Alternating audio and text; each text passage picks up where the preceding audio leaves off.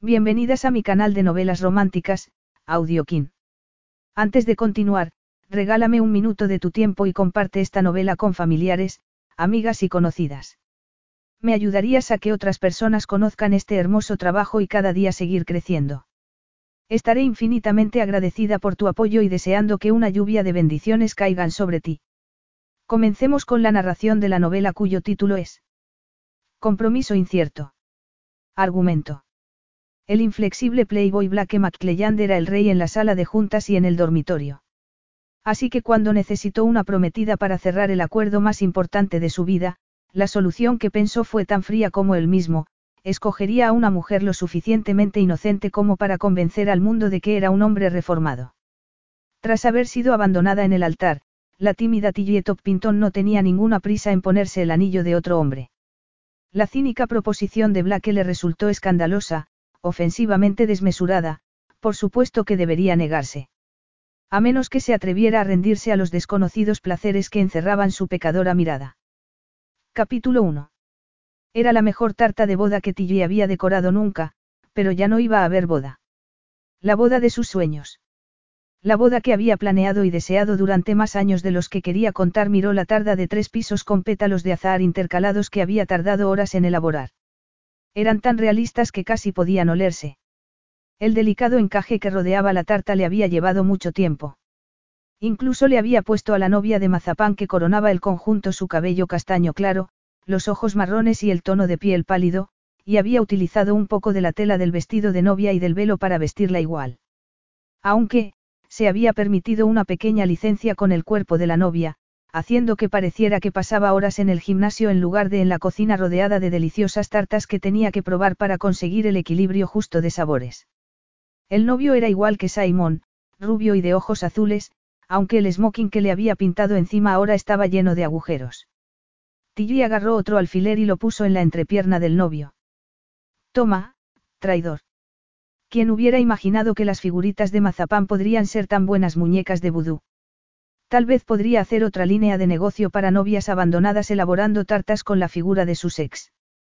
Oh, Joan, su ayudante, entró en la cocina. Tu cliente favorito te está esperando. Tal vez debería advertirle de que ahora mismo estás en contra de todos los hombres. Tilly se apartó de la tarta para mirar a Joan. ¿Qué cliente? A Joan le brillaban tanto los ojos que parecían diamantes. El señor Petisú de chocolate. Tilly sintió cómo se le calentaban las mejillas más deprisa que el horno de cocer. Durante las dos últimas semanas, cada vez que aquel hombre entraba en la pastelería exigía ser atendido por ella. Siempre la hacía sonrojarse. Y siempre quería lo mismo, uno de sus petisús de chocolate belga. No sabía si enfadarse con él por hacer que se pusiera roja o por ser capaz de comerse un petisú de chocolate al día y no tener un gramo de grasa. No puedes servirle tú por esta vez. Joan sacudió la cabeza. No, quiere hablar contigo y me ha dicho que no se irá hasta que lo haga. Tilly frunció el ceño. Pero te dije que esta tarde no quería interrupciones. Tengo tres tartas de cumpleaños infantiles que decorar y luego ir a visitar al señor Pendleton al centro de descanso. Le he hecho su dulce favorito. Este tipo no es de los que aceptan un, no, por respuesta, aseguró Joan. Además, deberías ver lo impresionante que está hoy. ¿Dónde mete todas las calorías que le vendes? Tilly volvió a girarse hacia la tarta y puso un alfiler en el ojo derecho del novio. Dile que estoy ocupada. Joan dejó escapar un suspiro. Mira, Tilly, ya sé que fue duro para ti que Simon te dejara, pero han pasado tres meses. Tienes que seguir adelante. Creo que le gustas al señor Petisú de chocolate. Al menos te está prestando muchísima atención. ¿Quién sabe? Esta podría ser tu oportunidad para salir y divertirte como nunca. Seguir adelante. ¿Por qué debería seguir adelante? Preguntó Tillie. Estoy bien donde estoy ahora mismo, muchas gracias. He terminado con los hombres. Del todo, colocó tres alfileres más en la virilidad del muñeco de mazapán. Pero no todos los hombres son. Aparte de mi padre y el señor Pendleton, los hombres son una pérdida de tiempo, dinero y energía, aseguró Tillie. Cuando pensaba en todo el dinero que se había gastado en Simon para ayudarlo a empezar otro negocio que había terminado fracasando, cuando pensaba en todo el esfuerzo que había puesto en su relación, la paciencia que tuvo con el compromiso de Simon de no tener relaciones sexuales antes del matrimonio debido a su fe para que luego terminara teniendo una aventura con una chica que había conocido en una página de citas de Internet. Tilly había pasado años a su lado dejando sus propios asuntos de lado para ser una buena novia y luego una buena prometida. Fiel. Leal. Dedicada. No, seguir adelante significaría tener que volver a confiar en un hombre y eso nunca iba a pasar. No en esta vida. Entonces, ¿quieres que le diga al señor Petisú de chocolate que venga en otro momento? Preguntó Joana estremeciéndose al ver el muñeco de Simon lleno de alfileres. No, voy a salir a verle. Tilly se quitó el delantal, lo tiró a un lado y salió al mostrador de su pequeña pastelería. El señor Petisú de chocolate estaba mirando los pasteles y pastas del mostrador de cristal situado bajo la barra de la tienda. Cuando se dio la vuelta y la miró a los ojos, Tilly sintió en el pecho algo parecido a una descarga eléctrica. Parpadeó dos veces como hacía siempre que él la miraba. ¿Cómo era posible tener los ojos de un azul tan raro, con aquel tono gris rodeando el iris? Tenía el pelo castaño claro con reflejos dorados naturales, como si hubiera pasado recientemente un tiempo al sol, y la piel aceitunada. Y era alto. Tan alto que tenía que agacharse para entrar en la pastelería. Pero era su boca lo que más llamaba la atención de Tillie. Por mucho que lo intentara, no podía apartar los ojos de ella. El labio superior parecía esculpido, y solo era un poco más fino que el inferior, lo que sugería que aquella boca sabía todo lo necesario sobre sensualidad. Era tan increíblemente masculino que hacía que los modelos de lociones para después del afeitado parecieran monaguillos. Lo de siempre. Preguntó Tilly agarrando una bolsa de papel marrón. Hoy no, afirmó él con su voz profunda y clara. Esta vez voy a abstenerme de esta tentación. A Tilly se le sonrojaron tanto las mejillas que podía haberse cocinado en ellas. Puedo tentarle con alguna otra cosa. Mala elección de palabras. El hombre esbozó una media sonrisa. Me pareció que ya era hora de presentarme. Soy Blake McClelland. Conocía aquel nombre. Blake McClelland, un playboy internacional. Hombre de negocios de gran éxito y reputado mago de las finanzas. La casa de campo que Tilly cuidaba para el anciano dueño, el señor Pendleton, se llamaba McClelland Park. La había vendido Andrew McClelland a regañadientes cuando su joven esposa murió trágicamente, dejando atrás a un hijo de 10 años. El hijo que ahora tendría 34 años, exactamente 10 más que ella.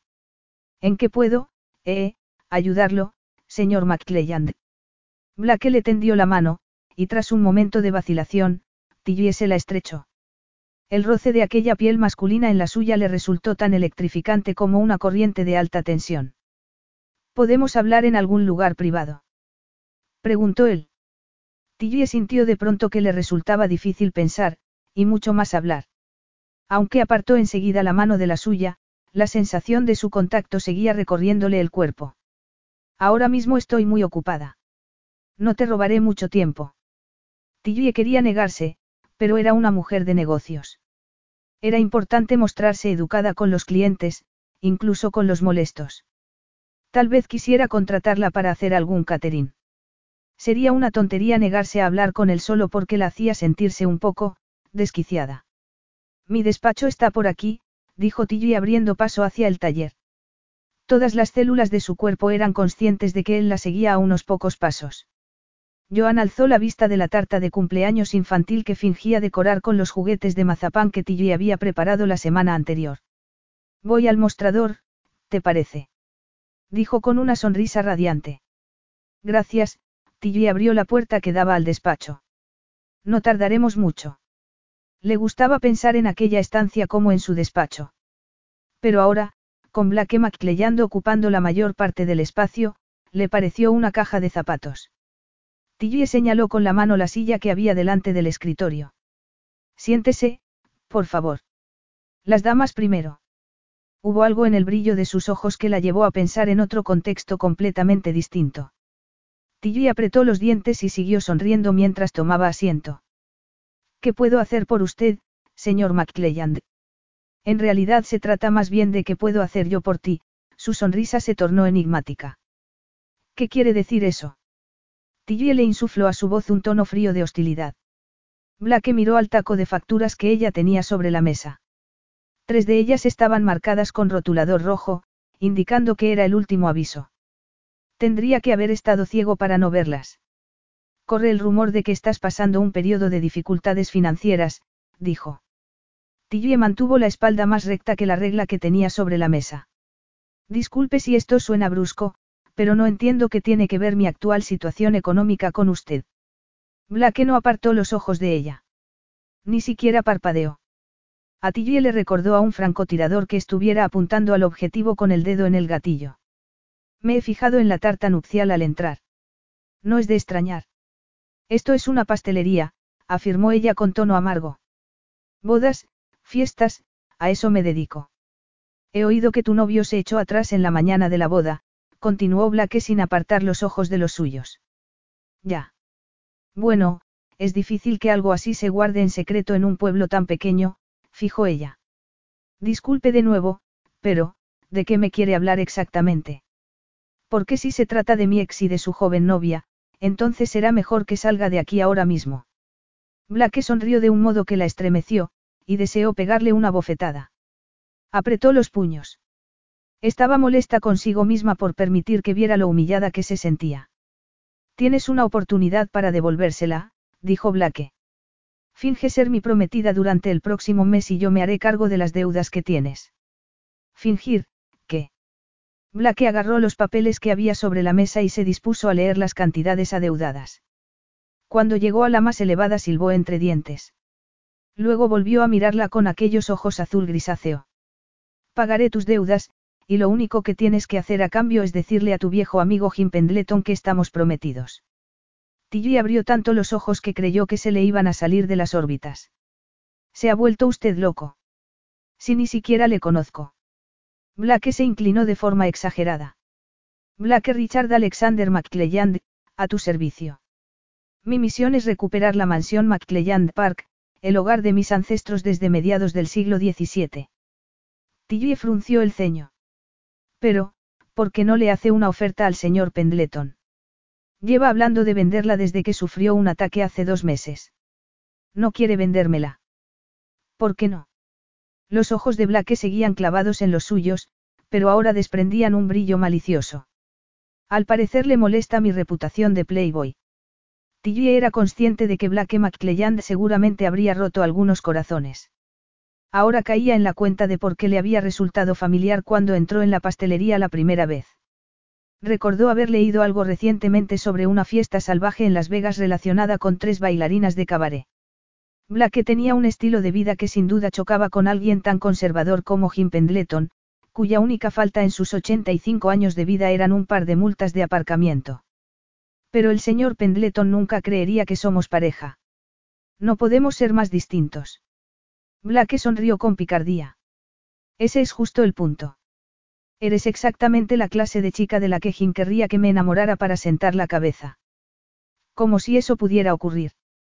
Tilly sabía que no era tan fea como para romper los espejos, pero tampoco le pedirían nunca que fuera modelo de ropa de baño en una pasarela.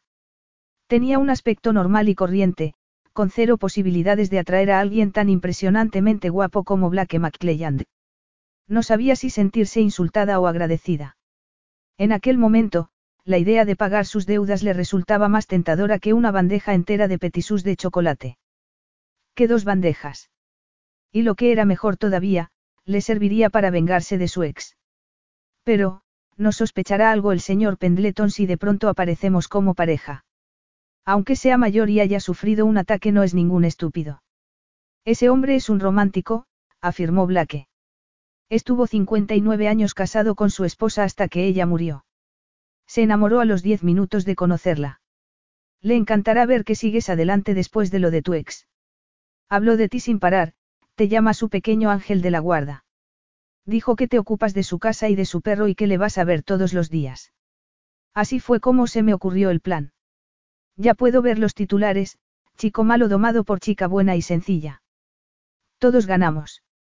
Tillie le dirigió una mirada capaz de agriar la leche. Odio tener que hacer mella en tu inmenso ego, pero mi respuesta es un, no, irreversible. No espero que te acuestes conmigo. ¿Y por qué no lo esperaba? Tan desagradable la encontraba. Bien, ¿por qué no lo haría ni aunque me pagara esas deudas multiplicadas por 50 mil millones? Algo en el brillo de sus ojos provocó un escalofrío en la parte inferior del vientre de Tillie. Tenía una sonrisa demoledora. Aunque si cambias de opinión estaría encantado de ponerme manos a la obra. Manos a la obra.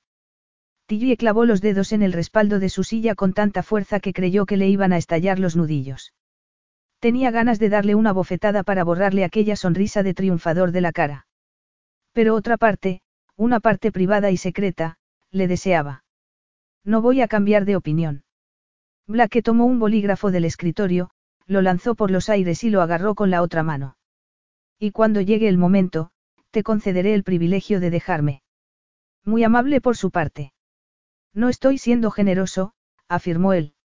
Es que no quiero salir corriendo del pueblo perseguido por un puñado de lugareños armados con bates de béisbol. Tillie lamentó no tener ella misma un bate a mano para golpear a su propia determinación. Pero la posibilidad de que su ex supiera que podía ligarse a un hombre le resultaba difícil de resistir. Y no a cualquier hombre.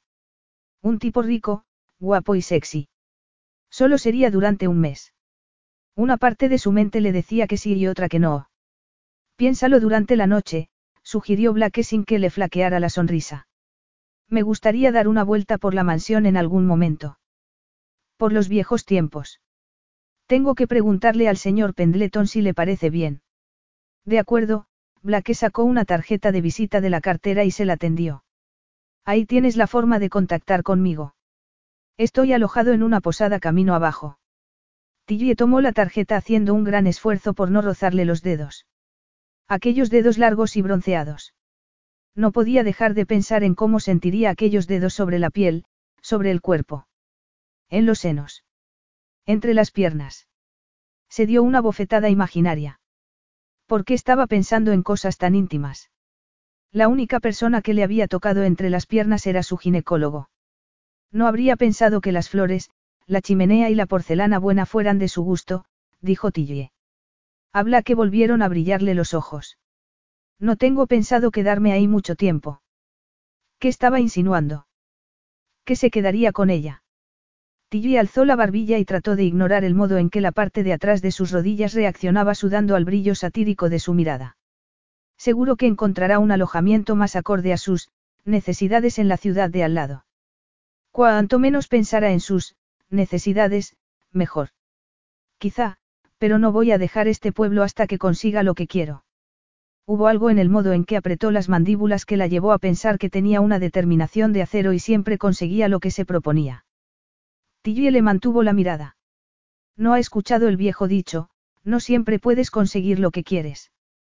Blake le miró a la boca, y luego a la curva de los senos situados detrás de su recatada camisa de algodón, entreteniéndose allí un nanosegundo antes de volver a mirarla a los ojos de un modo que provocó algo en el interior de su cuerpo.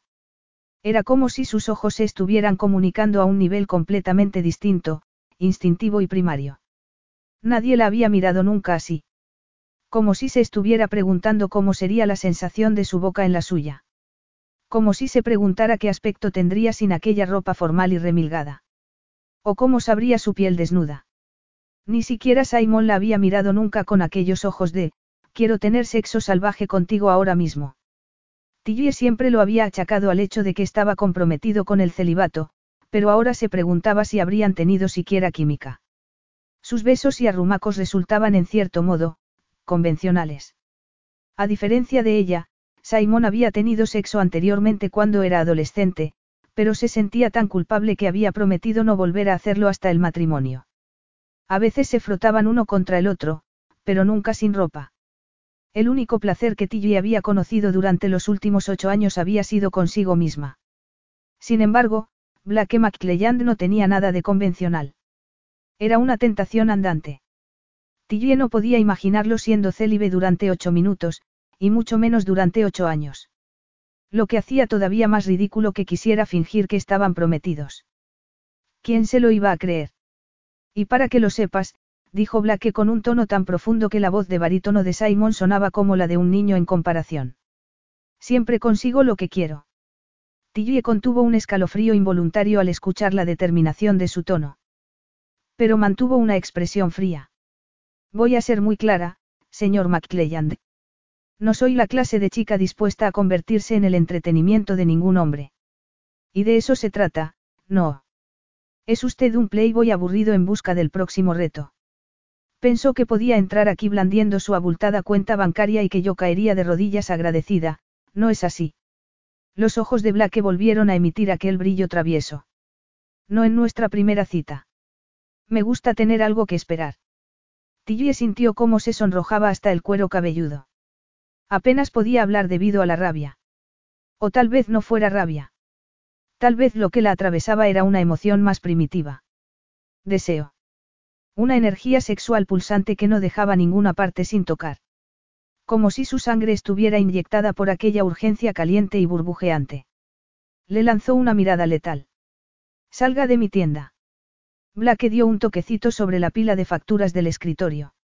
No seguirá siendo tu tienda durante mucho tiempo si no te ocupas de esto pronto. Llámame cuando cambies de opinión. Tilly alzó las cejas. Cuando cambie de opinión. Será si cambio de opinión. Blake le mantuvo la mirada como si aquella fuera una lucha de voluntades de hierro.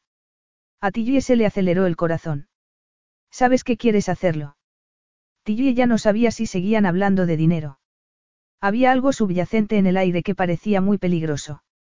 Un aire que no era capaz de aspirar completamente a través de los pulmones. Pero entonces Blake agarró la tarjeta de visita que ella había dejado antes en el escritorio y se la deslizó en el bolsillo delantero de la camisa. En ningún momento la tocó, pero Tilly sintió como si le hubiera acariciado un seno con aquellos dedos largos e inteligentes. Llámame, dijo él. Tendrá usted que esperar mucho tiempo. La sonrisa que esbozó él rebosaba confianza en sí mismo. ¿Eso crees? Aquel era el problema. Tilly no podía creer en nada. No podía pensar. No con él allí delante como una tentación. Siempre se había sentido orgullosa de su determinación, pero en aquel momento le parecía que se había esfumado por completo. Debía un montón de dinero. Más dinero del que había ganado en un año. Mucho más. Tenía que pagar a su padre y a su madrastra el pequeño préstamo que le habían hecho, porque como misioneros que residían fuera, vivían de los regalos y los diezmos que recibían. El señor Pendleton se había ofrecido a ayudarla, pero a Tilly no le parecía bien recibir dinero de él cuando había sido tan generoso permitiéndole quedarse en McClelland Park sin pagar alquiler y usando la cocina para hornear cuando no tenía tiempo en la tienda. Además, iba a necesitar todo su dinero y más si no vendía la mansión, porque una casa georgiana de aquel tamaño necesitaba un mantenimiento que resultaba muy caro. Pero aceptar dinero de Blake McClelland a cambio de fingir ser su prometida durante un mes era adentrarse en un territorio tan peligroso que la obligaría a ponerse una camisa de fuerza. Aunque Blake no esperara que se acostara con él, tendría que actuar como si fueran amantes. Tendría que tocarle, tomarle de la mano y permitir que la besara para guardar las apariencias. Buenos días, McClelland, dijo Tilly como si estuviera echando a un niño impertinente del despacho.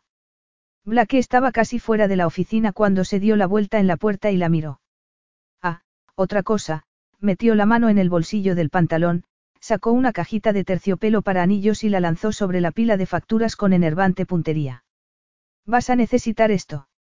Y sin esperar a que Tilly abriera la cajita, se dio la vuelta y se marchó. Capítulo 2. Joan entró en el despacho antes de que Tilly tuviera tiempo de cerrar la boca del asombro. Oh, Dios mío. ¿Esto es lo que creo que es? Preguntó. Tilly se quedó mirando la cajita como si fuera el detonador de una bomba. No voy a abrirla.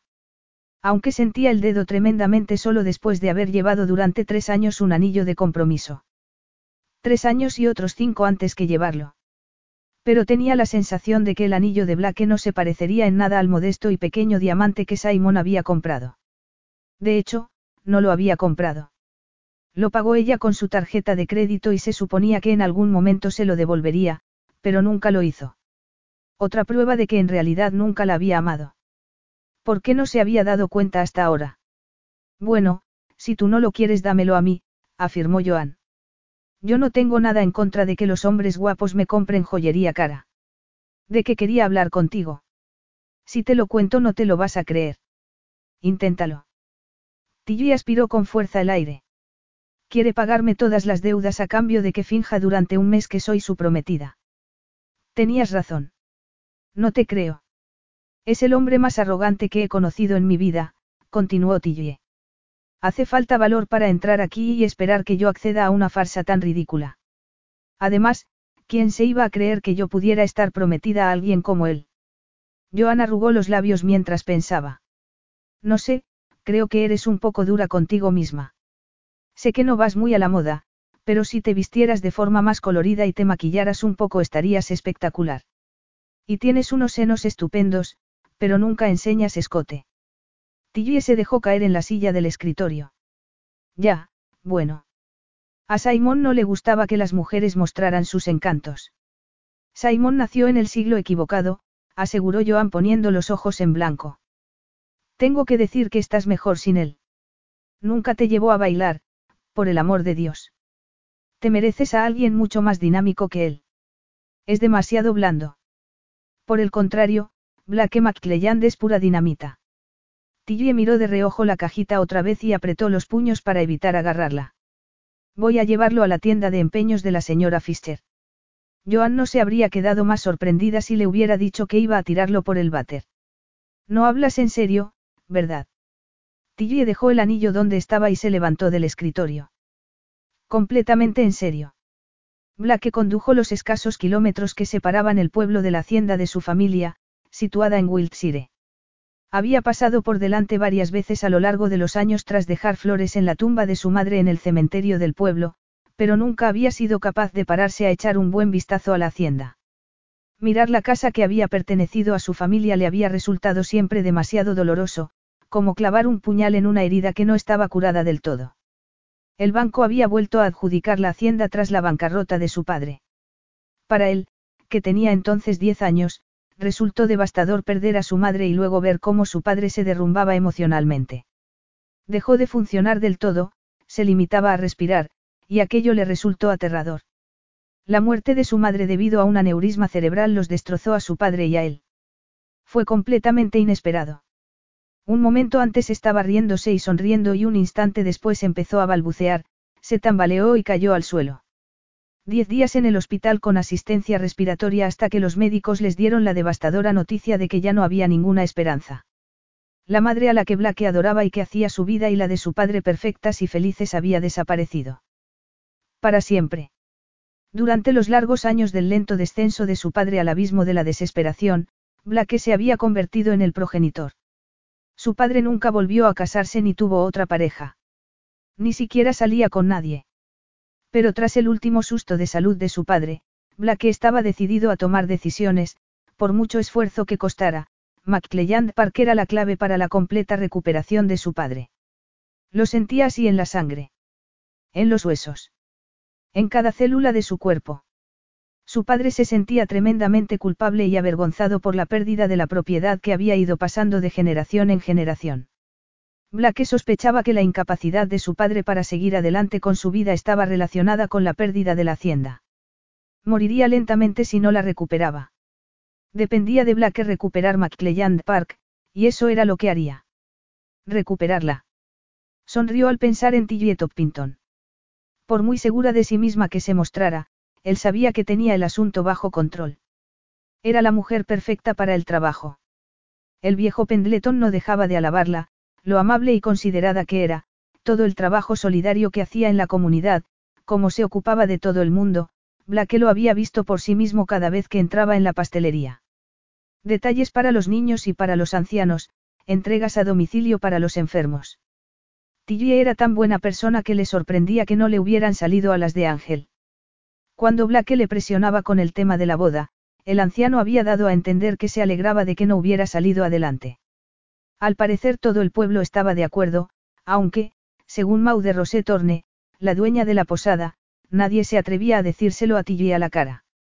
Pero Blake estaba seguro de que Tillie diría que sí al fingido compromiso, e incluso también a acostarse con él. Cuando le había dicho una mujer que no.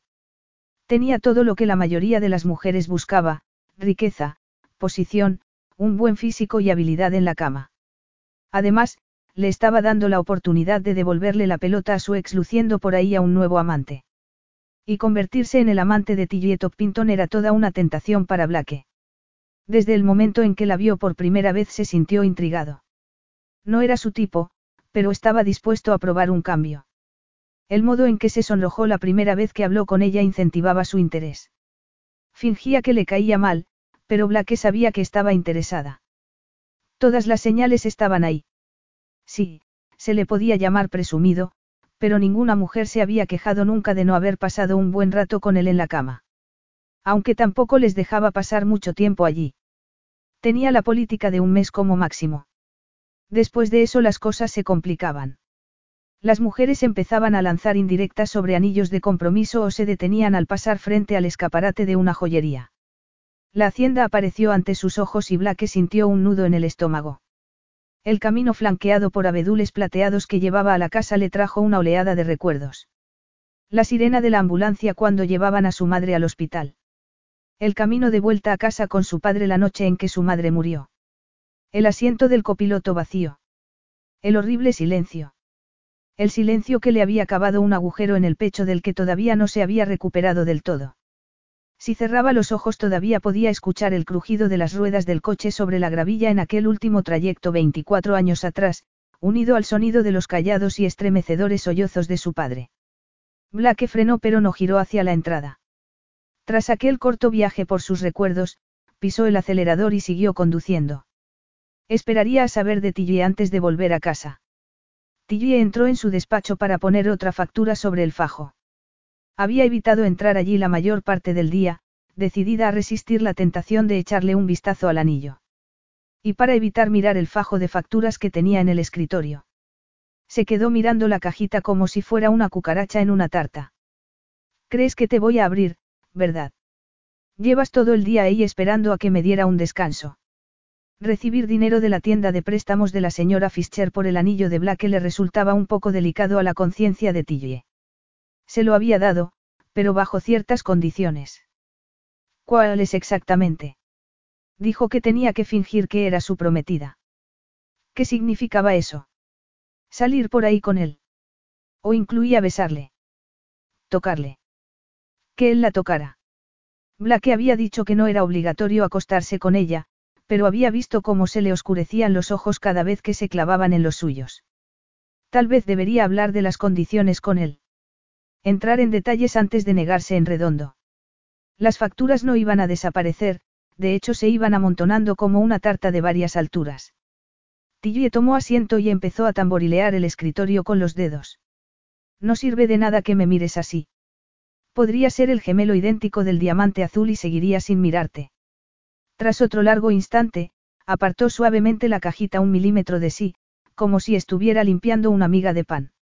La caja era de rico terciopelo. Terciopelo de joyería de lujo. Habían pasado horas desde que Blake le dio el anillo, pero no podía evitar pensar en que aquella cajita había estado en el bolsillo de sus pantalones, cerca de. Tilly retiró la mano y la dejó sobre el regazo, mirando la cajita fijamente como si tuviera una víbora venenosa sobre la mesa. ¿Crees que me tienes pillada, verdad? Joan entró en el despacho. ¿Con quién hablas? preguntó. Y luego miró el anillo y sonrió de oreja a oreja.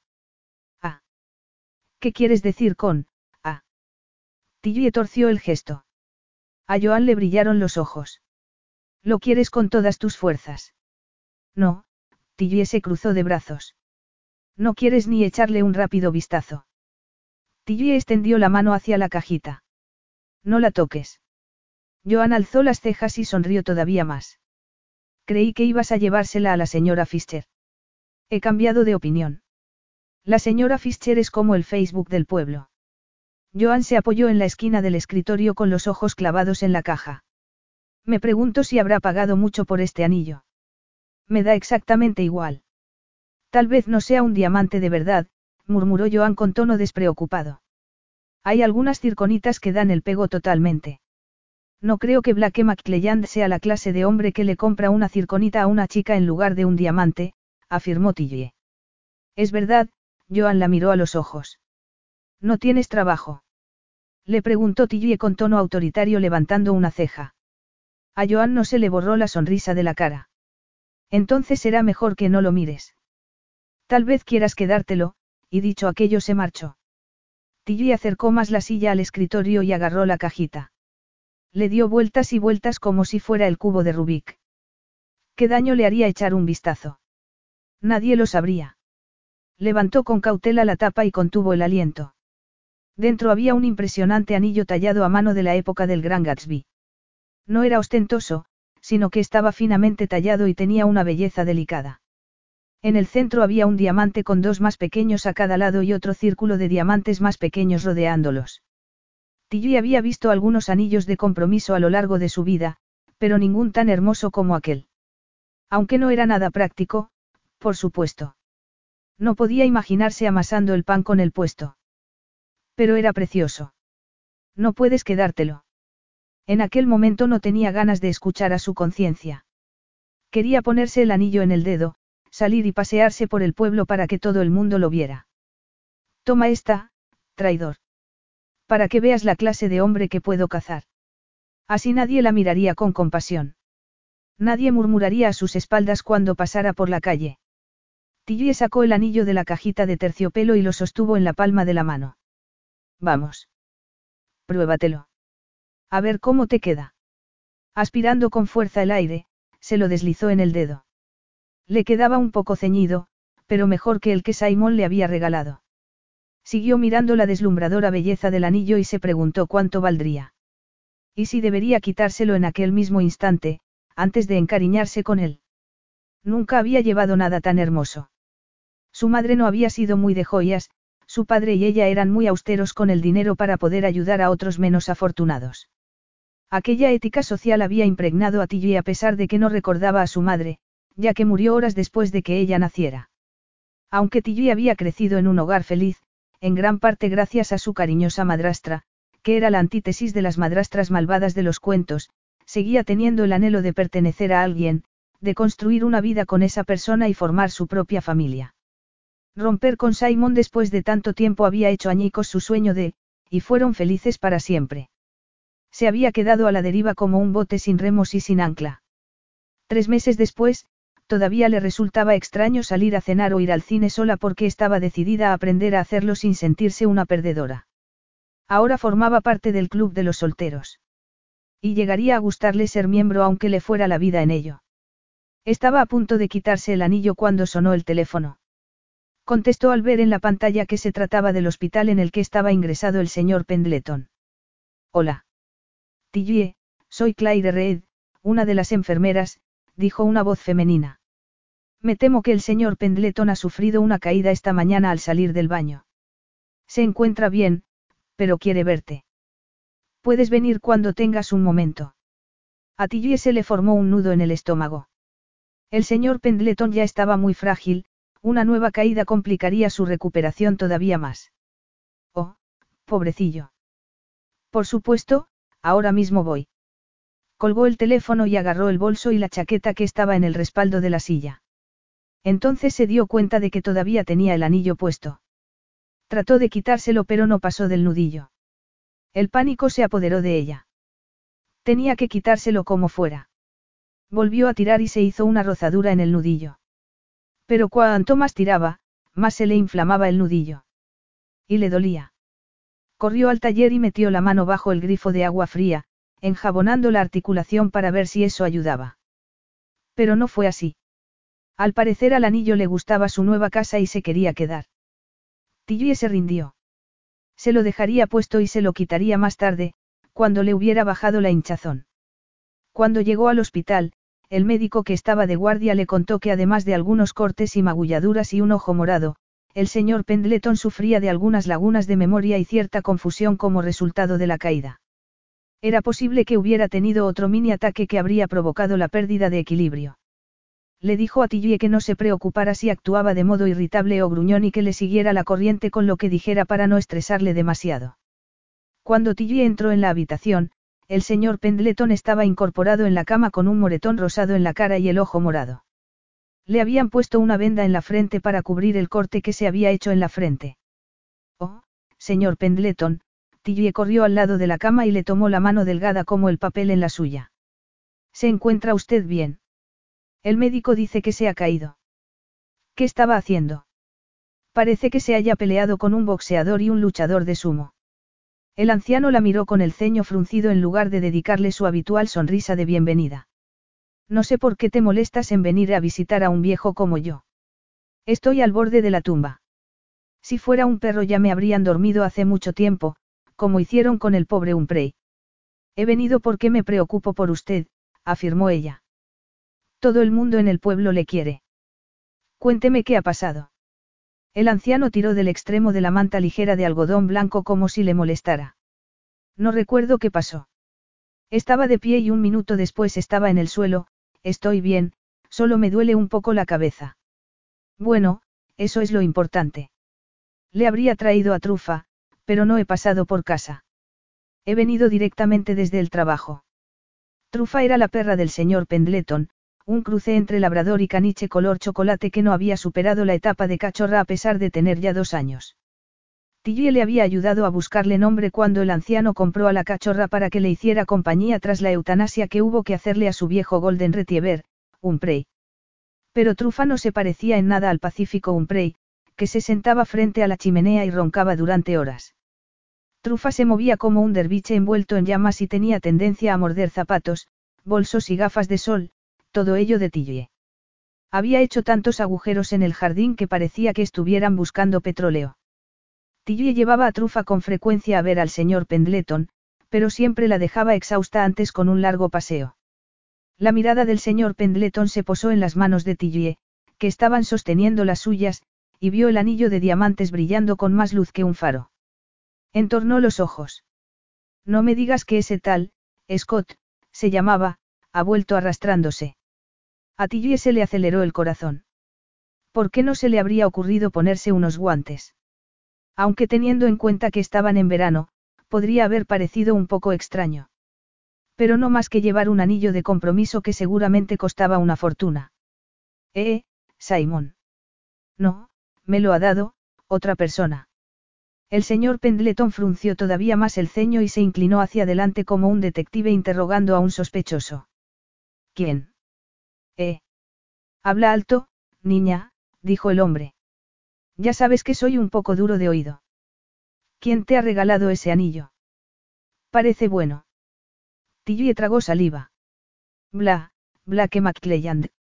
Las cejas del anciano se alzaron como si le hubiera recorrido una corriente eléctrica. Luego empezó a reírse. A carcajadas. Se movía de atrás adelante con los ojos apretados y estuvo así durante un buen rato. Esto era justo lo que necesitaba para animarme, aseguró cuando por fin se calmó. Ha sido idea del médico. Siempre dicen que la risa es la mejor medicina. Me has hecho mucho bien, Tilly. Tu prometida habla que McClelland. Es lo más gracioso que he oído en años. Tilly frunció los labios, molesta porque le pareciera tan divertido e imposible que alguien como Blake pudiera pedirle la mano.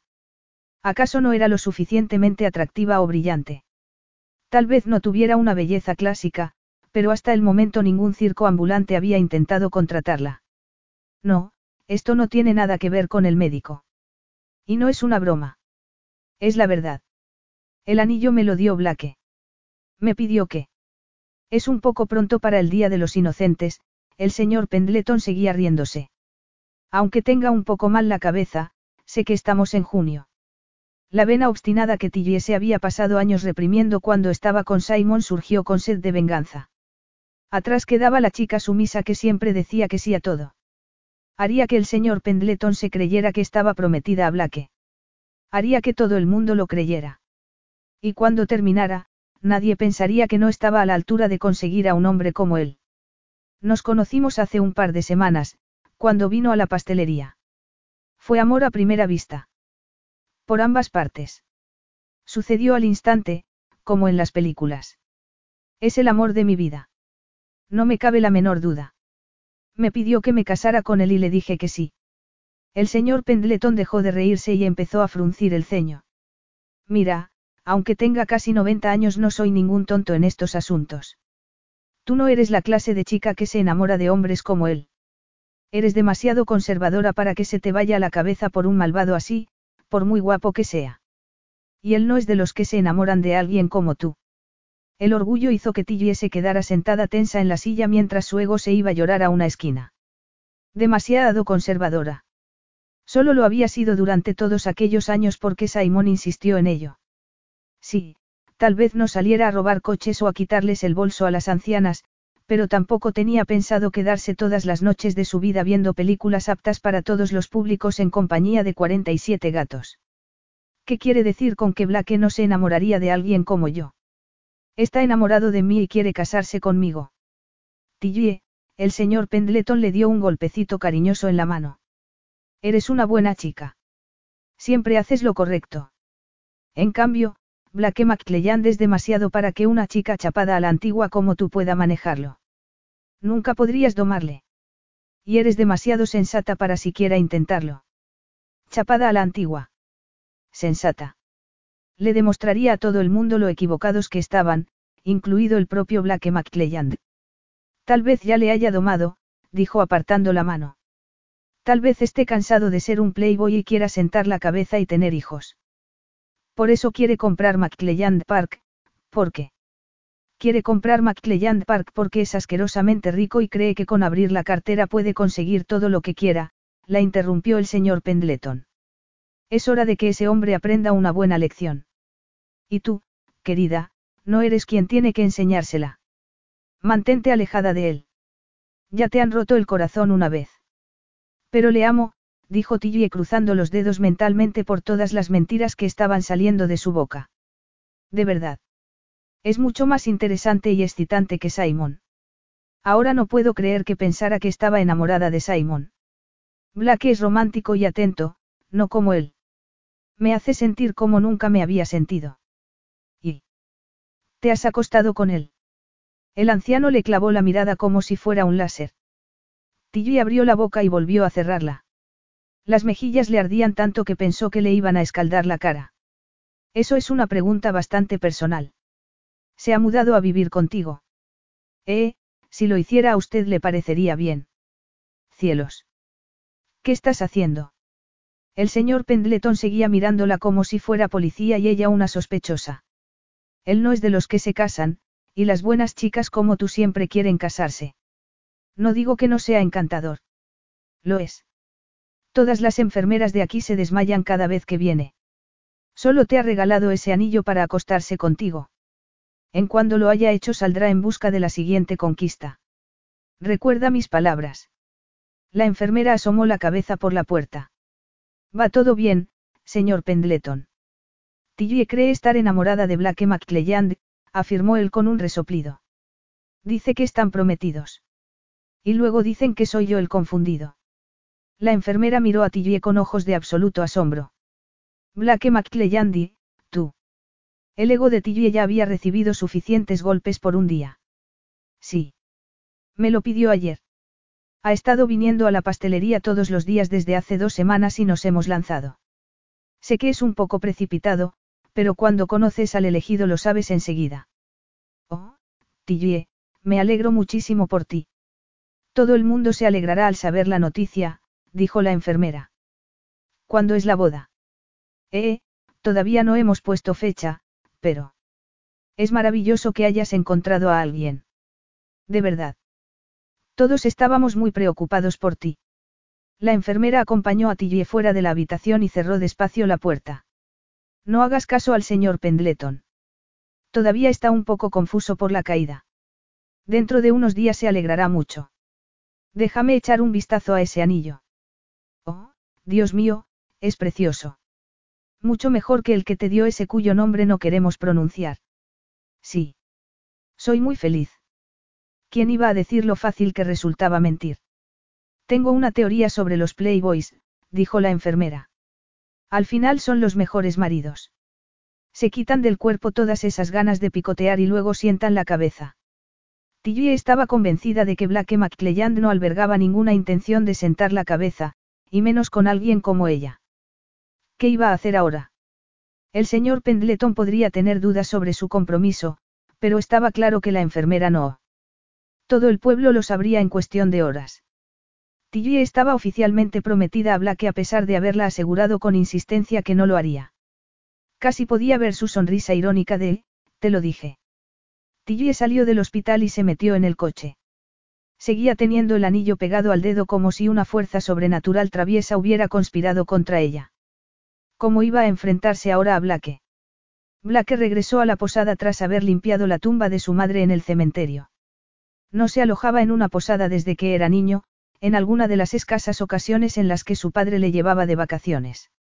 Pero aquella cabaña tenía una atmósfera amable, un encanto antiguo que hacía que su mente empresarial se llenara de ideas. Pero no tuvo oportunidad de hablar de negocios cuando cruzó por la puerta de la cabaña, porque Maude Rosé Torne estaba allí de pie con una sonrisa radiante en la cara. Enhorabuena, señor McClelland, le dijo, estamos todos encantados con la noticia de que Tillie y usted están prometidos. Es lo más romántico del mundo. En el pueblo no se habla de otra cosa. Ni siquiera sabíamos que se conocían, y ahora se van a casar. Blake contaba con que aquel anillo hiciera cambiar a Tillie de opinión. ¿Qué chica podría resistirse a una piedra así? Valía una pequeña fortuna, pero no le importaba. Ningún gasto era demasiado para su misión de recuperar la propiedad familiar. Gracias, dijo. ¿Cómo es el dicho? Cuando conoces a la elegida, lo sabes. Es una chica maravillosa, pero no hace falta que yo se lo diga, afirmó la señora Rosetorne. Todo el mundo quiere a Tillie. Nos quedamos muy preocupados cuando Simon la dejó. Supongo que ella se lo habrá contado. Fue terrible, dejarla de aquel modo delante de todos los invitados. Déjeme decirle que ya no es bienvenido por aquí. Nadie le rompe el corazón a Tillie sin que aquí en el pueblo digamos algo al respecto. Blake se metió en su cuarto aliviado por haberle ofrecido a Tillie la posibilidad de poner fin a su relación cuando hubiera conseguido McClelland Park. No quería que su padre no se sintiera bienvenido cuando volviera a casa. Blake no tenía ningún interés en romperle el corazón a nadie. Tillie no se había molestado en ningún momento en disimular que no le gustaba, una experiencia nueva para él, porque normalmente se ganaba a las mujeres nada más conocerlas. Le divertía el modo en que Lily reaccionaba ante él. Nada le gustaba más en el mundo que un reto, y la pequeña Tillie Top Pinton era todo un desafío. Era peleona, rápida y mordaz, y tenía un cuerpo tan delicioso como los pasteles y las tartas que mostraba en el escaparate de la pastelería. No era guapa en el sentido tradicional, sino que tenía el tipo de rasgos sutiles que le fascinaban. Durante años se había visto rodeado de mujeres despampanantes, y todas empezaban a parecerle iguales. Incluso en personalidad, o tal vez fuera culpa suya por salir siempre con el mismo tipo de chica. Pero cuando Tilly alzaba la barbilla y le miraba con aquellos ojos color avellana no podía evitar pensar en lo diferente que era, refrescante y espontánea. Tenía una boca de labios tirando a gruesos con un adorable puente de cupido. Durante las dos últimas semanas, Blake había fantaseado con besar aquellos labios de aspecto suave y maleable. Tal vez no le cayera bien a Tilly, pero él sabía reconocer una atracción física salvaje cuando la veía. Una química así podía convertir su compromiso, en algo mucho más entretenido. Blake sonrió para sus adentros con aire triunfal. El anillo había sido el anzuelo y ella lo había mordido, tal y como tenía planeado. Tilly estaba dando un paseo con trufa alrededor del lago situado frente a McClelland Park preguntándose todavía cómo iba a enfrentarse a Blake. El teléfono había estado sonando sin parar desde que salió del hospital. Cuando volvió a la pastelería le contó a Joan lo que había pasado, pero en lugar de preocuparse por ella, Joan se mostró encantada, pronunciando frases del tipo, es el destino, y, estaba escrito que así fuera.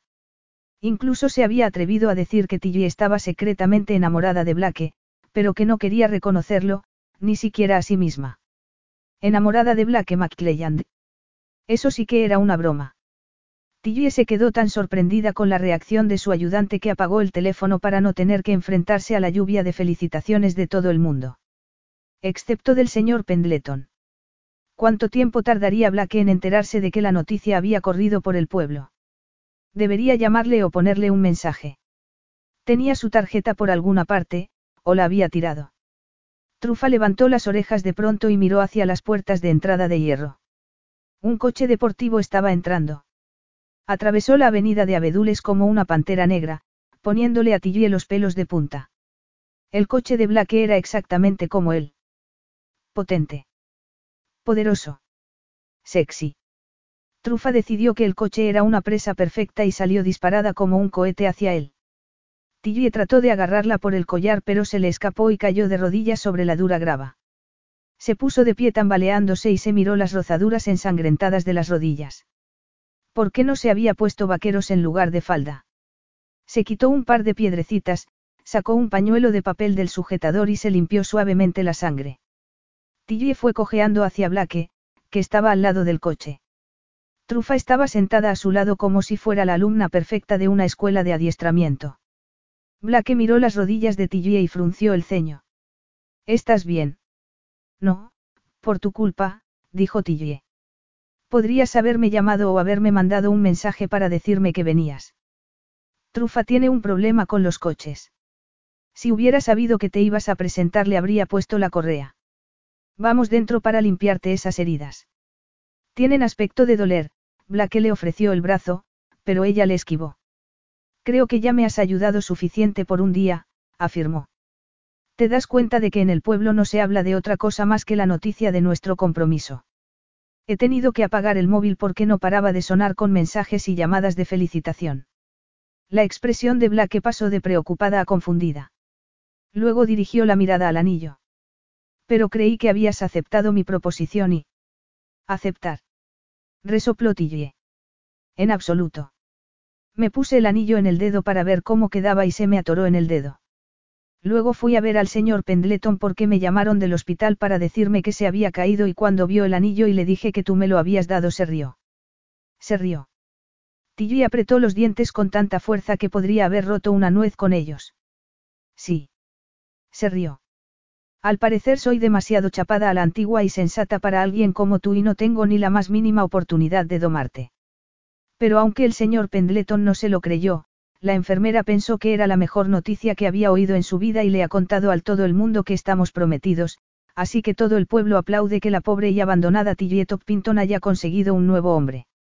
Te juro que estoy tan furiosa que podría gritar hasta romperme las cuerdas vocales. Black esbozó una sonrisa de medio lado. Entonces, ¿por qué le dijiste al viejo que fui yo quien te dio el anillo? Tillie puso los ojos en blanco porque el médico me dijo que el señor Pendleton estaba con el ánimo bajo e irritable tras golpearse la cabeza y me pidió que no le estresara demasiado. Vio el anillo y me preguntó si mi ex había vuelto arrastrándose. Le dije que me lo había regalado otra persona pero insistió en que le dijera de quién se trataba. ¿Cómo le explicaste nuestra relación? Tilly se aclaró la garganta. Le dije que entraste en pastelería y te enamoraste de mí a primera vista. Blake se rió suavemente. Querrás decir amor a primer bocado, probé tus petisús de chocolate y quedé atrapado. A Tilly le molestaba que se lo tomara a risa. Que se la tomara a risa a ella. Le puso un dedo en el pecho. Toda esta farsa del compromiso es culpa tuya. Blake le atrapó el dedo como si le preocupara que le fuera a hacer un agujero en el pecho. Dijo si me iba a vender la mansión. Preguntó. Eso es lo único que te importa, Tilly apuntó ahora hacia su propio pecho. Estamos hablando de mi vida. De mi reputación. ¿Qué va a pensar todo el mundo? Van a pensar que has conseguido un prometido guapo y rico después de que ese imbécil te dejara. Sí, bueno, al menos hubo algo que no consiguió, dijo ella antes de pensar en morderse la lengua. Un destello de preocupación cruzó las facciones de Blake. ¿Qué quieres decir? Da igual, Tilly se giró para mirar a Trufa, que ahora estaba tumbada a los pies de Blake como una esclava devota esperando la siguiente orden. Traidora, le dijo a la perra. Sabía que el señor Pendleton tendría que haber escogido un galgo. Trufa la miró con ojos tiernos y Blake se rió. ¡Qué perra más mona! Luego miró a Tillie. ¿No vas a invitar a tu prometido a entrar a tomar algo? No. Blake le dirigió una mirada parecida a la trufa. Vamos, Tillie. Tenemos que crear una historia, en caso contrario Jim Pendleton no será el único que no se trague que estamos prometidos. Ella le lanzó una mirada perforadora. No quiero que la gente se lo trague. Lo que quiero es acabar con esta ridícula situación. No se va a acabar hasta que yo recupere esta propiedad, afirmó él. Y por cierto, la gente se va a preguntar por qué no vivo aquí contigo en lugar de en la posada. Además, tenemos que convencer al viejo para que me venda la propiedad ahora que estamos prometidos. Yo no estoy prometida a ti, Tilly escupió las palabras como si fueran las pepitas de un limón. Además, seguramente no sea legal que un anciano con problemas de memoria firme ningún documento oficial. Otra sombra de preocupación cruzó por el rostro de Blake. ¿Tiene demencia senil? No, solo está un poco confuso tras la caída, dijo ella. Pero creo que no estaría bien aprovecharse de eso. No, por supuesto que no, Blake volvió a esbozar una sonrisa. Tendré que ser paciente, ¿verdad? A Tillie no le parecía un hombre paciente. Y menos después de haberse, declarado, a las pocas semanas de conocerla. Pero no pudo evitar fijarse en que no paraba de mirar hacia la casa en la que había pasado los primeros diez años de su vida. La mansión georgiana de diez habitaciones estaba situada en medio de un bosque y tenía un lago delante. Había jardines muy cuidados y otros salvajes y un invernadero que aprovechaba al máximo el sol de la mañana. Tillie se había mudado a vivir allí cuando el señor Pendleton sufrió un ataque dos meses atrás para cuidar de Trufa y ahora odiaba la idea de tener que dejar la casa en algún momento. Entendía muy bien el apego de Blake a aquel lugar. Si tuviera que describir la casa de sus sueños, no sería muy distinta. Era malvado por su parte evitar que Blake se alojara allí en vez de en la posada. Ella nunca había tenido un lugar al que llamar hogar porque el trabajo de su padre como vicario exigía que viviera en las vicarías pertenecientes a la parroquia. Había vivido siete años en la cabaña de caza de la propiedad de los padres de Simon porque cuando a su padre lo trasladaron ya no podía quedarse en la vicaría y quería terminar su último año de bachillerato antes de ir a la escuela de Catherine. Pero suponía que para alguien cuya familia había vivido en un lugar como McClelland Park generación tras generación, el apego emocional sería mucho mayor. Blake dejó de mirar la casa y volvió a clavar la vista en las gotitas de sangre que le resbalaban por las pantorrillas. Deberías ponerte antiséptico en esas rozaduras. A Tilly se le habían olvidado las rodillas. Le resultaba difícil concentrarse en nada que no fueran sus ojos gris azulado y la forma de su boca cuando Blake hablaba. No podía dejar de pensar en cómo sería sentir aquella boca presionada sobre la suya, si sería suave, dura o algo intermedio. Sí, bueno, entonces, ¿eh? ¿Quieres entrar y echar un vistazo mientras estás ahí? La invitación le salió antes de que pudiera contenerse. Una chispa pícara brilló en los ojos de Blake. ¿Estás segura de que al viejo no le importará que una chica chapada a la antigua y sensata como tú invite a entrar a un tipo al que ha conocido hace solo dos semanas? Tilly alzó la mano izquierda con expresión sarcástica. ¿Por qué iba a importarle? Estamos prometidos, ¿recuerdas? Blake sonrió de oreja a oreja. ¿Cómo iba a olvidarlo? Capítulo 3. Blake cruzó el umbral del hogar de su familia y se sintió atrapado por una oleada de recuerdos. Durante un instante, un breve instante, le costó trabajo mantener el tipo. Sintió un dolor que le nació en el pecho y se le extendió por todos los rincones del cuerpo. Un dolor que le hizo contener la respiración durante unos segundos. Cada habitación de aquella casa encerraba recuerdos, cada ventana, cada muro, cada tablón del suelo. Allí había pasado los años más felices de su vida con las dos personas que más quería en el mundo. La casa representaba para él aquella época lejana de seguridad y amor. Los colores y los muebles habían cambiado a lo largo de los años, por supuesto, pero la estructura general seguía siendo la misma.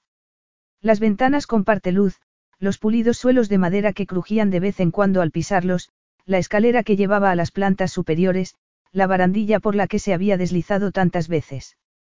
Casi podía escuchar la voz alegre y dulce de su madre al entrar por la puerta. Escuchar el sonido de sus tacones sobre el suelo y aspirar su aroma a flores, al delicado peso de sus brazos cuando lo abrazaba fuerte. Te dejo para que te des una vuelta por aquí, dijo Tillie. Yo voy a limpiarme las rodillas. Blake salió de su ensoñación. Déjame ayudarte. Además, la caída ha sido culpa mía. Soy capaz de ponerme mi propia gasa, su voz tenía un tono de frío desdén que a que le resultaba gracioso. Muchas cosas en ella le resultaban graciosas. Y también refrescantes y tentadoras. Insisto. Tilly exhaló un suspiro de rendición y se giró en dirección al baño más cercano. Blake no podía apartar los ojos de su coqueto trasero, el modo en que la falda se le agitaba de un lado al otro mientras caminaba. Se preguntó si podría convencerla para que le dejara quedarse allí. Estaba a gusto en la posada, aunque los tobillos y los pies se le salieran del colchón. Cada vez que cruzaba la puerta estaba a punto de darse con la cabeza y los copiosos desayunos de la señora Rosé Torne estaban haciendo todo lo posible por echar por tierra el trabajo que hacía con su entrenador personal. ¿Qué problema tenía Tillie? Era una casa grande.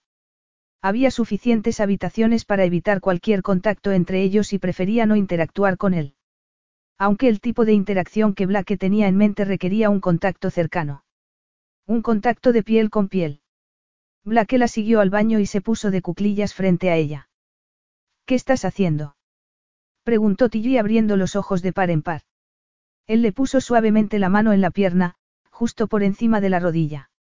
Inspeccionar las heridas. Quítame las manos de encima, la voz de Tilly tenía un tono de institutriz ultrajada. Blake alzó la vista y la miró. Tienes un trozo de gravilla en la herida. Dame unas pinzas y te la quitaré. Ella vaciló. Luego dejó escapar otro suspiro y rebuscó en el armarito que había al lado del lavabo para sacar un par de pinzas, antiséptico y unas gasas de algodón. Adelante, dijo sentándose en el váter. Nunca fui de las que jugaban a médicos y enfermeras. Blake sonrió y se puso manos a la obra. Te estoy haciendo daño. Un poco. Lo siento. En cuestión de segundos las rozaduras estaban limpias y cubiertas de gasas. Entonces Blake se puso de pie. Ella se levantó del váter con las mejillas sonrosadas. Habla que le encantaba ver a una mujer que todavía podía sonrojarse. Gracias, dijo Tilly esquivando su mirada. Ha sido un placer, Blake le puso la mano en la barbilla para obligarla a mirarle. Por cierto, tienes unas piernas estupendas. El color de sus mejillas aumentó tres tonos y sus ojos brillaron como el caramelo caliente. Bajó la mirada hacia la boca de Blake y se humedeció los labios con la punta de la lengua. Blake le deslizó la mano por el contorno del rostro y abrió los dedos bajo su melena castaña y esponjosa que olía a flores silvestres. La sintió estremecerse como si su contacto le hubiera provocado un escalofrío involuntario en su cuerpo. Estaba tan cerca que podía sentir sus caderas rozando las suyas, despertándole la sangre. Podía sentir Tilly lo que estaba provocando en él. La miró a los ojos y se dio cuenta de que sí. Ella le puso las manos en el pecho y apretó sus exquisitos senos contra él hasta que Blake no tuvo más remedio que poner la cara en el escote escondido tras su abotonada blusa de algodón. Quería besarla. Con toda su alma. Pero quería que fuera idea de ella y que no pudiera acusarle de haberle tendido una trampa. Blake le puso las manos en los antebrazos y la apartó suavemente de sí. Esto es lo que creemos que podemos decirle a la gente. Que nos conocimos hace un tiempo y que hace poco nos enamoramos locamente. Ella le miró con recelo. ¿Y dónde nos conocimos? ¿Dónde se conoce todo el mundo en esta época? Por Internet. Yo no conozco a la gente así, protestó Tillie. Prefiero la antigua usanza, ver a la persona en carne y hueso primero. Blake empezó a desabrocharse los botones superiores de la camisa. Ella abrió los ojos de par en par. ¿Qué estás haciendo? Dejando que me conozcas en carne y hueso. Tillie se dio la vuelta y salió a toda prisa del cuarto de baño. Eres increíble. Te crees completamente irresistible, ¿verdad? Volvió a girarse y le miró echando chispas por los ojos. Bueno, pues sabes que, Blake McClelland. Esta muesca no podrás marcarla en el cabecero de tu cama, señaló hacia la puerta con el dedo. Y ahora vete de aquí antes de que te lance al perro. Blake miró a Trufa, que estaba tumbada en el suelo masticando una zapatilla vieja. La perra dejó de morder y agitó la cola contra el suelo. Mira, me parece bien que no nos acostemos juntos mientras estemos prometidos, le dijo a Tillie. No forma parte obligatoria del acuerdo. Pero sigo pensando que debería quedarme aquí por el bien de las apariencias. Se hizo un pequeño silencio. ¿Y por qué no es obligatorio? Preguntó Tillie. Volvía a tener las mejillas rojas. Noté, gusto. Le gustaba demasiado. No podía recordar cuándo fue la última vez que se sintió tan excitado por una mujer. Tal vez se debiera a que se le estaba resistiendo. Tener una cita se había vuelto demasiado fácil a lo largo de los años. No necesitaba mucho esfuerzo para llevarse a una mujer a la cama. Sería aquella la razón por la que últimamente le aburría tanto el tema. El combinado cena-copa-cama se había vuelto demasiado predecible. El aroma de un nuevo reto hacía que se le acelerara el pulso. O tal vez no se tratara del reto, sino del hecho de que fuera Tillie. Vuelve aquí y te lo demuestro, le dijo. Ella apretó los labios hasta que se le pusieron blancos. Te estás riendo de mí. Y lo sabes, se dio la vuelta y se abrazó al vientre. Vete, por favor. Blake se le acercó y se quedó detrás de ella con las manos sobre sus hombros. Tilly se estremeció, como si estuviera dividida entre querer que la acariciara y querer salir corriendo. Eh, murmuró él. Tilly salió de sus brazos y le lanzó una mirada que podría haber quemado los muros de la mansión. Quiero salir de este compromiso antes de convertirme en el hazmerreír de todo el mundo. Una vez más. Sería peor declararte en bancarrota. Una sombra de incertidumbre cruzó por el rostro de Tilly y se mordió el labio inferior. Pero entonces una chispa desafiante surgió en sus ojos. Venderé tu anillo y así pagaré mis deudas. Podrías hacerlo, reconoció él con una sonrisa indolente. Pero primero tendrás que quitártelo del dedo. La furia de Tilly era tan palpable que podía sentirla en el aire. Los ojos le echaban fuego, tenía los puños apretados y el cuerpo le vibraba. Dejó escapar el aire entre los dientes. Al parecer no me queda más remedio que seguir adelante con esto. Ya hay demasiada gente que cree que estamos prometidos y quedaría como una idiota si me echo para atrás después de lo que he dicho.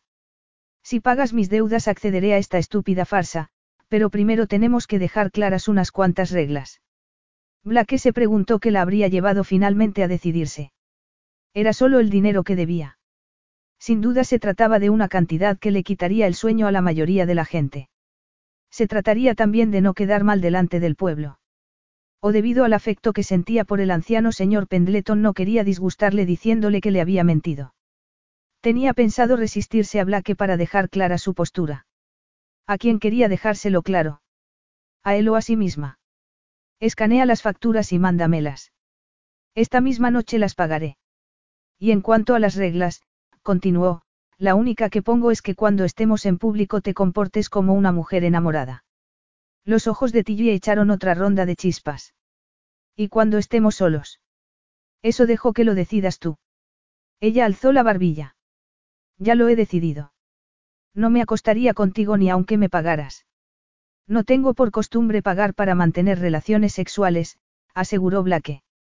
Tilly empezó a mordisquearse el labio inferior.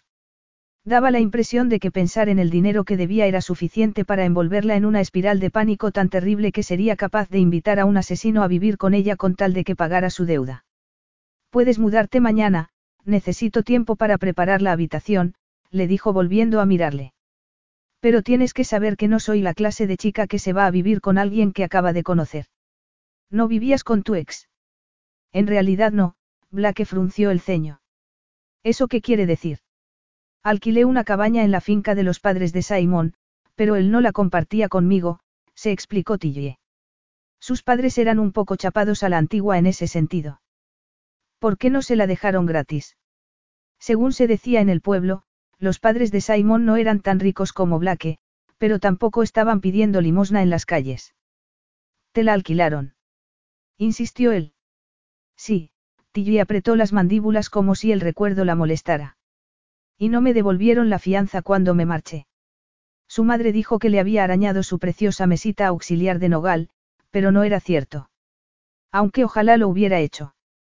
Me habría gustado agarrar un hacha y destrozar la cabaña. Blake contuvo una sonrisa. Tilly parecía un ángel dulce, pero si se rascaba un poco aparecía una mujer peleona y apasionada. Parece que tuviste suerte al escapar. Mañana cuando me haya mudado te llevaré a cenar. Será una forma de hacer saber a la gente del pueblo que esto va en serio. Tilly entornó los ojos. Solo cenar, no. Solo cenar. Cuando Blake se marchó, Tilly volvió a entrar en el salón y soltó unas cuantas palabrotas que habrían llevado a su padre a persignarse si la hubiera oído. Blake McClelland era el hombre más exasperante que había conocido en su vida, exasperante y demasiado encantador y atractivo. Había estado a punto de cometer una tontería actuando como una colegiala, mirándole los labios como suplicándole que la besara. Trufa entró en el salón y saltó al sofá para mirar por la ventana como si estuviera buscando a Blake. Empezó a gemir. Oh, por el amor de Dios, le dijo Tilly a la perra. ¿Por qué tuviste que ponerte tan tonta con él? Se supone que estás de mi lado. Trufa suspiró y se dejó caer en el sofá, apoyando el morro en las patas y gimiendo más calladamente. Tilly la miró con recelo. Tal vez creas que Black es lo mejor que has conocido, pero yo sé que busca. Cree que puede tenerme como tiene a todas sus amantes. Pues bien, se va a llevar una gran sorpresa porque puede chascar los dedos todo lo que quiera. A diferencia de ti, yo sí puedo resistirme a él. Tenía la fuerza de voluntad. La disciplina. El autocontrol. Blake pensaba que podía jugar con ella para llenar el tiempo hasta que se hubiera asegurado la propiedad. Ella iba a destruir aquella exacerbada confianza en sí mismo. Podía llevarla a cenar mil veces. Podía mudarse a vivir con ella. Pero no se acostaría con él. Aunque le haría creer a todo el mundo que así era. Tilly estaba decidida a demostrarle al pueblo entero que tenía la capacidad de atraer a un hombre así. Incluso el señor Pendleton se quedaría convencido cuando ejecutara su plan. Nadie la llamaría chapada a la antigua ni excesivamente conservadora cuando la vieran por ahí con Blake McClelland. Seguiría odiándole a puerta cerrada. Le odiaría y le despreciaría. Era una lástima la atracción que sentía hacia él, pero podría superarlo. Blake podía pagar sus deudas y no sentiría el menor remordimiento por permitírselo. Si quería que actuara en público como una mujer enamorada, entonces lo haría. Tilly se giró hacia la perra y le sonrió. Voy a ser tan intensa y tan sumamente dulce que no sabrá qué hacer. Blake visitó al día siguiente al señor Pendleton y le llevó de regalo un libro y una botella de whisky. El anciano entornó los ojos cuando le vio entrar. Me preguntaba cuándo volverías a aparecer. ¿Qué es eso que me han contado de que le has dado a Tilly un anillo de compromiso? ¿Crees que soy tan estúpido como para no ver lo que estás haciendo? Blake se sentó en la silla al lado de la cama y cruzó el tobillo sobre la otra pierna. Y yo que creía que era usted un romántico. No me contó que se enamoró de su mujer a los pocos minutos de conocerla. Las facciones del señor Pendleton se suavizaron una fracción de segundo con la mención de su mujer. Sí, bueno. Ya no hay mujeres como mi Belma estos días, aunque Tilly se le acerca, su expresión volvió a endurecerse al clavar la vista en Blake. Es una buena chica. Demasiado buena para alguien como tú. Blake no pudo evitar sentir una punzada de irritación. Sí, se había ganado una reputación como playboy, pero ni robaba bancos ni engañaba a las ancianas. Sin duda eso debe juzgarlo Tillie, no usted ni nadie del pueblo. El anciano sacudió la cabeza. El caso es que no creo que Tilly sepa lo que quiere. Ahorró durante años para esa boda. Ya solo el vestido le costó una fortuna, y estoy convencido de que eligió ese modelo solo porque la madre de Simon la presionó. Yo le ofrecí dinero para ayudarla a pagar sus deudas, pero no quiso aceptarlo. Me lo contó, dijo Blake. Usted ya no tiene que preocuparse de eso. La mirada del señor Pendleton seguía siendo cínica. ¿Te has mudado ya a vivir con ella? Esta noche. Por cierto, gracias por permitirlo. Debe ser más encantador de lo que yo creía. Ya tenéis fecha de boda. Todavía nos estamos acostumbrando a estar en pareja, aseguró Blake. No quiero meterle prisa después de lo de su última relación. El señor Pendleton resopló. A eso le llamas una relación. Ese chico ni siquiera se acostó con ella. Es tan pura como una monja, le dirigió a Blake otra mirada inquisidora. Apuesto a que un hombre como tú no se conformaría con un beso en la mejilla y con hacer manitas. Por eso supe que él no le convenía. Sé que es un hombre de fe y todo eso, pero la química es la química. Una pareja la tiene o no la tiene. Blake estaba haciendo todo lo posible por disimular su disgusto. Tilly era virgen. ¿Cómo había conseguido llegar a los veintipico sin tener sexo? La señora Rosetorne le había contado que había estado prometida durante tres años, y que salía con su novio desde los 16. ¿Por qué no le había presionado un poco él? Incluso los hombres de fe tenían hormonas. Sería aquella la razón por la que reaccionaba así ante Blake. Con aquella ansia en los ojos, como si alguien le estuviera ofreciendo algo que se había negado durante mucho tiempo. Un momento. Blake deseó que su conciencia no hubiera hecho acto de presencia. ¿Cómo iba a tener una aventura con ella si era virgen? Él no estaba con vírgenes. Las vírgenes eran princesas de mejillas rosadas que esperaban la llegada de un príncipe azul montado en un caballo blanco. Las vírgenes querían todo el paquete, boda, hijos y una casa con valla blanca. Y él no estaba dispuesto a firmar por nada de todo aquello. El señor Pendleton le miró con ojos inquisitivos. Va todo bien. ¿Quieres que llame a la enfermera? Estás un poco pálido. Blake forzó una sonrisa y se puso de pie. Tengo que irme. Llámeme si cambia de opinión respecto a la casa. El señor Pendleton resopló. Puede que Tilly haya caído en tus encantos, pero yo no soy un pelele. Venderé cuando esté preparado, y no un minuto antes. Blake se quedó un instante a los pies de la cama del anciano. Puede al menos darme su palabra de que no se la venderá a nadie más. El hombre la mantuvo la mirada sin pestañear. Puedes tú darme tu palabra de que no le romperás el corazón a Tilly. Blake contuvo un escalofrío ante la mirada penetrante del otro hombre. Nunca se sabe, tal vez sea ella la que rompa el mío.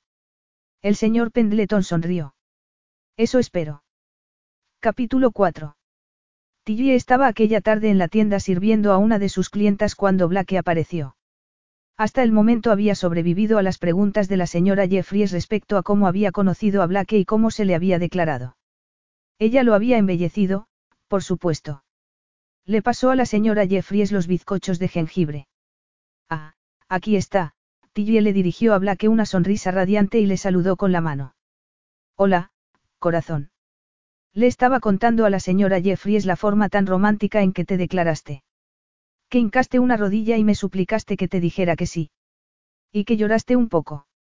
Bueno, no solo un poco, volvió a mirar a la señora Jeffries. Lloraba como una Magdalena. Nunca había visto a un hombre tan conmovido. ¿Verdad que es una dulzura?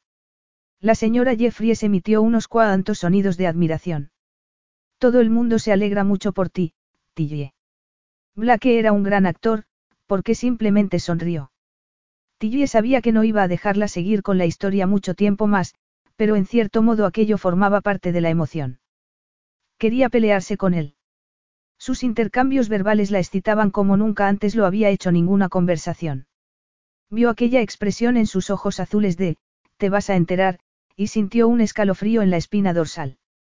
¿No vas a darme un beso, cariño? Le preguntó él. Estoy seguro de que a la señora Jeffries no le importará. Por supuesto que no, aseguró la mujer sonriendo. Tilly salió de detrás del mostrador. Qué mal haría un roce de labios. Los actores lo hacían todo el rato, y mucho más que eso. Se colocó delante de él, le puso las manos en el pecho y miró sus ojos pícaros. Tilly cerró los ojos y alzó la mano hacia su boca descendente. El primer roce de sus labios le provocó un escalofrío. El segundo no fue un roce, fue una presión seductora que la llevó a abrir los labios y contener un gemido mientras permitía que su lengua se deslizara de un modo tan experto que todas las células de su cuerpo se despertaron como si hubieran estado dormidas. Se apoyó en sus brazos y otro escalofrío le recorrió la espina dorsal cuando los fuertes brazos de Blake la estrecharon con más fuerza. Podía sentir el creciente montículo de su erección hablándole a su forma femenina con un poder tan primitivo que resultaba abrumador. ¿Cómo era posible que le estuviera respondiendo así? Ni siquiera le caía bien y, sin embargo, su cuerpo anhelaba el suyo como si fuera una sustancia prohibida. Tillie no tenía claro quién fue el primero en apartarse, pero tuvo la sensación de que había sido él. Sonrió. Bueno, me gusta saber que te alegras de verme. La sonrisa de Blake le dio a entender que no había terminado todavía con ella. Siempre, cariño. Siempre. La señora Jeffrey salió de la tienda justo cuando Joan regresaba de su hora de la comida. Hola, Blake, dijo sonriendo de oreja a oreja. Felicidades, por cierto. Es la mejor noticia del mundo. Gracias, respondió él. Yo también lo creo. He venido para llevarme a ti a dar una vuelta. Puedes guardar el fuerte durante media hora. Pero tengo que, empezó a protestar Tillie. Claro. Ningún problema, aseguró Joan. Además, Tillie estaba a punto de tomarse un descanso. Que os divirtáis. Cuando salieron a la calle, Blake le tomó la mano y Tillie no tuvo más remedio que aceptarlo porque había gente haciendo recados por la zona.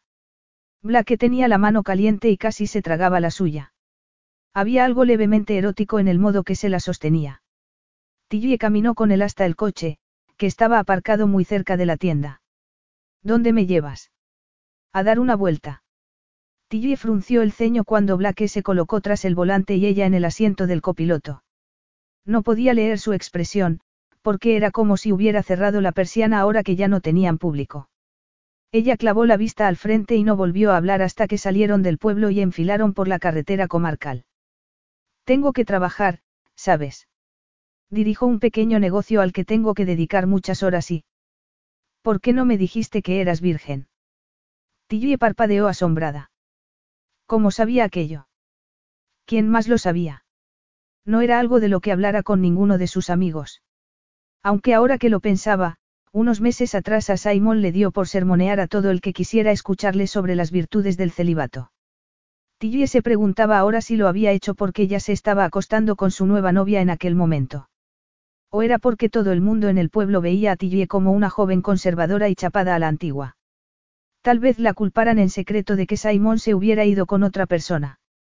No puedo entender cómo te ha llegado esa información y cómo puedes creer que sea cierta. Lo es. Tilly se cruzó de brazos y miró fijamente hacia adelante. No voy a responder a una pregunta tan impertinente. El coche se detuvo a un lado de la carretera. Blake apagó el motor y se removió en el asiento para mirarla. Así que es verdad. Tilly le miró y vio que la observaba con expresión pensativa. ¿Y si lo es qué? ¿Cuántos años tienes? 24. Un poco mayor para ser virgen, ¿no crees? Tilly miró hacia las vacas que pastaban en los verdes campos cercanos. Era un poco mayor, pero había accedido porque Simon insistió. No se lo había cuestionado porque sabía que sus padres, y también su madrastra, habían esperado hasta el matrimonio. Era algo común entre la gente de fe, había incluso movimientos de celibato entre la gente joven por todo el mundo. Pero no pudo evitar preguntarse si Simon nunca la había deseado realmente y la había utilizado solo como un plan de respaldo hasta que apareciera alguien más atractivo. Simon no creía en el sexo antes del matrimonio, afirmó. No a menos que se trate de una rubia de talla cero con aspecto de niña. ¿No intentaste hacerle cambiar de opinión? Preguntó Blake tras un breve silencio. Tilly lo había intentado una vez y fracasó estrepitosamente. Todavía se estremecía de vergüenza al recordarlo. Simón se puso a sermonearla, haciéndola sentir mal por lo que él consideraba, malos deseos. ¿Te refieres a seducirle? Tilly se rió con amargura. Ese no es mi fuerte en absoluto. Yo eso no lo sé. Tilly no podía dejar de mirarle la curva de la boca. Tragó saliva y apartó los ojos de él. Podemos hablar de otra cosa. Blake le atrapó un mechón de pelo entre los dedos y jugueteó con él. Eres una mujer preciosa. No permitas que nadie te diga lo contrario. Tilly se inclinó un poco más hacia él, como si le estuviera examinando la vista. Necesitas gafas. Porque yo nunca me describiría como preciosa. Soy normalita. Blake seguía jugueteando con su pelo y tenía la vista clavada en su boca, como si él tampoco pudiera evitarlo. Eres demasiado dura contigo misma. Para mí la inteligencia es tremendamente atractiva. Y sexy. Sí, bueno. Gracias por el cumplido, pero tengo un negocio del que encargarme, y si ya hemos terminado de hablar, me gustaría. Cuando te pedí que interpretaras esta farsa tenía la intención de acostarme contigo, afirmó Blake soltándole el mechón de pelo y recostándose de nuevo en su asiento. Pero no tengo relaciones con vírgenes. Tilly le miró fijamente. Con ninguna virgen no solo con las que tenían un poco de sobrepeso y no tenían una belleza clásica. ¿Por qué ese prejuicio contra las vírgenes? Las mujeres que han esperado a tener sexo hasta encontrar a la persona adecuada normalmente quieren el cuento de hadas, continuó Blake. No sería justo acostarse con ellas y luego salir corriendo. ¿Tú no te ves casado algún día? No. Será mejor que no se lo cuentes a nadie en el pueblo o te perseguirán con plumas y una olla de alquitrán. Blake se rió entre dientes. Sí, crees que no lo sé. Por eso no vamos a ponernos manos a la obra. Tilly arqueó una ceja. Te he dicho yo en algún momento que me acostaría contigo. Blake la miró de un modo que le dieron ganas de quitarse la ropa y arrojarse a sus brazos allí mismo. Nadie me ha rechazado nunca. Tilly sintió un leve placer por ser la primera. Leve porque no quería rechazarle. Quería pegar la boca contra la suya y abrir los labios al suave embate de su lengua, apretar los senos contra su pecho, las caderas contra las suyas y sentir el movimiento de su erección. El aire parecía cargado de una energía sexual que destelleaba entre sus miradas clavadas. Ni se te ocurra pensar en ello, la voz de Blake tenía una nota autoritaria. No sabes qué estoy pensando, reaccionó ella recuperando rápidamente la compostura. Blake elevó las comisuras de los labios. Ah, no. Alzó un dedo y le recorrió la línea de la boca con la yema como si estuviera leyendo braille, el labio superior y luego el inferior, como si quisiera recordar sus contornos. Tillie no sabía antes cuántas terminaciones nerviosas tenía en los labios. Ni sabía lo difícil que sería resistirse a una caricia así. Entonces dime qué estoy pensando. Blake le acarició la curva de la mejilla. Estás pensando en cómo sería, tú y yo. En realidad estoy pensando en la tarta que tengo que decorar para un bautizo, afirmó ella. Mentirosa. Blake le rodeó el lóbulo de la oreja muy despacio con la yema hasta que Tillie tuvo que contener el aliento para no gemir de placer. La boca de Blake se le acercó como a cámara lenta, el aroma a canela de su aliento se mezcló con el suyo en el pequeño espacio que separaba sus bocas. Tillie acortó la distancia y le rozó la boca con la suya como si fuera una pluma, pero no fue suficiente. Quería más. Apretó los labios contra los suyos alentándole con coquetería y se preguntó dónde habría escondido durante tantos años aquella parte sensual. Blake tomó el control del beso con un gemido ahogado y la estrechó contra sus brazos, casi aplastándola mientras su boca se movía con apasionada urgencia contra la suya. Tillie se abrió al embate autoritario de su lengua, recibiéndola en la caverna de su boca, mezclándola en una especie de juego del gato y el ratón que hizo que el deseo que mantenía a raya se liberara de sus cadenas. Inundó su cuerpo como una marea cálida que se llevó todas las razones por las que no debería estar alentando aquella interacción con él. Nadie la había besado nunca así. Con tanto calor y tanta intensidad con un deseo tan feroz que casaba con el suyo. Era muy emocionante que estuviera tan excitado como ella. Podía sentir su cuerpo preparándose, su carne femenina se moría por frotarse para recibir el alivio que anhelaba. Tillie podía escuchar los sonidos que ella misma hacía. Sonidos primitivos. Sonidos de aprobación. De placer, gemidos y suspiros y pequeños gruñidos que le resultaban ajenos. Le rodeó el cuello con los brazos y apretó los senos contra él todo lo que pudo. Blake se apartó de pronto. Respiraba pesadamente. De acuerdo. Tiempo, se volvió a apoyar en el respaldo del conductor y aspiró con fuerza el aire, apretando el volante con las manos como si quisiera anclarse allí. Tillie también se sentó y se atusó la falda tratando de calmar su cuerpo, pero este no escuchaba. Un deseo del que nunca había sido consciente la atravesaba en lo más profundo de su ser. Si apretaba las piernas era todavía peor. Le impactaba darse cuenta de lo cerca que había estado de suplicarle que terminara lo que había empezado.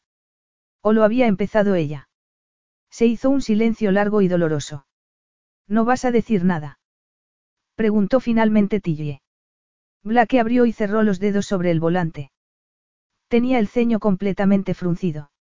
No creo que sea una buena idea mudarme a la mansión tan pronto. ¿Cómo que no? Era una idea genial. Nadie pensaría que estaba chapada a la antigua en cuanto Blake se instalara en la casa. Pero tienes que hacerlo. Le he dicho a todo el mundo que te mudas esta noche, le miró fijamente. Quieres recuperar McClelland Park, ¿verdad? Ya sabes que sí. Pero tengo que ir unos días a Edimburgo por asuntos de trabajo. No dijiste nada de trabajo ayer cuando viniste a verme a la casa. Y vamos a salir a cenar. La expresión de Blake parecía la de un hombre acorralado. Ha surgido después. Es, urgente. ¿Qué era urgente? El trabajo o su necesidad de salir corriendo de la tentación. A Tillie le resultaba extraño considerarse una tentación. Nunca lo había sido para Simon. Ni una sola vez en ocho años. Sintió una punzada de placer al pensar que Blake la deseaba tanto que necesitaba distanciarse de ella. Blake volvió a encender el motor. Será mejor que te lleve al trabajo, dijo echando marcha atrás y arrojando gravilla suelta al girar a toda prisa las ruedas. De acuerdo, había estado bien. Blake condujo tras dejar a Tillie de regreso en la pastelería. No podía quitarse aquel beso de la cabeza. Se había portado como un adolescente excitado besándose en la cuneta de la carretera. Se suponía que debía echar el freno ahora que había descubierto que era virgen. Pero en cuanto los labios de Tillie rozaron los suyos no pudo mantener las manos lejos de ella. Se suponía que su inexperiencia debía ayudarlo a mantener la distancia, pero le atraía como la miel a una mosca. Su boca le resultó tan suave y sexy bajo la suya, respondió a él como si fuera el aire que necesitaba para respirar. Le había costado un mundo apartarse. Quería seguir besándola tocándola, quitarle esa ropa y hundir los labios en aquellos maravillosos senos que había sentido contra el pecho. Tenía que controlarse. Se suponía que estaba concentrado en recuperar McClelland Park, no en tener una aventura con una chica que se había estado reservando para el príncipe azul. Tilly había respondido a él como si nunca antes la hubieran besado como se debía. Pero tal vez fuera así si su ex tenía sus intereses puestos en otro lado. Tilly besaba con todo el cuerpo, con tanta pasión que no quería ni imaginar lo que sería hacer el amor con ella. Podría ofrecerle una aventura. La idea le mordisqueaba los bordes de la conciencia. Tilly se sentía atraída hacia él, de eso no le cabía la menor duda. Pero, accedería a una aventura a corto plazo cuando su objetivo era el cuento de hadas. Las chicas como Tilly no tenían aventuras. Esperaban durante años a que el hombre adecuado les pusiera un anillo en el dedo y les prometiera él, para siempre. Blake vivía para el momento. Tenía una misión, y cuando la cumpliera seguiría adelante. Y no se llevaría a nadie con él al marcharse. Viajaba ligero en lo que a las emociones se refería porque esa era la manera de mantener el control. El control era la clave. No necesitaba tumbarse en el sofá de un psicólogo para saber que tenía algo que ver con haber perdido a su madre de niño. Había visto lo que sucedía cuando las emociones se apoderaban de una persona. La gente dejaba de pensar con claridad. Distorsionaban las cosas. Él mantenía la cabeza despejada centrándose en el trabajo. ¿Y que si era un adicto? Esa concentración era lo que le había llevado a recuperar la fortuna que se perdió cuando su padre se vino abajo. La capacidad de Blake para tomar decisiones empresariales duras sin involucrar a las emociones era la clave de su éxito. En cuanto la gente permitía que los sentimientos entraran en la ecuación todo empezaba a complicarse. Le había parecido que sería muy fácil convencer a Tilly para que lo ayudara a recuperar McClelland Park. Cuando supo por los cotilleos del pueblo que la habían abandonado y tenía una deuda grande, pensó que podía utilizar su situación para su ventaja, un mes fingiendo ser su prometido a cambio de pagar sus deudas. Muy fácil, o eso le pareció. Pero no consideró las consecuencias de semejante acuerdo. Tenía pensado llevar a su padre a vivir a la mansión en un futuro no muy lejano. Si Blake hacía mal las cosas con Tillie, todo el pueblo se pondría en su contra y tal vez dificultaran la estancia de su padre allí. Tillie era la santa del pueblo y si le hacía daño podía terminar con las rodillas destrozadas por un bate de béisbol. Así que tal vez no le viniera mal una temporada de celibato. Capítulo 5. Tillie había llevado a Trufa a ver al señor Pendleton y después regresó a McClelland Park para echarle un ojo a las galletas que estaba horneando. Llevaba casi una semana sin ver a Blake. Cuando al principio le dijo que se iba a ir le preocupó lo que la gente pudiera decir porque ella había anunciado a bombo y platillo que se iba a vivir con él. Pero a medida que pasaban los días con poco o ningún contacto con él, se sintió extrañamente desinflada, como un globo solitario que alguien dejó atrás después de una fiesta. No quería admitir las ganas que tenía de volver a verlo. Ni tampoco lo aburrida que era la vida sin él entrando en la tienda y dirigiéndole una de aquellas miradas suyas por encima del mostrador. Ahora no podía siquiera mirar los petisús de chocolate sin sentir un escalofrío. Le envió un texto diciéndole que le dejaría la llave de McClelland Park bajo una baldosa suelta cerca de la puerta de entrada por si ella estuviera todavía en el trabajo. El señor Pendleton seguía negándose a creer que estuviera prometida a Blake. Tampoco ayudó mucho saber que Blake estaba en Escocia. Pero debido a su problema con la memoria, el personal del hospital la tranquilizaba diciendo que solo era una fase y que pronto se recuperaría. Todo el mundo que pasaba por la pastelería se detenía a hablar de lo maravilloso que era que por fin hubiera encontrado el amor verdadero. A aquellas alturas Tilly era tan buena mintiendo que incluso ella estaba empezando a creerse que estaba realmente enamorada de Blake. Las mariposas que sentía en el estómago cada vez que escuchaba su nombre hacían que empezara a preguntarse si la mente y el cuerpo no le estarían jugando una mala pasada. Era posible fingir que se sentía algo. Tillie no sabía si le avergonzaba que todo el mundo creyera que estaba con Blake o si se sentía decepcionada. Desde aquellos besos su cuerpo se sentía inquieto. Era como si hubiera despertado un ansia que solo él podía saciar. Si cerraba los ojos podía recordar cada segundo de su boca en la suya, la sensación, el sabor, el modo en que su barba incipiente le rozaba la piel. Cuando le contó su plan por primera vez tenía la intención clara de seducirla además. Pero cuando supo que era virgen se retiró, sin contar el beso, claro. ¿Y si tenía una pequeña aventura con él? No iba a enamorarse. Su mente podía utilizar todos los trucos que quisiera. No iba a enamorarse de nadie. No después de la última vez. Blake podía ser un medio para un fin, igual que ella lo sería para él. ¿Qué sentido tenía abstenerse del sexo si no tenía intención de casarse nunca? Ya no. No después de haber sido humillada públicamente en la boda que había planeado y que esperaba con tantas esperanzas puestas en el futuro. Por eso había guardado la tarta nupcial y el vestido de novia como recordatorio de su estupidez. Un recordatorio de lo estúpido que había sido creer en el cuento de hadas. No era más que una trampa para tontos románticos que pensaban que la vida no estaba completa sin un compañero. Tillie podía arreglárselas muy bien sin uno. La pareja ya no era algo para ella. Se acabó el consentir a un hombre. Se acabó cocinar platos que no le gustaban a ella solo por complacerle. Se acabaron las películas de acción y violencia y los aburridos partidos. Soltera y contenta. Así estaría ella, dentro de un tiempo. El anillo de compromiso seguía en el dedo de Tillie, así que pensó que lo mejor sería aprovecharlo al máximo. Sospechaba que tendría que ponerse a dieta durante un mes para poder quitárselo. No lo había conseguido ni con jabón ni con mantequilla. Tenía que ponerse guantes estériles al trabajar con la masa porque no quería mancharlo. Pero cuando transcurriera un mes se libraría del anillo y también de Blake. Pero antes pasaría un buen rato. Tillie sacó la primera hornada de galletas de cacahuete. Trufa levantó las orejas, ladró y salió disparada de la cocina. Empezó a arañar la puerta de entrada para poder salir. Tillie se quitó los guantes de plástico, se limpió las manos en el delantal y se acercó a abrir la puerta. En ese momento vio el deportivo negro de Blake deteniéndose frente a la fuente de la entrada circular. Salió del coche con una ligereza envidiable. Llevaba en la mano un ramo de rosas color pálido, no eran rosa fuerte ni tampoco blancas. Se las entregó a Tillie con una sonrisa pícara. Pensé que esto te gustaría. Tillie hundió el rostro en las fragantes flores, sintiéndose de pronto avergonzada ante la idea de que se fuera a vivir con ella. Habría hecho lo correcto accediendo. ¿Y si las cosas se ponían, incómodas? Nunca había vivido con nadie aparte de su padre y su madrastra. ¿Y si Blake no aceptaba su proposición de tener una aventura? La casa era grande, pero no lo suficiente para que pudiera esquivarle. Son preciosas. Me encanta el color. Ese rosa me recuerda a tus mejillas cuando te sonrojas. Tillie podía sentir que ahora estaba haciendo exactamente eso. Nadie la hacía sonrojar más que él.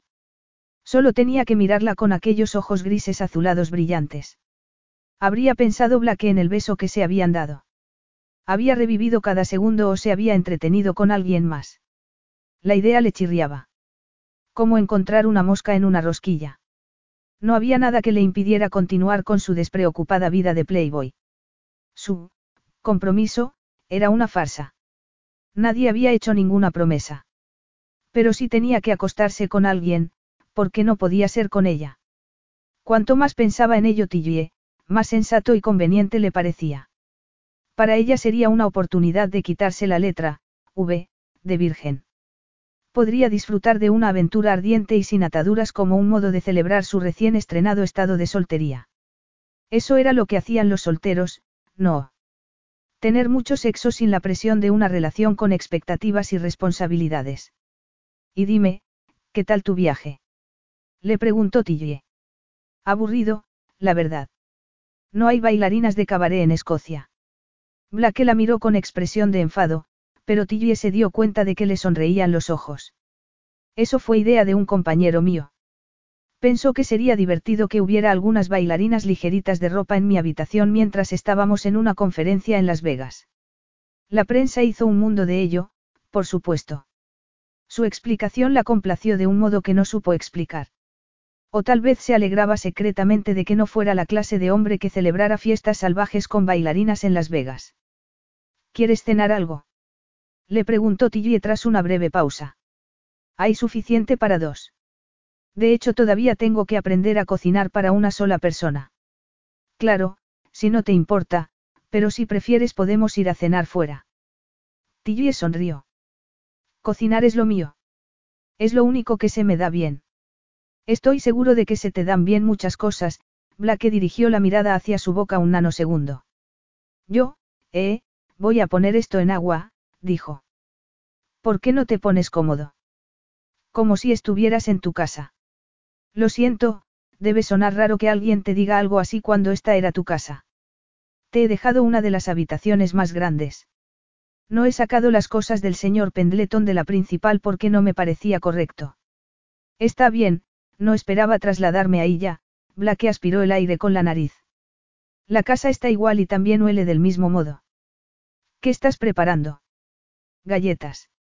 Horneo mucho aquí para la tienda y así mantengo el espacio de trabajo despejado para hacer las decoraciones.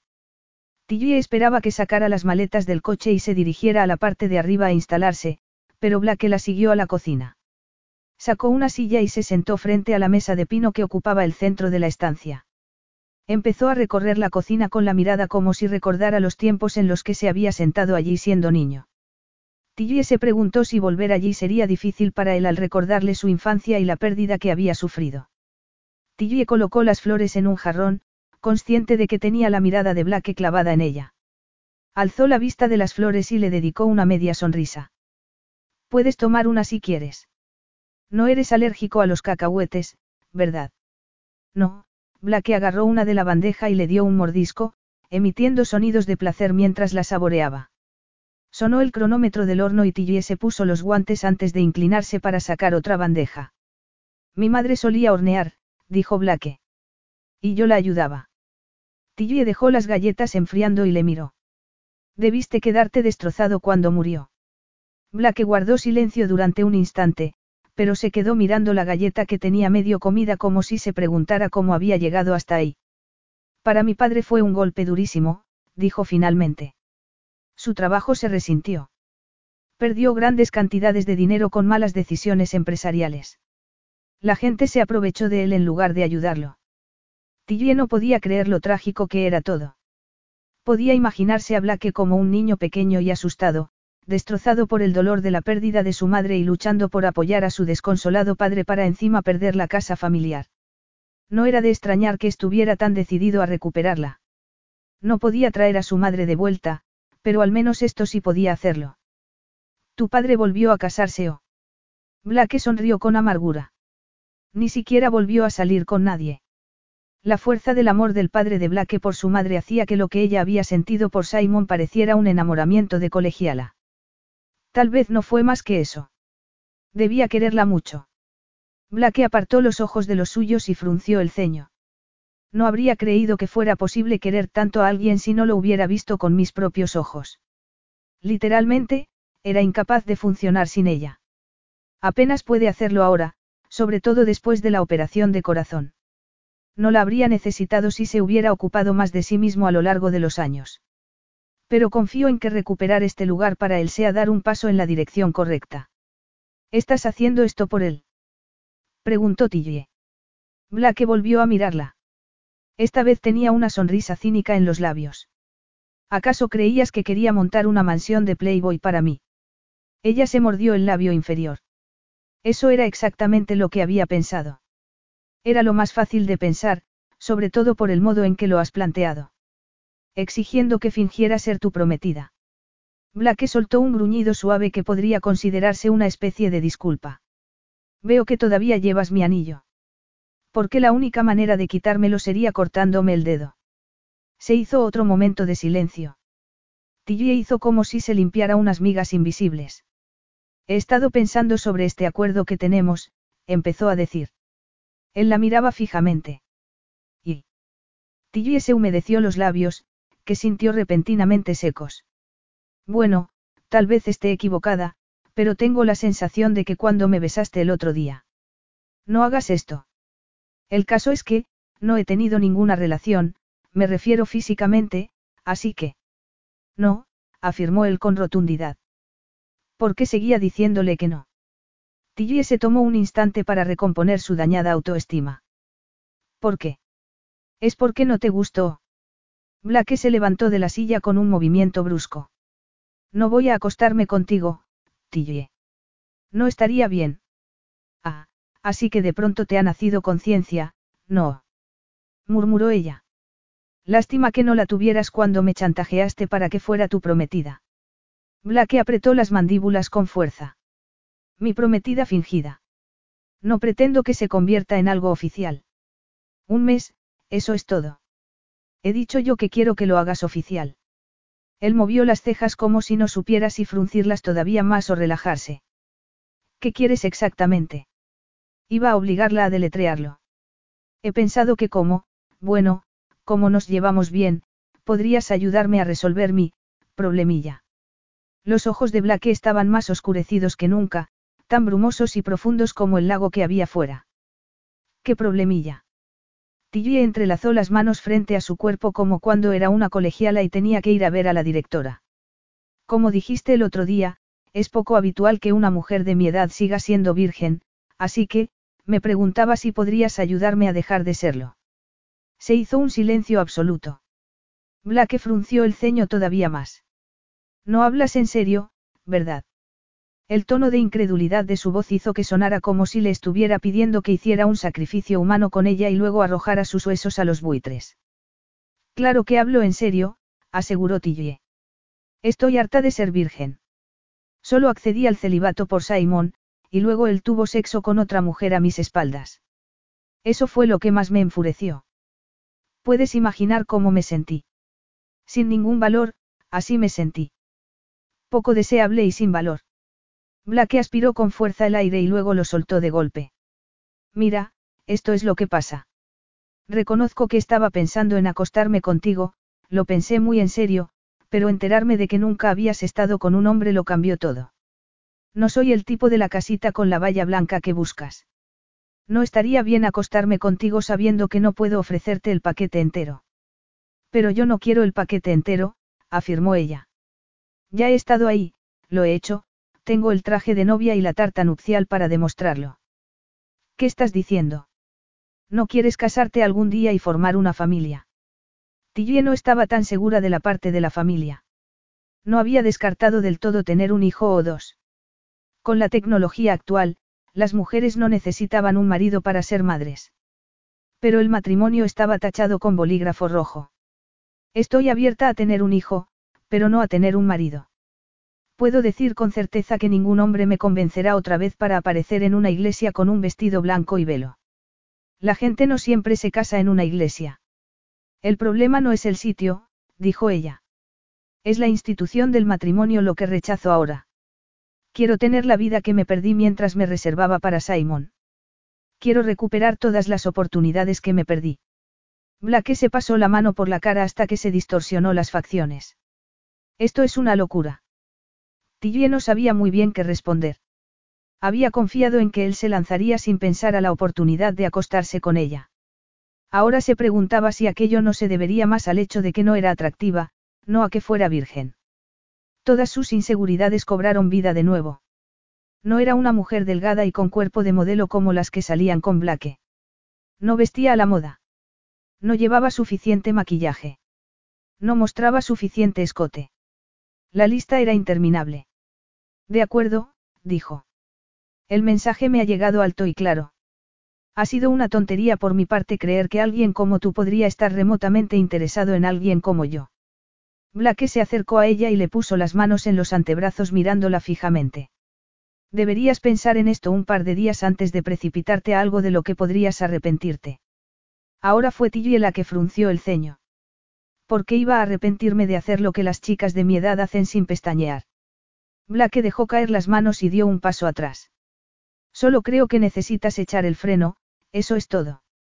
Tilly apretó los labios y se cruzó de brazos. Estoy empezando a arrepentirme de haberte invitado a mudarte aquí. Por eso me invitaste. El tono de Blake tenía un filo duro. Para que pudiera ayudarte con tu, problemilla, como tú le llamas.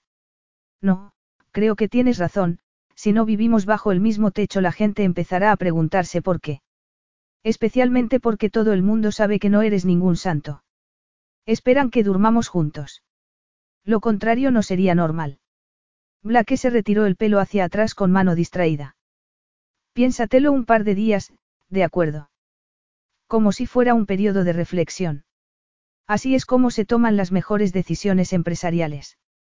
Así es como ves esto. Como una decisión empresarial. Una persiana cayó sobre la mirada de Blake, como si se estuviera cerrando. Mi objetivo es y ha sido siempre recuperar este lugar. Tú te convertiste en parte del plan cuando te planteé este acuerdo a cambio del dinero que debías. Pero si prefieres que ponga fin a nuestro fingido compromiso, entonces lo haré. No me deberás ni un penique. Tú eliges. La estaba poniendo a prueba. Pero aunque no fuera así, como iba Tilly a abandonar y ver cómo perdía por segunda vez la casa que tanto amaba. Blake no le había hablado mucho de su madre, pero lo poco que le dijo de su padre le hizo darse cuenta de lo profundamente que le quería y que veía la recuperación de la mansión como parte esencial de su bienestar. Tal vez podría haberse bajado del tren antes, pero no ahora que se había dado cuenta de lo importante que era McClelland Park para él. No, quiero que recuperes la casa, aseguró. Es lo justo, aunque el modo en que lo estás abordando sea poco convencional. Si Blake sintió alivio lo disimuló muy bien. Su expresión no mostraba nada. Gracias. Blake sacó sus cosas del coche mientras Tillie preparaba la cena. Una parte de él le decía que volviera a meterlas y se marchara de allí antes de que hubiera más daños. Pero la proposición de Tillie de tener una aventura sin ataduras era más tentadora que la fuerza de sus convicciones. Estaría mal tener una relación física con ella.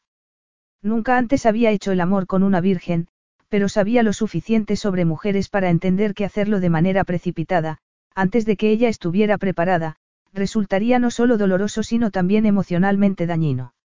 No se consideraba una persona que colocara los estándares de sexualidad femeninos distintos a los de un hombre.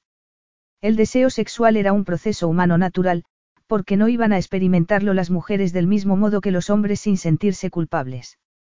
Pero el hecho de que Tilly fuera virgen le hacía sentirse, privilegiado honrado de que hubiera decidido pedirle a él que fuera su primer compañero. No porque sintiera algún afecto por él, en ese caso Blake no habría accedido. Los sentimientos se interponían cuando se trataba de sexo sin ataduras. Él era un maestro bloqueando los suyos. De vez en cuando sentía algo más vago por alguna compañera en particular, pero siempre se marchaba antes de que tuviera tiempo de arraigar.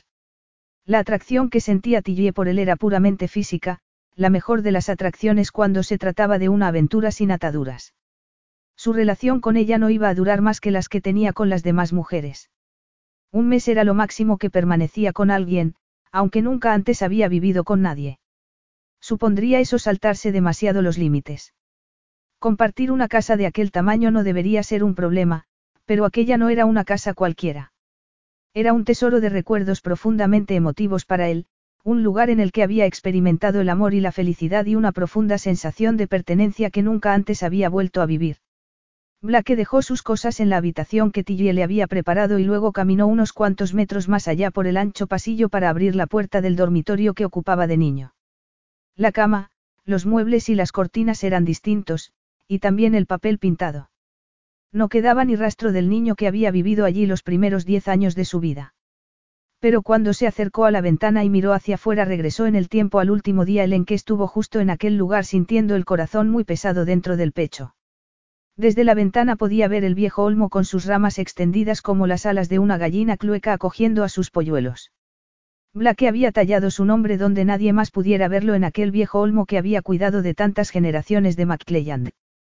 Escribió su nombre allí como una promesa secreta a sus ancestros de que algún día volvería a recuperar el único hogar que había conocido.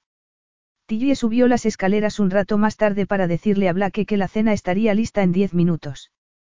Al principio no lo encontró. No estaba en la habitación que había preparado para él, aunque sus maletas estaban allí. Siguió por el pasillo y llegó a una habitación más pequeña. Allí lo encontró, de pie frente a la ventana y con las manos en los bolsillos, mirando hacia los campos verdes y los acres de bosque que quedaban detrás. Debió sentir que le estaba mirando, porque se dio la vuelta y la miró con una sonrisa distraída, como si estuviera sumido en sus pensamientos. Perdona, ¿has dicho algo? Tilly entró en la habitación y se detuvo cuando estuvo justo enfrente de él. Le resultaba difícil leer su expresión, pero le dio la sensación de que estaba haciendo un esfuerzo por mantener sus emociones a raya. Esta era tu habitación de pequeño. Los ojos de Blake se apartaron de los suyos y volvieron a mirar por la ventana. ¿Ves aquel viejo olmo allí a lo lejos? Señaló hacia el árbol bajo el que Tillie se sentaba muchas veces a jugar con trufa. Sí, murmuró ella. Siempre le había parecido que era un lugar mágico, que se trataba de un árbol de cuento. Blake seguía con la vista clavada en el árbol. Me rompí el brazo al caerme de ese olmo cuando tenía nueve años. Me quitaron la escayola justo antes de mi décimo cumpleaños, hizo una breve pausa. Si hubiera sabido que sería el último cumpleaños que pasaría aquí con mi madre. Tillie le pasó el brazo por el suyo para ofrecerle todo el consuelo que pudo. Estoy segura de que tu madre estaría muy orgullosa del hombre en el que te has convertido, sobre todo con todo lo que estás haciendo para ayudar a tu padre. Blake emitió un sonido a medio camino entre el suspiro y el gruñido. Le habría roto el corazón saber que tuvimos que dejar este lugar. Es un lugar del que resulta muy fácil enamorarse. Blake se giró y le dedicó una de sus medias sonrisas. ¿Tú dónde te criaste? No en un lugar tan bonito como este, admitió Tillie quitándole el brazo del suyo. Vivíamos en vicarías dependientes de una parroquia, así que nunca hubo un lugar que pudiera llamar, hogar, en ese sentido. El sitio en el que más tiempo hemos vivido fue aquí, en este pueblo, pero solo pasaron cuatro años antes de que mi padre fuera trasladado a otra parroquia en Newcastle. Por eso me quedé en casa de los padres de Simon, no quería interrumpir mi último año de estudios. Albergaba la esperanza secreta de que mi padre y mi madrastra cambiaran de opinión respecto a irse, pero no pareció preocuparles demasiado dejarme atrás. No les interesan demasiado los problemas del primer mundo. Viven por y para su fe. Blake clavó sus ojos azul grisáceo en los suyos. Tu padre no tuvo más remedio que aceptar el traslado o podía haber pedido una ampliación. A Tillie le había costado aceptar la decisión de su padre de mudarse, pero como era una hija obediente, nunca dijo nada. Le resultaba un poco raro estar confesando lo que sintió en aquel momento con alguien con tanto mundo como Blake. Él nunca se habría cuestionado la decisión porque consideró que era su deber. Tuve que aceptarlo, pero la verdad es que no fue fácil. Tú también vives de la fe. Tillie puso cara de buena. Por favor, no se lo digas a mi padre y a mi madrastra, pero no se me da muy bien. Me gusta saber que hay dinero en el banco y que todas las facturas se pagarán con el tiempo. Me parece justo. Se hizo una breve pausa. ¿Y qué me dices de ti? Preguntó Tillie. ¿Crees que un poder sobrenatural que te vigila todo el rato? Los ojos de Blake se oscurecieron de pronto y le puso una mano en la cara, deslizándosela por la mejilla. Si lo hay, entonces lo que voy a hacer ahora mismo me enviará directo al infierno. Tillie tragó saliva disimuladamente. ¿Qué? ¿Qué vas a hacer? Adivínalo, dijo acercando su boca a la suya. Capítulo 6. Los labios de Blake eran fuertes, decididos, casi duros como si le molestara la atracción que sentía por Tillie y estuviera luchando contra ella. Tillie no quería que luchara contra ella, quería que abrazara aquella atracción como ella hacía. El calor de su boca se extendió por la suya como el fuego, provocando chispas de sensación desde los nervios de sus labios que viajaron a través de su cuerpo como llamas. La lengua de Blake encontró la suya con un único embate y establecieron un duelo íntimo y placentero. Tilly apretó el cuerpo contra el suyo y abrió la boca a su exploración. Su lengua se iba haciendo más audaz a cada segundo. Blake sabía a menta, café y desesperación, sus labios se movían sobre los suyos con exquisita pericia hasta que sus sentidos empezaron a cantar como un coro sinfónico. ¿Cómo era posible que un beso despertara en ella aquellas sensaciones? La sensación viajó a toda velocidad de la boca al centro de su cuerpo como si sus besos conocieran un camino secreto a través de su interior. Blake tenía las manos en sus caderas, sosteniéndola contra su piel masculina y sin dejar ninguna duda de que el deseo que Tilly estaba experimentando no era unidireccional. El cuerpo de Blake estaba tan excitado como el suyo. Él apartó la boca de la suya para dejarle un rastro de besos en un lado del cuello. Tienes que decirme que pare, había una nota casi de súplica en su voz, pero de ninguna manera le iba a pedir que se detuviera. Tilly le deslizó la yema del dedo por la barbilla, donde tenía una barba sutil y deliciosamente masculina. ¿Y si no quiero que pares? Blake le apretó con más fuerza las caderas. Sus ojos eran dos lagos de neblina gris. No me lo estás poniendo fácil. Ella se puso de puntillas y le dio varios besos suaves en los labios. Quiero que me hagas el amor. La boca de Blake respondió besándola con la misma calidez. Te he deseado desde el primer día que me serviste en la tienda, murmuró. Ella le besó de nuevo. ¿Por qué? Por mis petisus de chocolate. Blake sonrió contra su boca. Entre otras cosas. Ella se apartó para mirarle. ¿Qué otras cosas? Blake le deslizó un dedo indolente por la forma de las cejas.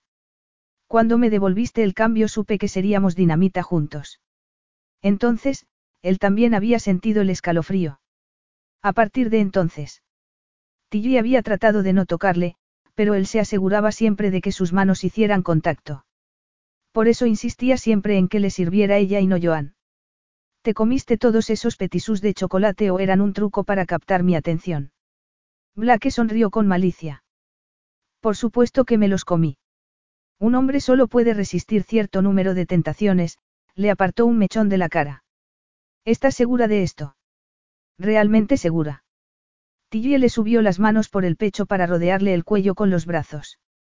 Completamente, se acercó más a él y aplastó los senos contra el muro de su pecho, conectando su boca con la suya en un beso explosivo, como si su última resistencia hubiera estallado. Las manos de Blake le cubrieron el trasero para atraerla contra su calor, su lengua mezclada con la suya en un baile sexy que la hizo estremecerse por dentro de placer. Así era como se suponía que debían ser los besos. Apasionados, imparables. Irresistibles. Tillie contuvo el aliento cuando Blake movió una mano desde el trasero hasta la parte inferior de sus senos. Era tan excitante como si se lo hubiera cubierto con la mano desnuda. Pero parecía estar teniendo mucho cuidado en no precipitarse, y seguía besándola lentamente de un modo que sus sentidos parecían presas del éxtasis. Tilly emitía pequeños sonidos bajo el sensual movimiento de su boca, sonidos de ansia que marcaban el deseo que sentía por él. Nunca había experimentado una fiebre así en la piel. Cada nervio de su cuerpo estaba activado, en alerta máxima, anticipando el siguiente roce de su boca, la siguiente caricia, la posesión definitiva de su cuerpo moviéndose con calor y urgencia dentro del suyo. Blake la acercó a la cama con la boca todavía clavada en la suya en un beso ardiente que le provocaba escalofríos en la base del vientre. Ella empezó a quitarle la ropa, estaba deseando tocarle la piel desnuda. Le desabrochó un par de botones de la camisa, pero sus dedos no estaban muy hábiles. Blake se quitó el resto y se la sacó por la cabeza antes de tirarla al suelo, a los pies de la cama. Ella le puso las manos en el pecho y le deslizó las palmas por los tonificados músculos, preguntándose otra vez dónde almacenaría todas las calorías que le había vendido. Una repentina timidez se apoderó de ella. Le causaría rechazo a Blake su vientre abultado que no lograba bajar por muchas sentadillas que hiciera. Los muslos con hoyuelos. ¿Y si su cuerpo no le gustaba? No era como las modelas esbeltas con las que Blake solía salir.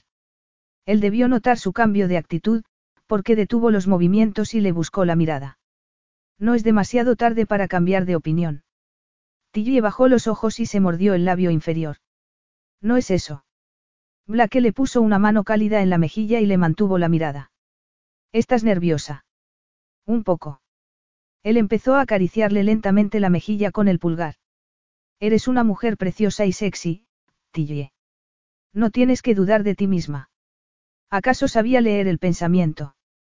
Siempre me he avergonzado de mi cuerpo, confesó. Simón lo empeoró al insistir todo el rato en que me tapara. Empecé a ver mi cuerpo como un problema, algo de lo que avergonzarme, algo que tenía que esconder en lugar de estar orgullosa de mis curvas. Blake le cubrió suavemente el pecho a través de la ropa. He tenido fantasías con tus curvas desde el día que te conocí. De verdad. Los ojos de Blake emitieron un brillo sexy cuando empezó a desabrocharle los botones de la parte de arriba. La piel de Tilly se estremeció cuando sus dedos rozaron los suyos y el centro de su cuerpo se contrajo con un espasmo de deseo tan fuerte que creyó que se iba a desmayar. Blake le quitó el vestido y lo dejó caer al suelo al lado de su camisa. Deslizó las yemas de un dedo por las curvas gemelas de sus senos, todavía encajados en el sujetador. La sensación de su dedo acariciándola resultaba electrizante. Preciosos, su voz era un murmullo grave que provocó un escalofrío en la piel de Tilly. Entonces Blake inclinó la cabeza y deslizó la lengua por cada uno de sus senos lentamente. ¿Quién hubiera imaginado que tenía tantas terminaciones nerviosas en el pecho? Luego siguió hacia abajo y le besó el esternón y el ombligo, quitándole con delicadeza las braguitas para tener acceso a su parte más íntima. Ella se puso tensa automáticamente, pero Blake la calmó colocándole una mano en el vientre, justo encima de su montículo para tranquilizarla. Relájate, cariño. No te haré daño. Tilly dejó escapar lentamente el aire que estaba conteniendo y volvió a apoyar toda la espalda en el colchón. Blake empezó a acariciarla con las yemas de los dedos midiendo su respuesta, animándola a decirle que funcionaba y que no. Y ella se lo habría dicho si hubiera sido capaz de hablar. Lo único que pudo hacer fue contener el aliento. Blake puso la boca en ella y empezó a explorarla lentamente, lamiéndola con suavidad para ayudarla a abrirse como una flor, dándole tiempo para que se acostumbrara a su contacto, a sentir su aliento en ella. Las sensaciones se iban construyendo en una poderosa oleada, llevando su cuerpo a un punto delicioso. Era como si se estuviera aproximando una tormenta salvaje y aterradora. La sintió llegar, pero se apartó de ella, temerosa del impacto que podría tener. Vamos, Tillie, murmuró él. No le tengas miedo. No, no puedo, Tillie se llevó la mano a la cara para taparse, avergonzada de pronto por lo torpe que debía parecerle. Blake le apartó la mano de la cara con suavidad. Lo estás haciendo muy bien. Es difícil tener un orgasmo con una pareja por primera vez. Pero te tengo. No dejaré que te ocurra nada malo. Déjate llevar. Tilly cerró los ojos y dejó que la acariciara con los labios y la lengua. Era como si supiera leerle el cuerpo. La presión volvió a subir y esta vez no hubo forma de escapar de las oleadas de placer, parecían impactar contra ella una y otra vez, llevándola a una cúspide que estaba más allá del pensamiento. Su cuerpo estaba completamente cautivo de unas sensaciones que nunca antes había experimentado con tanta fuerza. Las olas le recorrieron el cuerpo en cascada dejándola débil y sin fuerzas. Blake le acarició el lateral del muslo. ¿Lo ves? Sabía que podrías hacerlo. Tillie lo atrajo hacia sí para poder tocarlo. Eso ha sido, increíble. Pero tú tienes demasiada ropa. Me he distraído ahí un instante, Blake se apartó de la cama para quitarse los pantalones y los calzoncillos antes de sacar un preservativo de la cartera. Volvió a la cama y se tumbó a su lado como si no quisiera abrumarla. No tenemos que hacer esto si no te sientes preparada. Tillie le acarició la erección. Estoy preparada. Más que preparada. Estoy preparada desde el día que te conocí. Las facciones de Blake se contrajeron de placer mientras ella le acariciaba de arriba abajo. Lo estoy haciendo bien. Le preguntó. Puedes hacerlo más fuerte. No me harás daño. Tilly apretó los dedos y fue más rápido, disfrutando del modo en que la respiración de Blake cambió. Él llevó la boca a la suya y la besó larga y apasionadamente, demostrándole con la lengua lo que iba a venir después. Tilly apretó la pelvis contra él, permitiendo que su cuerpo comunicara sus necesidades. Blake se colocó encima y apoyó el peso sobre los brazos para no aplastarla. Le apartó el pelo de la cara. Seguro que estás bien. No es demasiado tarde para decir que no, murmuró con los ojos brillantes de deseo. Tilly le acarició la cara. Te deseo. Él le dio un suave beso en los labios. Yo también te deseo, entonces empezó a moverse lentamente hacia la entrada de su cuerpo, permitiendo que le sintiera sin ir más allá. Si te hago daño, dímelo. Tilly le puso la mano en la erección para guiarle, aunque no necesitaba directrices. Estaba siendo muy considerado, pero su cuerpo no necesitaba su consideración. Lo necesitaba él. En aquel instante. Blake se deslizó un poco hacia adentro, dándole tiempo a que se acostumbrara a él. Luego profundizó un poco más cada vez hasta que ella se sintió cómoda con su presencia. ¿Todo bien? preguntó. Más que bien, dijo Tilly acariciándole la espalda y los hombros. Es increíble sentirte. Es increíble sentirte a ti también, Blake le rozó los labios con los suyos primero con suavidad y luego con una firme presión. El poder primitivo de aquel acto surgía a través de su cuerpo, haciéndola gemir y gruñir cuando él inició un suave ritmo de embate y retirada. No había ni rastro de la incomodidad que había imaginado. Ni de la vergüenza de no tener un cuerpo perfecto. Estaba absorbida por el momento mágico de descubrir puntos de placer y zonas erógenas de su cuerpo, y se sentía orgullosa de cómo respondía él. Tilly sentía el cuerpo ardiente de deseo, pero se veía incapaz de llegar al momento final de despegue. Se movió debajo de él, buscando aquella fricción extra, encontrándola y luego perdiéndola cuando más la necesitaba. No, no puedo. Si puedes, dijo Blake poniendo una mano entre sus cuerpos y acariciándola íntimamente. Aquello era lo único que necesitaba para volar. El estremecimiento que recorrió su cuerpo de la cabeza a los pies no perdonó ningún rincón. Tillie se abrazó a él mientras la tormenta la atravesaba y le clavó los dedos en las nalgas, impresionada por lo descontrolado que estaba su cuerpo. Hacer el amor con alguien era muy distinto a complacerse a sí misma. El contacto de piel con piel, el aroma de la excitación, el dar placer y recibirlo, hacían que la experiencia fuera mucho más satisfactoria. Blake esperó a que ella saliera del orgasmo antes de dejarse llevar por su propio placer. Tillie sintió cada uno de sus escalofríos, escuchó aquel gruñido gutural que parecía salir de una caverna situada en su interior. Habría experimentado la misma sensación de terremoto. Blake levantó la cabeza y la miró a los ojos. Irá mejorando cuanto más lo hagamos. Tillie le recorrió la línea del labio inferior con el dedo. No puedo imaginar cómo podría mejorar para mí. No sabía que mi cuerpo fuera capaz de algo así. Tienes un cuerpo precioso capaz de acabar con todo el autocontrol que soy capaz de reunir. Tillie le escudriñó el rostro durante unos segundos. Para ti ha estado bien. Blake la besó en los labios. Mejor que bien. Impresionante. Nunca antes me había acostado con alguien como tú. ¿Te refieres a una virgen? El jugueteó con uno de sus mechones de pelo. No solo eso. Es porque soy gorda. Blake frunció el ceño. No eres gorda. Tienes una figura maravillosa.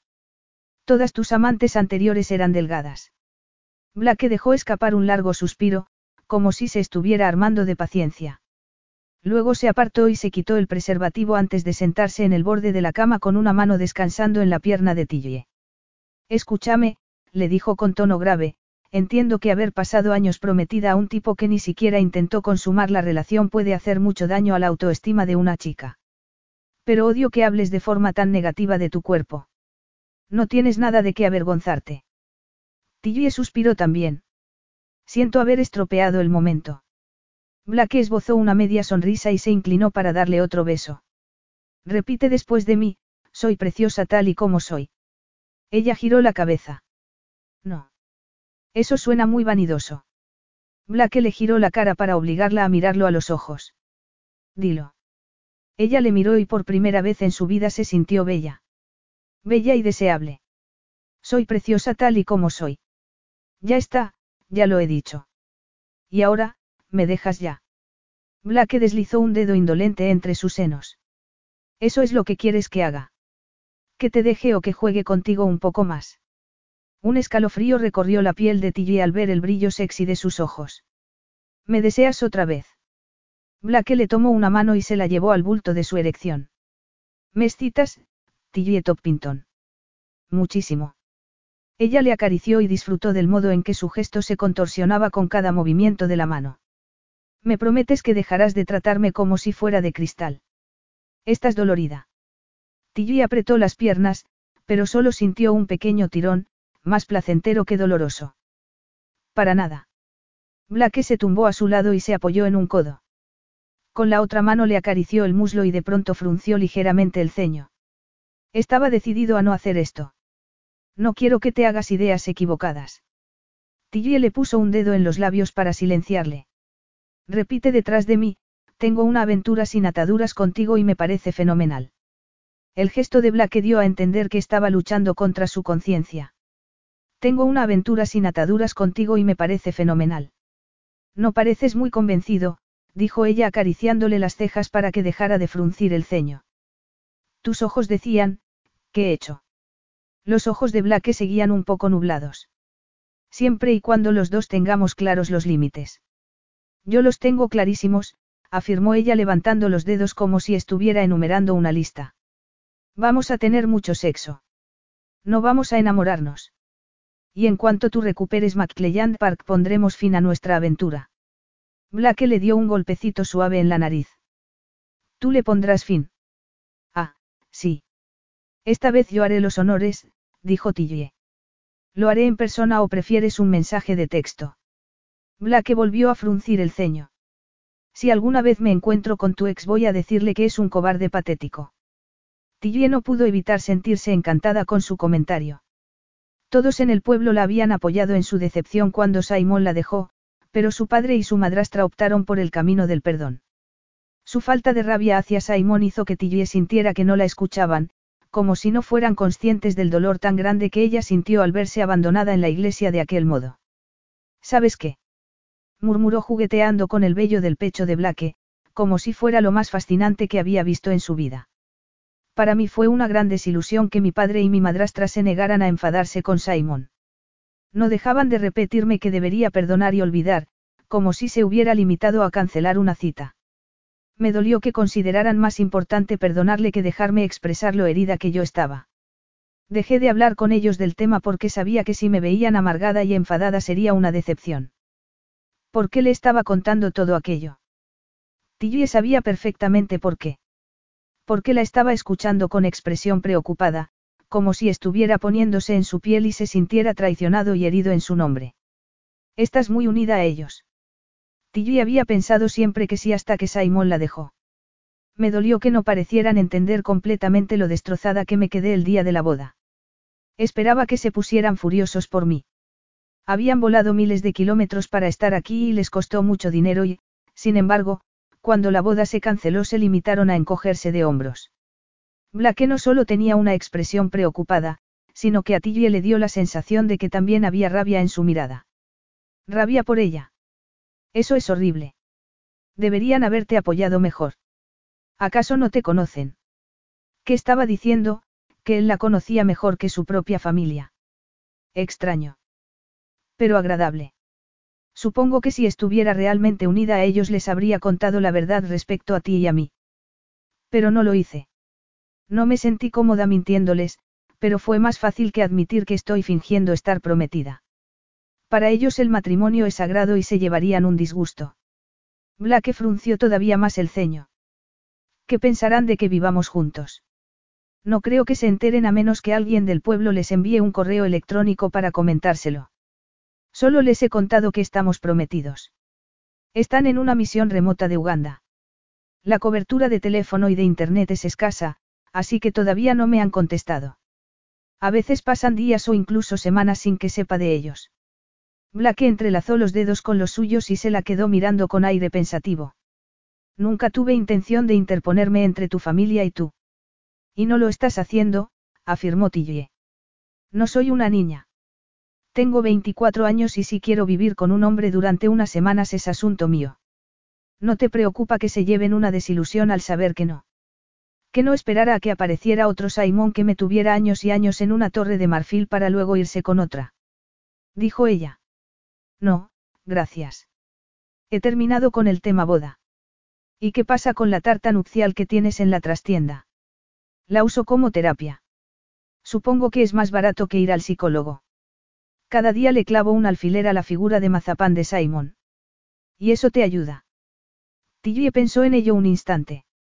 Resultaba curioso, pero no había vuelto a poner ningún alfiler en Simon desde que Black se le, declaró. Sí y no. Todavía tengo que hacer algo con el traje de novia. Ocupa mucho espacio en el vestidor. He pensado venderlo, pero creo que sería mucho más satisfactorio cortarlo en trozos. Black sonrió levemente, pero enseguida volvió a adquirir una expresión seria. Jim Pendleton me dijo que no lo habías escogido tú. No, pero tenía que haberme enfrentado a la madre de Simon, murmuró ella. Ahora me doy cuenta de que ella nunca me aceptó como futura nuera, ni tampoco el padre. Me toleraban. No puedo evitar pensar cómo se llevarán ahora con su nueva novia. ¿Volverías con Simon si él?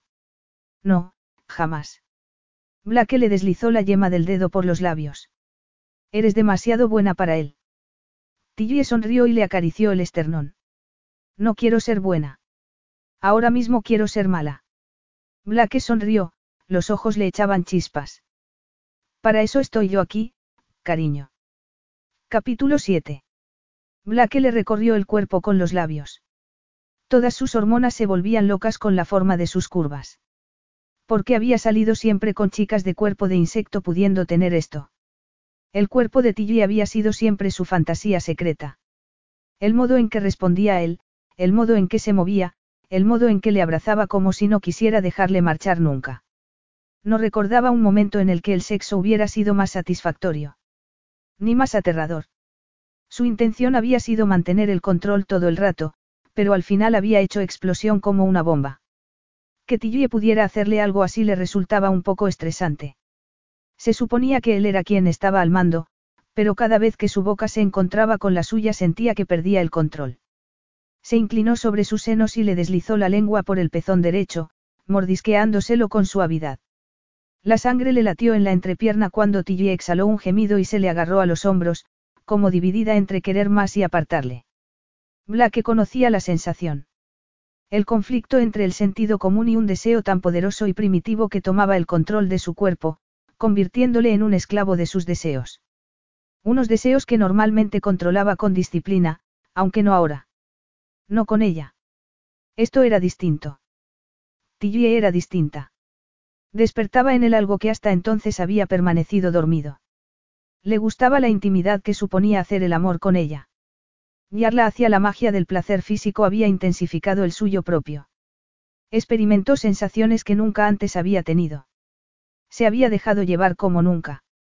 No tuvo elección. Era como si el cuerpo de Tilly disparara algo en él, algo oscuro y desconocido, una fuerza que Blake no había querido ver. Pero estaba allí, cerniéndose en su interior. La necesidad de estar cerca de alguien no solo físicamente. Cuando Tilly le contó lo decepcionada que se sintió con su padre y su madrastra por no entender su dolor al ser abandonada, Blake sintió al instante una conexión, un lazo que no había sentido con nadie más. La sensación de que alguien más entendía la soledad y el aislamiento. Entendía el dolor que no podía borrarse con unas cuantas palabras de consuelo. Tilly estaba cuidando de su propio dolor, pero, tener una aventura con él sería la manera de borrarlo. Había dicho que ya no quería el cuento de hadas. Podía creer Blake que hubiera cambiado tanto en pocos meses. Todavía tenía la tarta nupcial y el traje de novia, por el amor de Dios. Podía decir que los guardaba como parte de la terapia para superar lo de su ex, pero, ¿cómo saber si estaba diciendo la verdad? Puede que se mintiera incluso a ella misma. Blake conocía las mentiras que la gente se decía a sí misma cuando no quería enfrentarse a las cosas. ¿Acaso no se había mentido él durante todos aquellos años respecto a su padre? Esperando y confiando en que este año las cosas serían distintas. Mejores. Que su padre podría salir por fin del pozo de tristeza en el que llevaba 24 años ahogándose. Pero no había sucedido. Al menos de momento, porque Blake estaba decidido a que sucediera. Tilly le deslizó la mano por el pecho y fundió la boca con la suya en un beso apasionado que le provocó un escalofrío en la base de la espina dorsal. Que tenía la boca de Tilly que besarla resultaba tan excitante. Con Tilly el sexo no era solo sexo. Era un descubrimiento de los sentidos, un viaje sensorial con resultados inesperados y excitantes.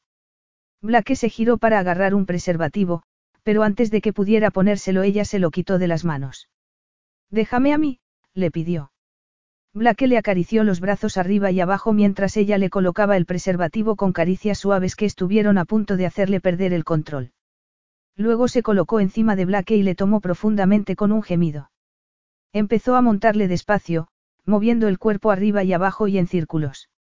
Blake tuvo que hacer un gran esfuerzo por mantener el control. Tilly soltó un grito agudo y luego se estremeció encima de él, disparando su propio orgasmo hasta que sus gemidos se unieron a los de ella.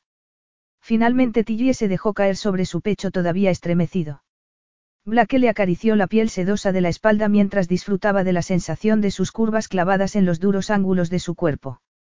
Sabía que el sexo estaría bien, pero nunca pensé que estaría tan bien, murmuró ella. Blake levantó la mano para apartarle el despeinado cabello de la cara. No siempre sale así de bien.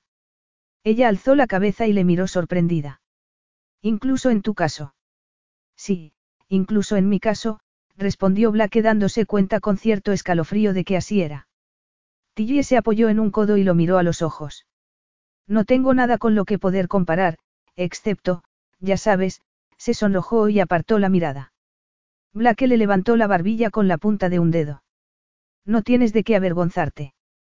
Darse placer a uno mismo es clave para saber qué te gusta y qué no. Resulta especialmente importante para las mujeres. Tilly apretó los labios un instante. Lo sé, pero es difícil sacudirse las actitudes represivas con las que te han educado.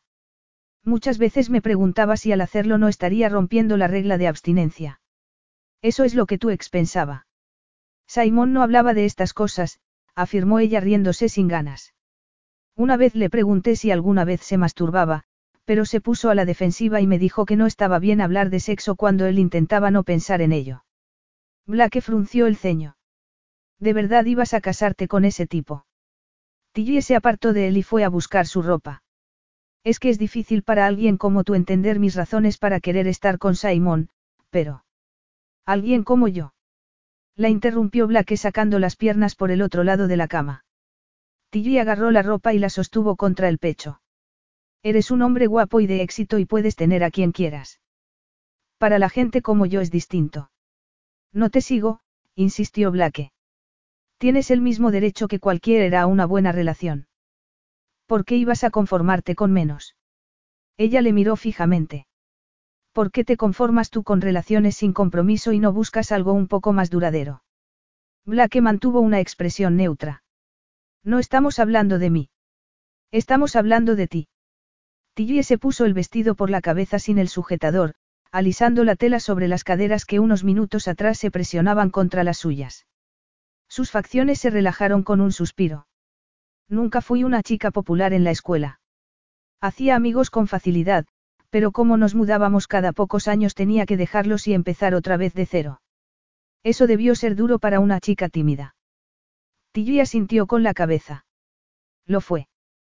Conocí a Simon a los 16 años, y me sentía atraída hacia él porque me parecía sensato comparado con los demás chicos.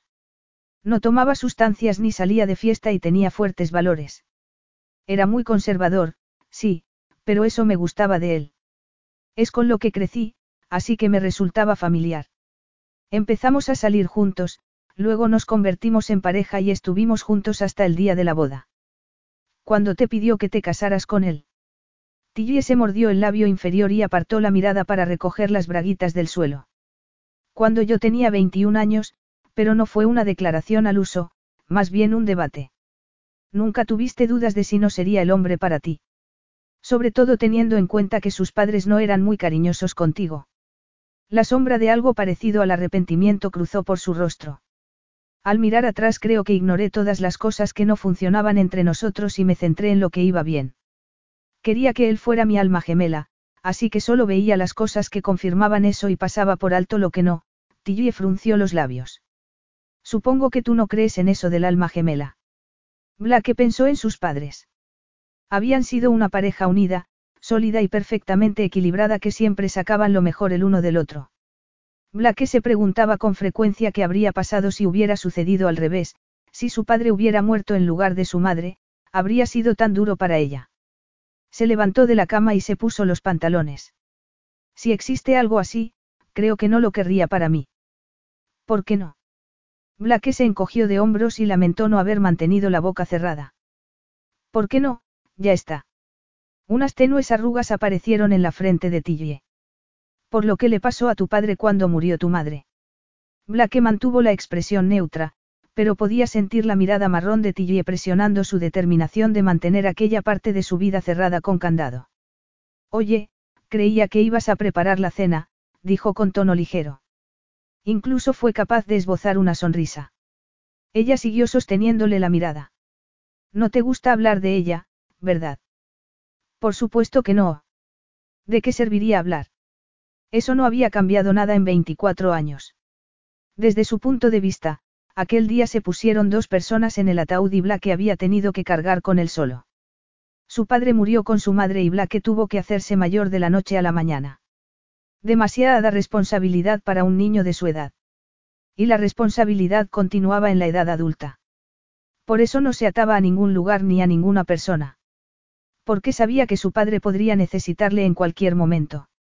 Blake no quería necesitar nunca a nadie así, como su padre a su madre. Tener un alma gemela podía sonar muy bien en la teoría, pero en la práctica era un asco si la otra persona te dejaba o se moría. Blake era el que terminaba siempre las relaciones, las empezaba y las terminaba sin remordimiento. Pero había algo en la mirada de Tilly que le caló.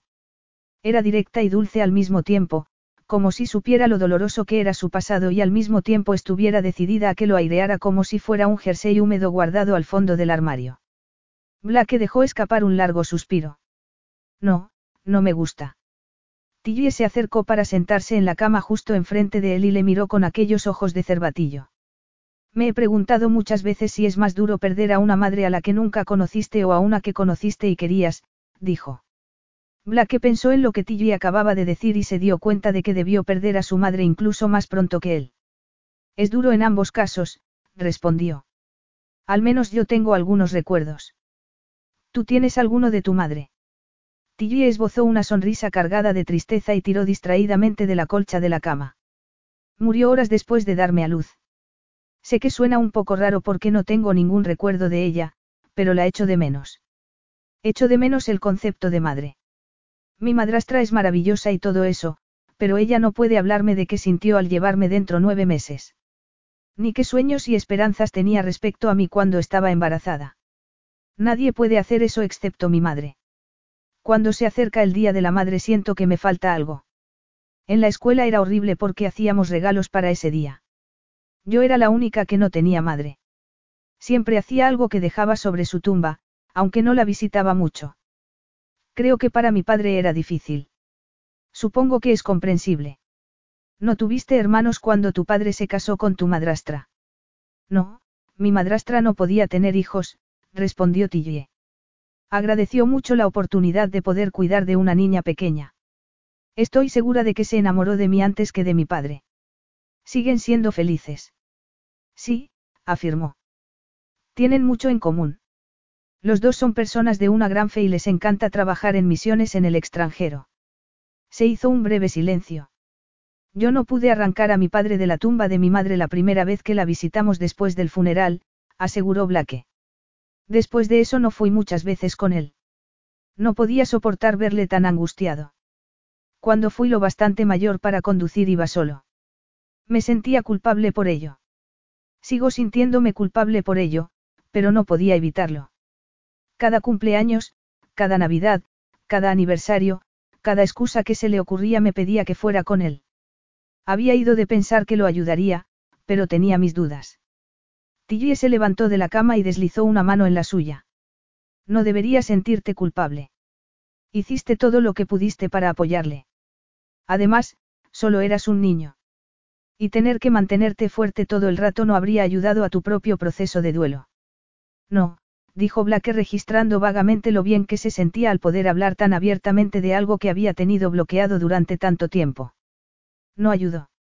No podía mencionar a mi madre sin provocar en mi padre una tremenda tristeza en la que se hundía durante días, semanas incluso. En cierto modo me forcé a no pensar en ella. Era como si nunca hubiera existido.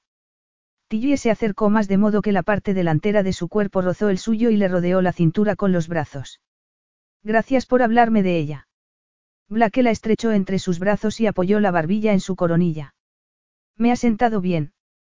Hacía mucho tiempo que no hablaba con nadie de ella, incluido mi padre. Ella echó la cabeza hacia atrás para mirarle. ¿Sabe que estás intentando comprar McClelland Park para él? No, quiero que sea una sorpresa, confesó Blake. No quería que se hiciera ilusiones por si luego no sale. Pero creo que será clave para su completa recuperación. Nunca se perdonó haber perdido ese lugar. Si lo recupera, confío en que pueda seguir adelante con su vida. Tillie le acarició la mandíbula. Espero que el señor Pendleton te la venda. No tiene ningún heredero directo porque su única hija murió a los 16 años en un accidente de coche con su novio. Tiene un par de sobrinos pero nunca van a visitarle. Voy a intentar convencerle de que tú eres la única persona a la que debería venderle McClelland Park. Esperemos que esté de acuerdo, en caso contrario todo esto habrá sido en balde, afirmó él. Algo cruzó por las facciones de Tillie y aflojó un poco los brazos alrededor de su cintura como si quisiera retirarse un poco. Todo esto. ¿Te refieres a, nosotros? Tal vez podría haber escogido mejor las palabras, pero una parte de él estaba preocupada por haber sobrepasado los límites. Blake la soltó y dio un paso atrás para dejarle un poco de espacio, o para dárselo a sí mismo. No puedo evitar sentir que al final eres tú la que va a salir perdiendo. ¿Por qué piensas eso? Preguntó Tillie. Estamos de acuerdo con las condiciones. Tú has pagado mis deudas y yo fingiré ser tu prometida durante un mes y solo un mes. Lo único que he perdido ha sido la virginidad, y eso es exactamente lo que quería perder. Blake observó su rostro durante un largo instante. Su mirada era clara y sincera, tenía la expresión abierta y confiada. ¿Y si se estaba preocupando por nada? Entonces, ¿por qué sentía aquella irritante incomodidad? ¿Y si te enamoras? Te estás escuchando. Dijo ella riéndose. Todas las mujeres con las que tienes una aventura se enamoran de ti. No, pero... Entonces no tienes que preocuparte por mí, Tilly le miró con picardía. O tal vez no soy yo quien te preocupe, sino tú mismo. Blake soltó una carcajada con su propia versión de, eso es imposible, pero de alguna manera no sonó tan convincente como la de Tillie. Capítulo 8. Tillie y Blake disfrutaron de la cena juntos en el comedor con Trufa sentada al lado de Blake para que le diera algún trocito. No habían vuelto a tocar el tema de la preocupación de Blake porque se enamorara de él durante el transcurso de su corta aventura. Tilly estaba muy orgullosa del modo en que había manejado su preocupación con una broma que le había devuelto la pelota a él. Blake le gustaba. Le gustaba mucho. Era un compañero de escarceo. Perfecto, amable, divertido, generoso, sexy e inteligente. Pero se estaba protegiendo para no enamorarse de él. Blake no estaba interesado en el compromiso y ella tampoco. Había pasado muchos años de su vida en una relación que creía auténtica y que se desmoronó cuando menos se lo esperaba. O si se lo esperaba. Era una idea inquietante, pero una parte secreta de Tillie no se sorprendió en absoluto cuando recibió el mensaje de Simon justo cuando llegó a la iglesia. ¿Acaso no había sentido durante semanas, durante meses, que se estaba alejando de ella? Pero Tillie continuó obstinadamente con los preparativos de la boda, ignorando el hecho de que Simon no estuviera tan implicado en los planes como antes. Que pasara más tiempo en casa de sus padres que con ella en la cabaña. Que siempre tuviera prisa. Todas las claves estaban ahí, pero se había negado a verlas. Durante los tres últimos meses había estado enfadada con él por dejarla, pero ahora estaba enfadada consigo misma por haber dejado que las cosas llegaran tan lejos sin hablar. Pero esta vez no era así. Esta vez Tilly y Black estaban de acuerdo respecto a su aventura. Un mes, nadie iba a salir escaldado. Los dos ganaban con el acuerdo, y a pesar de la preocupación de Blake, no habría un ganador ni un perdedor cuando tocara a su fin. Pero cuando Blake se acercó para rellenarle la copa de vino, hubo algo en el modo en que su mirada gris azulada se clavó en la suya que le dio un vuelco al corazón. Le miró las manos, aquellas manos inteligentes que habían explorado cada centímetro de su cuerpo, y el vientre se le agitó como la brisa moviéndose sobre las páginas de un libro abierto. Apretó las rodillas bajo la mesa. Blake debió ver algo en su expresión, porque dejó la botella de vino y la miró con el ceño fruncido. ¿Qué pasa, cariño? Nada. Blake siguió con el ceño fruncido y le tomó la mano para acariciársela. Seguro. Tillie sintió un escalofrío ante su contacto. ¿Sabes qué? Simon siempre me llamaba, querida. Como si fuéramos una pareja de ancianos o algo así. No me gustaba nada, pero por alguna razón nunca se lo dije. Es muy triste, la verdad. Blake le acarició cada tendón de la mano. ¿Por qué sentías que no podía expresarte con él? Tillie se encogió de hombros. Supongo que en el fondo me preocupaba que me dejara, así que me cerré. No voy a cometer el mismo error en mis futuras relaciones. Si algo me preocupa lo pienso decir.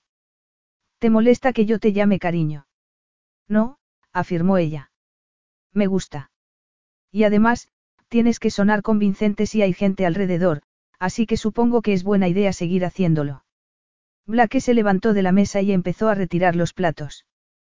¿Por qué no llevas a Trufa a dar un paseo? Yo me uniré a vosotras cuando haya terminado de recoger. Trufa se levantó del suelo a toda velocidad y empezó a dar vueltas sobre sí misma como si supiera de qué estaban hablando. La luna era como una bola dorada que brillaba sobre el lago. Una suave brisa arrugaba la superficie del agua y a lo lejos ululaba un búho. Tilly escuchó a una raposa aullando para encontrar un compañero. Trufa tenía el hocico en el suelo y la cola en alto mientras seguía el rastro en el jardín, y Tilly la siguió para no perderla de vista. Tras unos minutos, Tilly escuchó los pasos de Blake en el sendero de gravilla y luego lo oyó avanzar por el césped verde aterciopelado. Se giró para mirarle con el corazón otra vez acelerado. Tenía las mangas enrolladas hasta el codo por haber estado recogiendo la cena, y parecía que se hubiera pasado las manos por el pelo porque parecía más alborotado que antes. Se acercó a ella y se puso a su lado, rozándole el brazo con la manga de la camisa. Apenas fue un leve roce, pero Tillie sintió como si hubiera una corriente eléctrica entre su cuerpo y el suyo. Hay mucha calma a esta hora de la noche, dijo Blake mirando la luz de la luna brillar sobre el lago.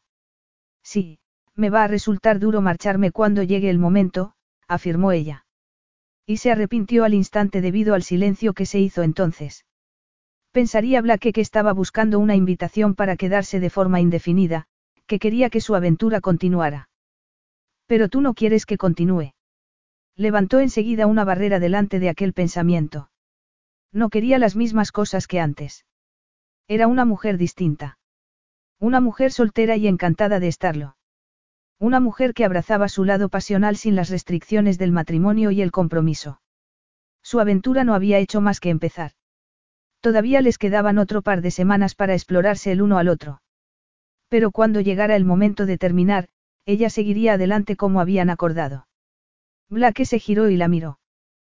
¿Qué planes tienes cuando te vayas de aquí? Tillie se negó a reconocer la punzada de desilusión que sus palabras le provocaron. No tenía derecho a sentirse desilusionada porque no le hubiera hecho la invitación de quedarse en la mansión todo el tiempo que quisiera. No lo he pensado todavía, reconoció. Me mudé aquí porque la asistenta del señor Pendleton se jubiló cuando a él le dio el ataque y yo tuve que salir de la cabaña de los padres de Simon a toda prisa. Nunca me lo tomé como algo a largo plazo. ¿Y qué va a hacer con Trufa si se va a vivir a una residencia? Tillie miró a la perra, que estaba entretenida persiguiendo una polilla. No lo sé, no he hablado de eso con él. Le encanta esta perra, pero no creo que pueda cuidar de ella ahora que está tan frágil. La perra se acercó a Blake y él se inclinó para acariciarle las orejas. Debe ser duro hacerse viejo y perder el control de las cosas que son importantes para ti, afirmó. Muy duro. Creo que esa es la razón por la que el señor Pendleton está tan malhumorado ahora. Está intentando hacerse a la idea de las limitaciones que conlleva la edad. Tillie se frotó los antebrazos para contener un escalofrío provocado por la fresca brisa que se había levantado. ¿Tienes frío? Le preguntó Blake acercándose para rodearla con sus brazos. Ahora estoy más calentita, respondió ella con una sonrisa. Mucho más. Los ojos de Blake brillaron bajo la luz de la luna. Entremos y te garantizo que vas a tener todavía más calor. Y así fue. Blake se levantó temprano a la mañana siguiente y se llevó a Trufa a dar un largo paseo para que Tillie tuviera tiempo de prepararse para ir a trabajar. Dio una vuelta por el lago y luego se dirigió al olmo en el que había grabado sus iniciales tantos años atrás. Recorrió con los dedos las infantiles letras, profundamente grabadas en el tronco, y recordó el dolor tan grande que había sentido cuando las hacía. Un dolor que todavía sentía y seguiría sintiendo hasta que le devolviera a su padre la casa que le pertenecía. La preocupación de dónde viviría Tillie cuando él recuperara la mansión le había mantenido despierto la noche anterior. No quería arrojarla a la calle ni nada por el estilo, pero tampoco quería darle la impresión de que la historia que tenían pudiera llegar a ser algo más. Ella seguía insistiendo en que estaba encantada con que fuera una aventura a corto plazo, pero, ¿dónde iría después? Su negocio de decoración de tartas estaba en el pueblo, pero allí no había buenas oportunidades de alquiler. Blake lo había comprobado por sí mismo cuando fue por primera vez a inspeccionar el territorio a principios de mes. Estaba la posada, pero Tillie no querría quedarse allí de modo indefinido. Blake dejó que su mente buscara más posibilidades. Cuando fue a cerrar su cuenta el otro día a la posada, Maude Rosetorne mencionó de pasada algo sobre la jubilación. La posada sería un lugar perfecto para que Tillie viviera y trabajara. La planta superior podía ser su espacio habitable y la inferior se podría dividir en cocina y mostrador de la tienda con dos habitaciones en las que montar un saloncito de té con chimenea. Era la solución perfecta. ¿Y si compraba la posada y se la regalaba a Tillie como gesto de buena voluntad? Un regalo de fin de aventura. Querrás decir un regalo para calmar tu conciencia. En aquella ocasión no estaba escuchando a su conciencia. Era una cuestión de sentido común. Tenía sentido desde el punto de vista empresarial. Tillie podría expandir su negocio y quedarse en el pueblo en el que era conocida y donde todo el mundo la quería. No tendría que preocuparse de tener que ir a hornear a otro sitio por problemas de espacio. ¿Por qué no se le habría ocurrido antes? Sin embargo, debía ser cuidadoso a la hora de abordar el tema. Tillie tenía una vena de orgullo obstinado que él en el fondo admiraba. No, esperaría a que hubiera una oportunidad adecuada para sacar el tema con ella y a partir de ahí abordaría el asunto. Como era verano, Tilly tenía muchos encargos de tartas nupciales. Eso significaba que tendría menos tiempo para estar con Blake durante la semana siguiente, porque le iba a tocar trabajar por la noche en alguna de las intrincadas decoraciones y porque quería seguir visitando al señor Pendleton todo lo que pudiera. Le resultaba frustrante, porque sabía que podría manejar mejor su horario laboral si tuviera más espacio, pero su plan de expandir el negocio para incluir un salón de té tuvo que ser cancelado por las deudas que contrajo tras la cancelación de la boda. Pero en lugar de sentirse incomodado, Blake se dedicó a hacer cosas en la casa. Había instalado una oficina y desde allí trabajaba, pero también pasaba tiempo arreglando cosas que necesitaban mantenimiento dentro de la casa o en la propiedad. Cuando Tilly volvía a casa cada noche después del trabajo se encontraba la cena preparada y a una trufa agotada por haber hecho mucho ejercicio. Y tras el cuarto y último día de quedarse a trabajar hasta tarde, Tilly agarró la copa de vino con la que Blake la recibió, se dejó caer en la silla más cercana y le dio tres generosos tragos.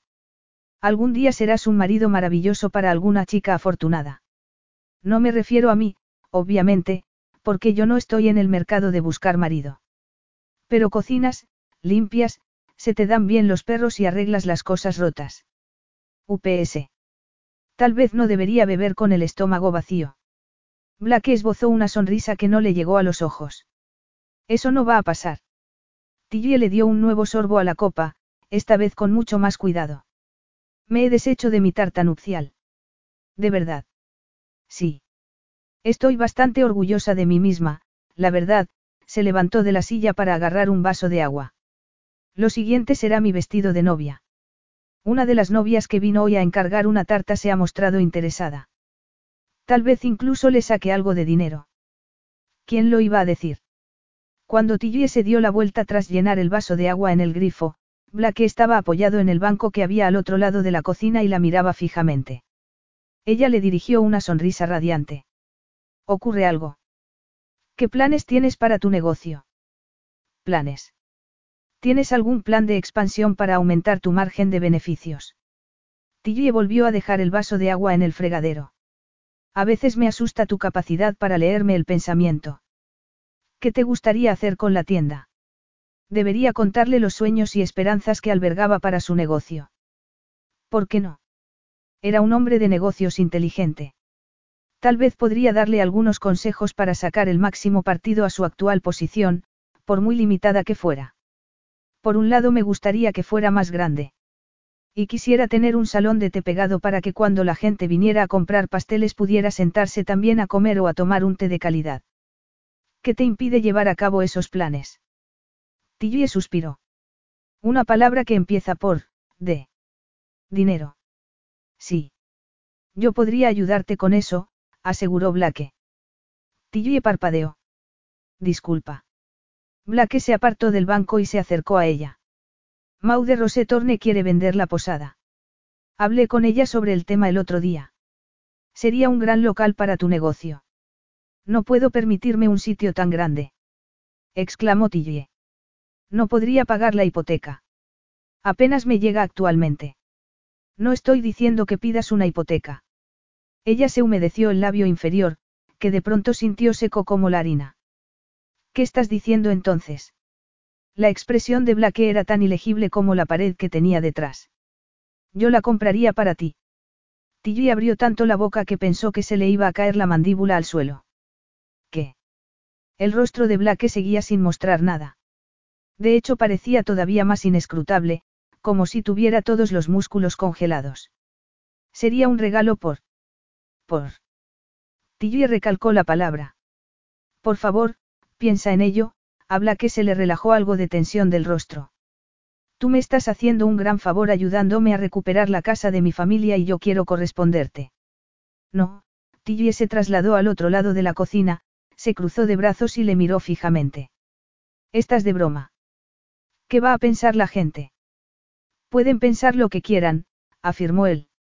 No tienes que decirles que yo te la he comprado. Tilly soltó una carcajada despectiva. No hará falta, porque Maude y sus amigas se lo contarán a todo el mundo.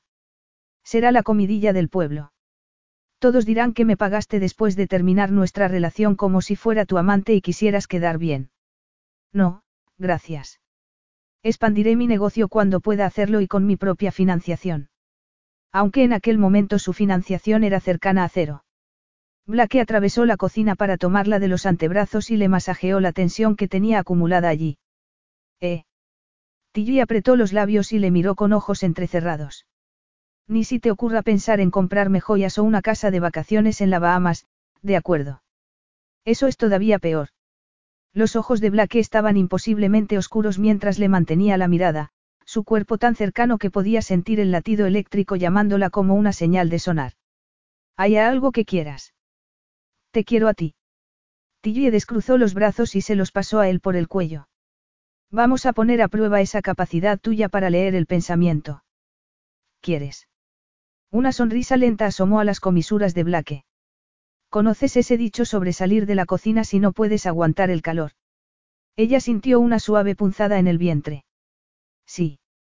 Blake la levantó del suelo y la puso sobre el banco, abriéndole las piernas para poder colocarse entre ellas. Estoy a punto de subir la temperatura. ¿Crees que puedes soportarlo? Ponme a prueba. Blake clavó la boca en la suya en un beso apasionado que le provocó fuego líquido en el interior del cuerpo. Sus manos le quitaron la camiseta por la cabeza antes de desabrocharle el sujetador y tirarlo también al suelo. La cruda urgencia de su acción la entusiasmó más que la lenta y tierna sensualidad de su anterior acto amoroso. Las manos de Blake le amasaban los senos y luego se los besó con la boca. Su lengua y sus labios obraron maravillas en sus sentidos hasta que Tilly gimió y empezó a arrancarle la ropa. Un deseo salvaje le atravesó el cuerpo, un deseo que exigía inmediata satisfacción. La boca de Blake se cerró sobre el pezón y la aureola, succionando de un modo que producía placer y a la vez dolor. Luego se dirigió al otro seno y lo sometió a la misma y deliciosa atención antes de volver a la boca. La lengua de Blake se encontró con la suya y establecieron un baile sensual. Tilly se desabrochó a toda prisa el cierre del pantalón y le dejó al descubierto la cremallera para poder tomarlo con las manos. Él le levantó la falda y le apartó las braguitas para poder tocarla íntimamente.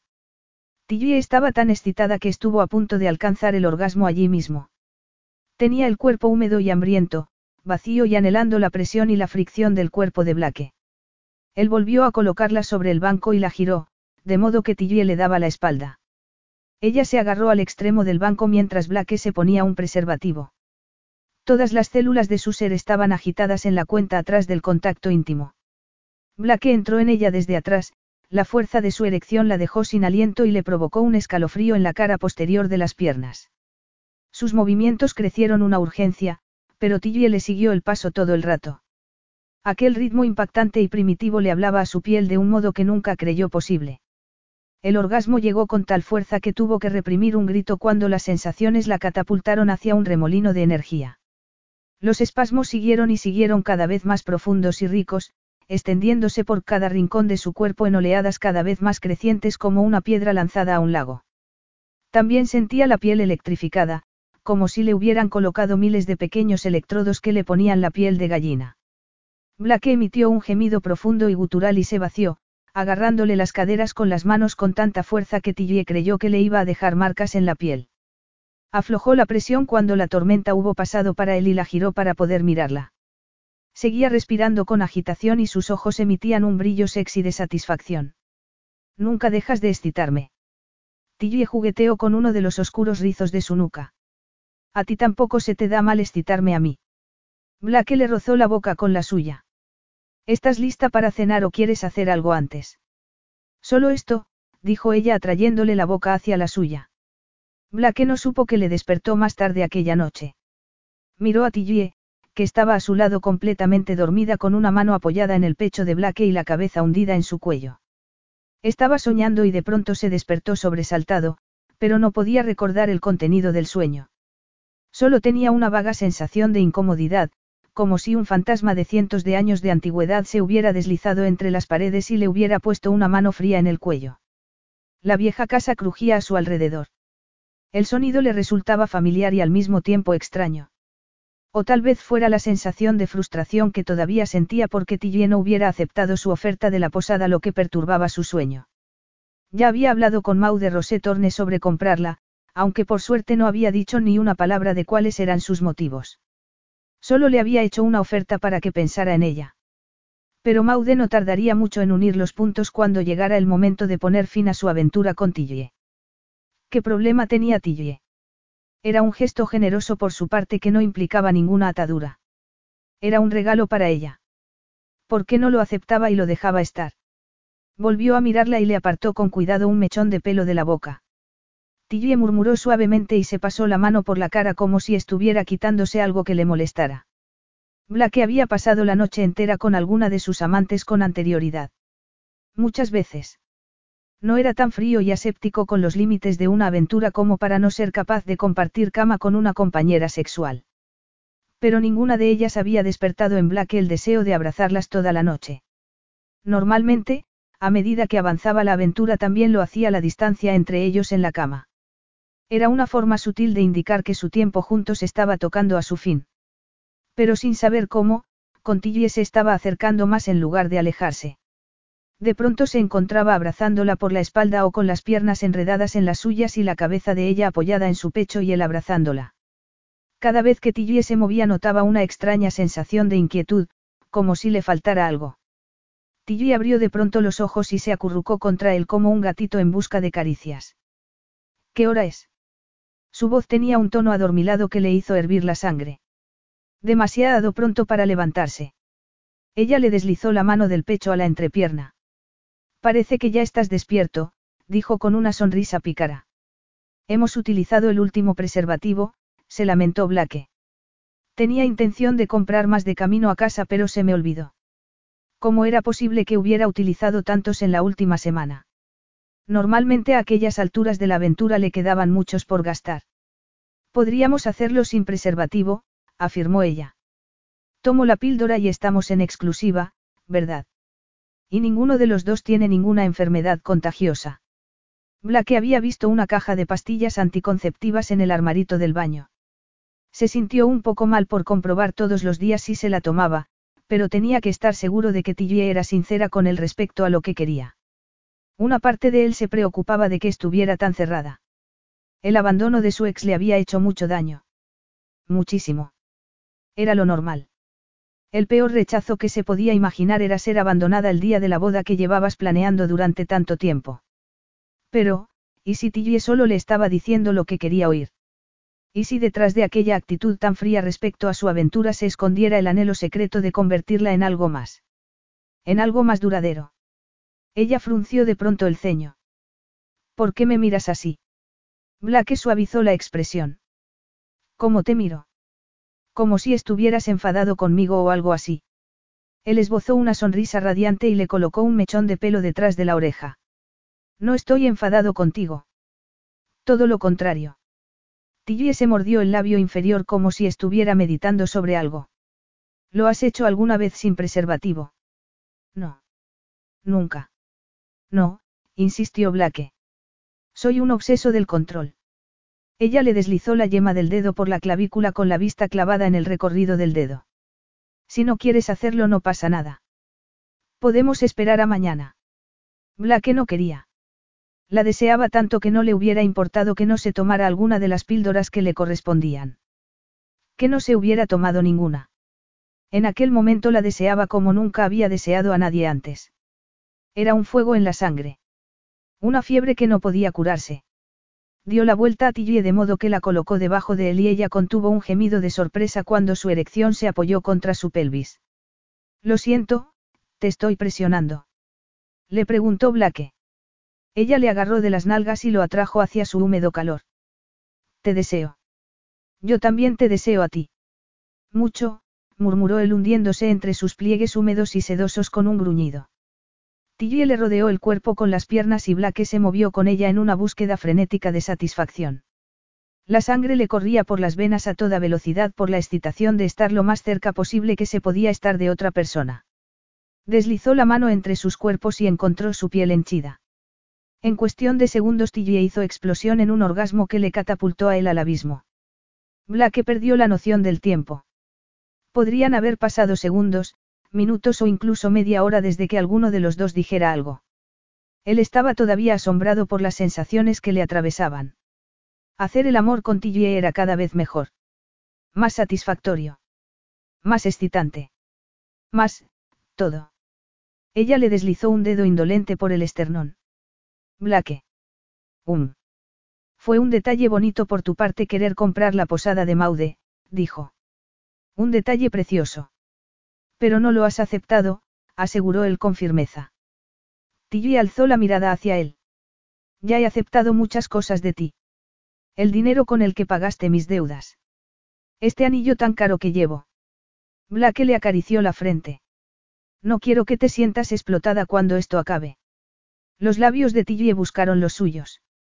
¿Y si el señor Pendleton tarda más de lo que esperas en cambiar de opinión respecto a vender? ¿Y si nuestra situación se alarga más de lo pensado? Blake era muy consciente de que las cosas no estaban saliendo según el plan. El anciano no era fácil de convencer. Blake estaba convencido de que anunciar su compromiso con Tilly sería suficiente para sellar el trato, pero de hecho había complicado las cosas. Mucho. Habían pasado casi dos semanas y el viejo no se había pronunciado. Una semana más o dos más podrían mejorar la negociación, pero también cimentar más el lazo que se estaba creando entre Tilly y él. Un lazo que normalmente él no formaba con nadie. Un lazo que no sería fácil deshacer cuando llegara el momento de seguir adelante. No era solo un lazo de amistad y mutua admiración, sino una conexión íntima que no había sentido nunca con nadie hasta el momento. Sentía su contacto en lugares a los que nadie había llegado nunca. Era como si le apuntara directamente al pecho con su mano suave, a la membrana del corazón. Podía sentirlo también justo en aquel momento. Una presencia. Un peso. Cada vez que respiraba era como respirar con ella. Ya veremos cómo transcurre el resto del mes y luego actuaremos, dijo Blake. A menos que ya te hayas aburrido. Tilly se rió suavemente y se acurrucó más contra él. Todavía no, pero ya te avisaré. Capítulo 9. Tilly estaba atendiendo a uno de sus clientes habituales en la pastelería cuando entró Marilyn, la madre de Simon. Tilly mantuvo una sonrisa profesional y educada y se aseguró de que se le viera bien el anillo de compromiso cuando puso la mano sobre el mostrador. Hola, Marilyn, ¿qué te sirvo? No estoy aquí para comprar nada, afirmó la otra mujer. Solo quería, ver cómo estabas. Bueno, pues ya ves que estoy muy bien, aseguró Tilly. Pero es muy amable por tu parte pensar en mí y tomarte un tiempo para pasarte por aquí. Después de haberme privado de tu repulsiva presencia durante casi cuatro meses. Marilyn trató de sonreír, pero solo le salió un movimiento de labios que parecía un hilo tirante. ¿Has estado en contacto con Simon recientemente? No, ningún contacto. Pero es mejor así, sobre todo ahora que estoy prometida y... Lo que te hizo no estuvo bien, Tillie, la interrumpió Marilyn apretando el bolso contra el vientre. Fue algo terrible e imperdonable. Debería haberte dicho algo antes. Pero lo cierto es que, siempre pensé que no era adecuado para ti. Por eso no apoyé vuestra relación. Seguramente te hizo daño que fuera tan fría y distante, pero pensé que finalmente te darías cuenta de que podrías encontrar a alguien mucho mejor que Simon. Alguien mejor que su precioso y perfecto hijo. Tillie no tenía muy claro si estaba escuchando bien. De verdad estaba disculpándose. Mira, es muy amable por tu parte él. Me alegro de que hayas encontrado a alguien, afirmó Marilyn. Por lo que he oído, Blake McClelland parece el marido perfecto, y al parecer está locamente enamorado de ti. Me alegro por ti, querida. Me preocupaba que terminara sola y llorando por Simon el resto de tu vida. Aquello no resultaba muy halagador. No había pensado en Simon desde hacía semanas. Apenas recordaba su aspecto. Blake es un hombre maravilloso y tengo mucha suerte de que haya aparecido cuando lo hizo. ¿Acaso no era verdad? Su vida era completamente distinta ahora que Blake formaba parte de ella. Sonreía más, se reía más. Sentía más. Cosas que nunca antes había sentido. No solo en el terreno sexual, sino en todo. Cosas que no podía describir con facilidad. La expresión de Marilyn se volvió amarga. Cuando pienso que tú podrías haber sido mi nuera en lugar de, de, esa criatura que Simon conoció por internet, y ahora la ha dejado embarazada, ya no podrá librarse de ella. La mujer quiere un anillo en el dedo y una boda a lo grande. Tilly esperaba quedarse impactada, incluso un poco triste al saber que Simon iba a ser padre. Pero, no sintió nada. Era como si Marilyn estuviera hablando de un desconocido. Alguien que nunca hubiera pasado por su vida. Pero será estupendo para ti tener un nieto, no. Los ojos de Marilyn se llenaron repentinamente de lágrimas. Oh, Tillie, ¿cómo puede ser tan, comprensiva con este asunto? Sé que tu padre y tu madrastra te educaron para ser amable y generosa, pero seguro que no es sano aceptar esto con tanta calma.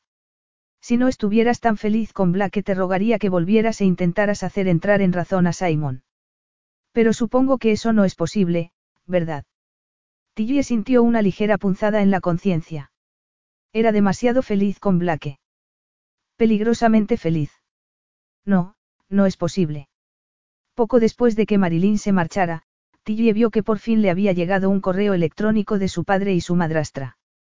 Abrió el mensaje y se encontró con el boletín mensual que enviaban a todos sus amigos y una breve nota dirigida a ella al final de todo en la que la felicitaban brevemente por su compromiso y expresaban su alegría por la capacidad de perdón de Tillie y su determinación para seguir adelante.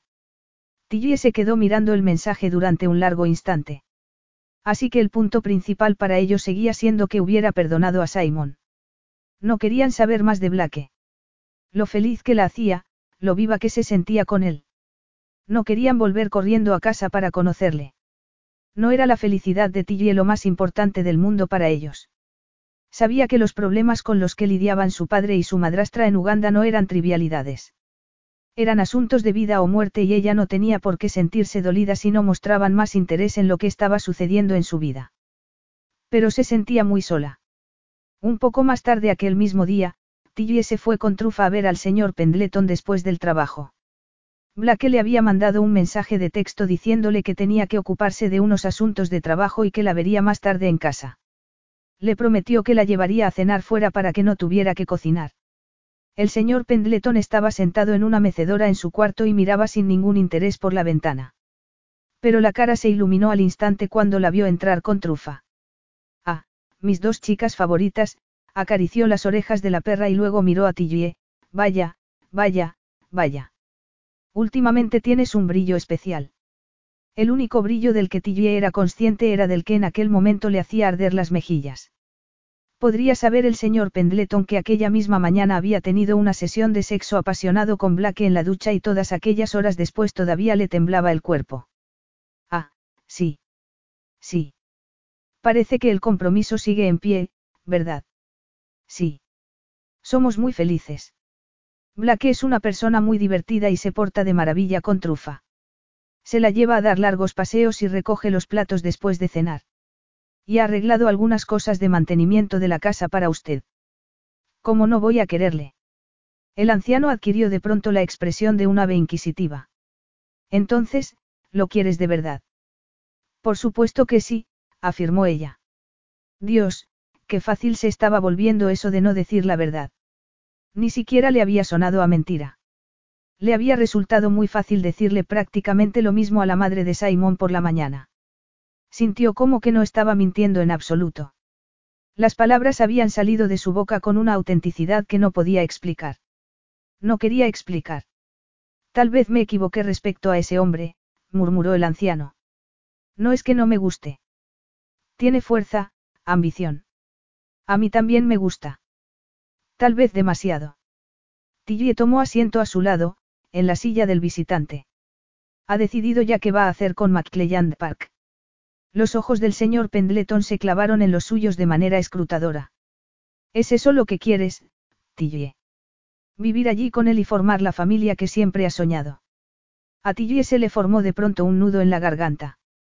Oh, Dios. Oh, Dios. ¿Por qué no se había dado cuenta de aquello hasta ahora? ¿O acaso había hecho lo que tenía por costumbre, ignorar lo que resultaba obvio? Vivir en un estado de negación hasta que ya era demasiado tarde. No era de extrañar que no le hubiera importado nada saber que su ex iba a ser padre, porque el único padre que ella quería para sus hijos era Blake. El hombre del que se había enamorado locamente a pesar de todas las promesas de no hacerlo. ¿Cómo no se iba a enamorar de él? Era todo lo que siempre había buscado en un compañero. Era perfecto para ella. La persona con la que podía hablar de cosas que no había hablado nunca con nadie más. La persona que le escuchaba y sentía cosas por ella y la hacía sentir cosas a ella que nunca había experimentado. Sí, afirmó. Quiero eso más que nada en el mundo. No era mentira. Era la verdad. En todos los sentidos. Quería estar con Blake. No quería solo una aventura a corto plazo. Quería estar con él para siempre. ¿A quién quería engañar? Ella no era una, soltera y encantada de estarlo. Era una chica de matrimonio o nada. Aquello era algo que no podía cambiar como quien cambia de camiseta. Lo tenía grabado a fuego en el alma, era una chica que quería el cuento de hadas porque sabía que no podría ser feliz con nadie más que con Blake. No necesitaba tener un montón de aventuras con un montón de hombres para saber que Blake era el adecuado para ella. El único hombre para ella. En cuanto la besó sucedió algo que la convirtió en suya para siempre. Había encendido su pasión, una pasión que solo él podía disparar. El señor Pendleton dejó escapar un suspiro. Soy un hombre viejo, pero todavía recuerdo lo que era estar enamorado. Echo de menos a mi Belma todos los días. Lo sé.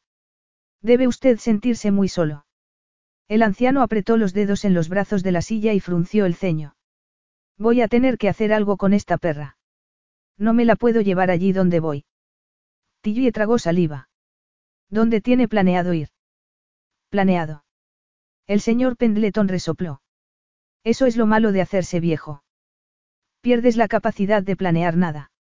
Las cosas suceden y no tienes ningún control sobre ella.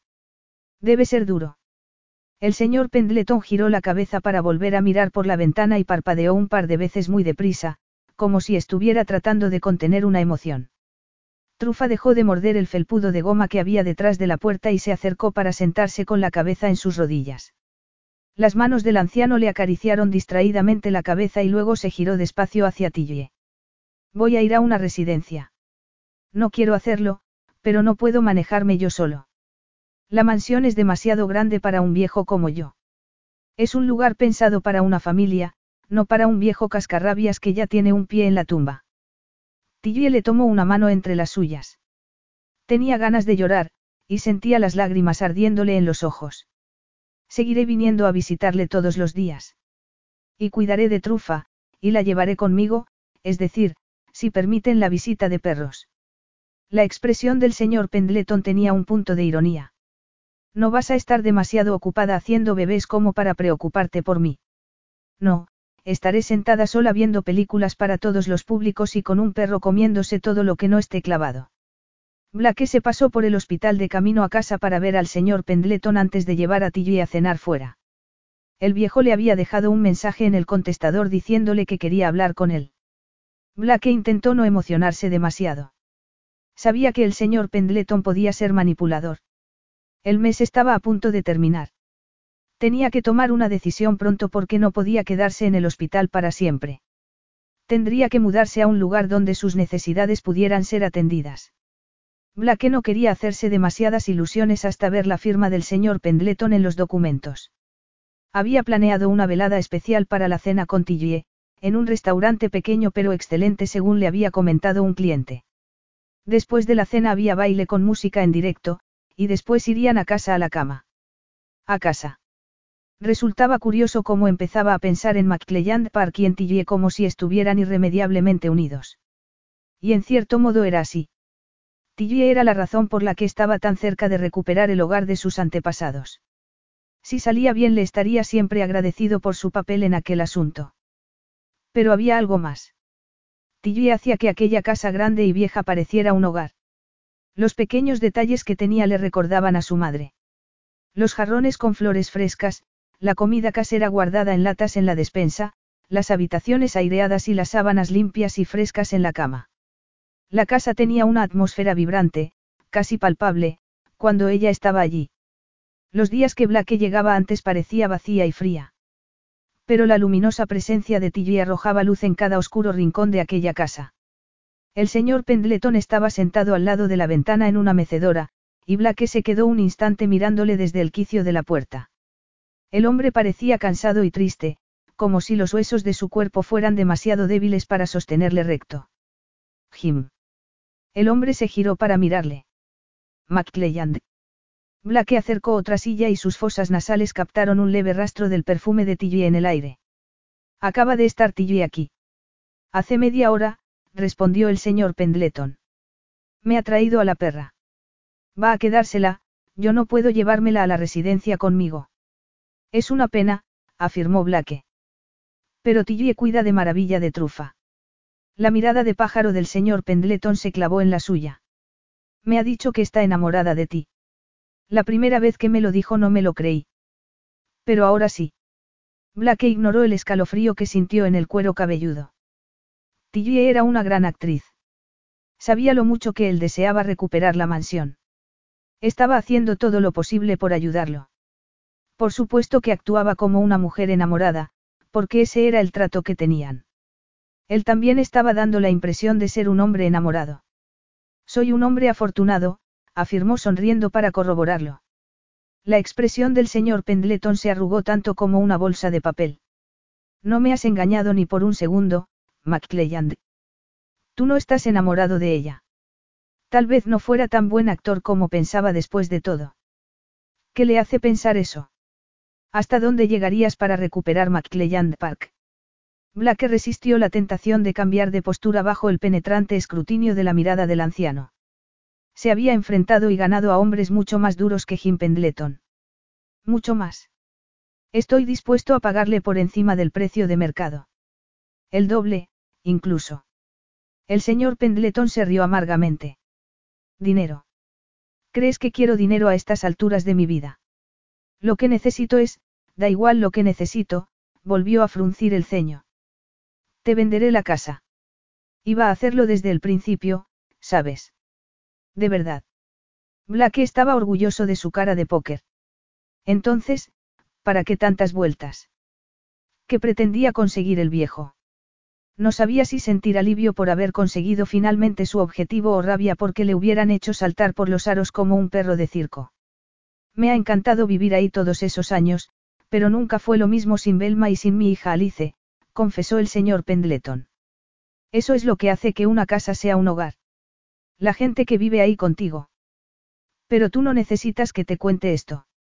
Seguro que tú recuerdas muy bien lo vacío que puede ser un lugar cuando pierdes a alguien que quieres. Por eso Blake no quería querer a nadie tanto. No lo suficiente para quedarse destrozado al perder a esa persona. No lo suficiente para arrancarse el corazón del pecho y dejar en su lugar una herida gigantesca y sangrante. ¿Cuándo quiere que inicie el papeleo? Preguntó. Cuando quieras, contestó el anciano.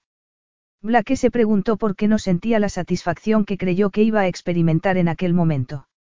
Lo había conseguido. Había logrado que el anciano accediera a venderle la que fue su casa. Quiere que le lleve a la mansión para que Tilly y yo podamos ayudarlo a recoger sus cosas.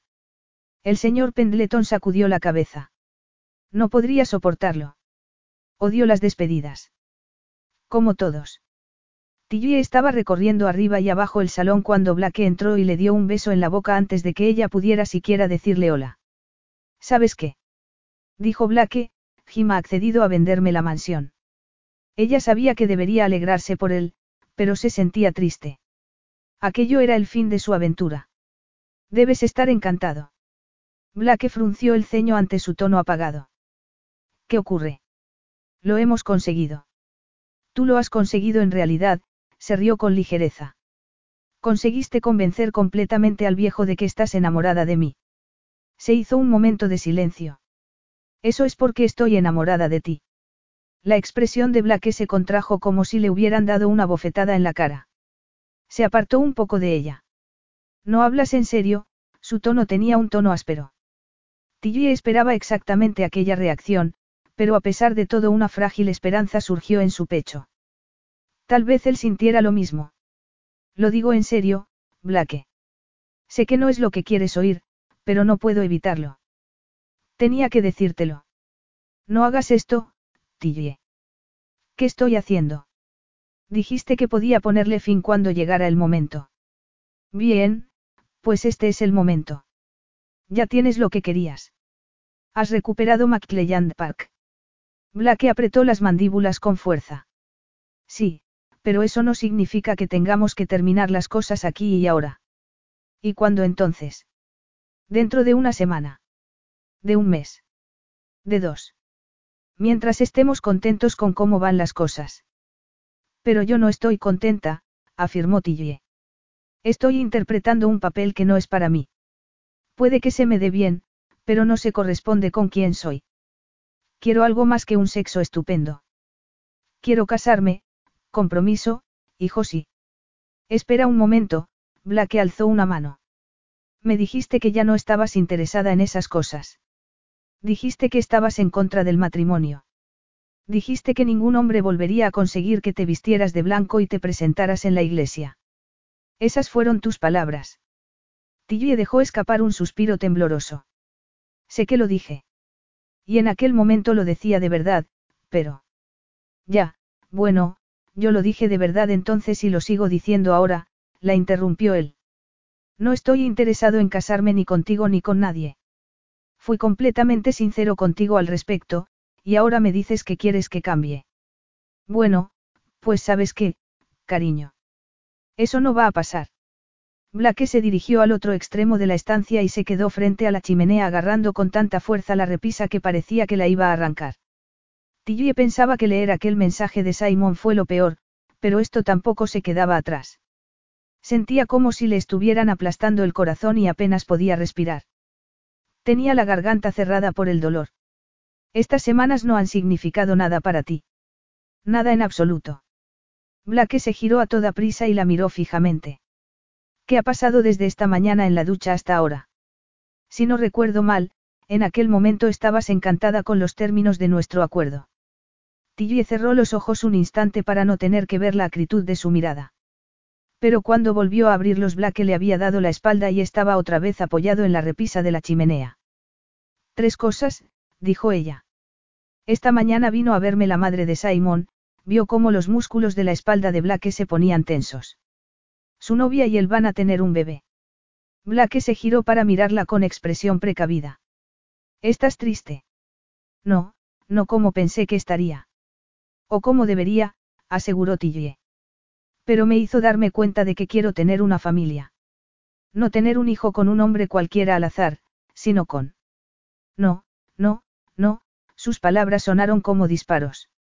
Al menos escúchame, Blake, le pidió ella. No te ha contado las otras dos cosas.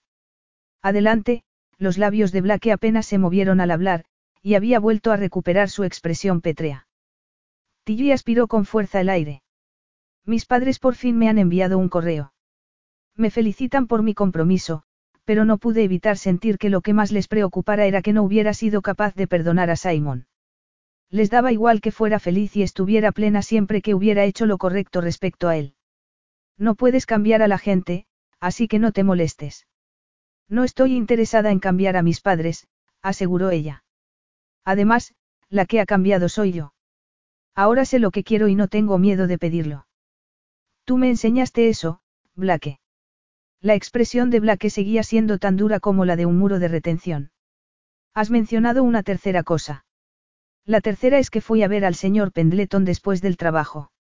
Me preguntó qué era lo que quería. Si quería vivir aquí contigo y tener hijos, y me di cuenta de que eso es justo lo que quiero. Más que nada en el mundo. Blake cerró los ojos como si deseara que cuando volviera a abrirlos ella ya no estuviera allí diciéndole aquellas cosas. Lo siento, Tillie. Pero no puedo ofrecerte el cuento de hadas. Te lo dije desde el principio. Yo no soy. Lo sé, lo sé, dijo ella. No eres de los que sientan la cabeza. Bueno, pues yo sí. Lo que significa que estamos en un callejón sin salida. Blake se frotó la cara como si así pudiera borrar los últimos minutos. Entonces, estás poniendo fin a nuestra aventura. Ese era el plan, no. Dijimos que sería yo quien lo haría. Blake se rió con amargura. Podrías haber elegido un mejor momento para esto. Y tú podrías tener una mejor actitud. ¿Qué quieres? Que salga contigo a celebrar el éxito de tu objetivo. Preguntó Tillie. No puedo hacer eso, Blake. No lo haré. He accedido a representar esta farsa, pero nunca quise hacerlo. Me medio obligaste con tu, generosidad, que en realidad no es generosidad porque eres tan rico que tu cuenta bancaria ni siquiera lo habrá notado. No voy a disculparme por ser un hombre de éxito. Puede que tengas éxito en términos de dinero y negocios, pero en lo importante no lo eres, afirmó Tillie. Has recuperado esta casa. Bien hecho. Pero, ¿qué pasará cuando tengas la edad del señor Pendleton? ¿Quién estará ahí contigo? Tendrás que pagar a alguien. O chantajearle. Blake apretó las mandíbulas como si hubiera recibido un puñetazo pequeño en la mejilla. Sus ojos parecían dos nubes de tormenta. Creo que has dejado muy clara tu postura. ¿Quieres que te ayude a recoger tus cosas o ya lo has hecho? ¿Cómo podía ser tan cruel, tan frío e insensible? Como si fuera una invitada que hubiera sobrepasado los límites. Pero tal vez eso fuera exactamente. Una invitada en la vida de Blake. Un pasatiempo fugaz del que había disfrutado mientras trataba de conseguir un objetivo, pero ahora había terminado con ella. No la necesitaba. No la quería. Lo haré ahora, dijo Tillie sin mostrar la emoción que le subía por la garganta. El orgullo la había metido en aquel lío y el orgullo la sacaría. Pero tendrás que ocuparte de trufa porque no puedo llevármela a un hotel. Cuando encuentre dónde quedarme vendré a buscarla. Muy bien. Blake se llevó a Trufa a dar un paseo para no tener que ver a Tillie marcharse. ¿Por qué había escogido aquel día para poner fin a su aventura?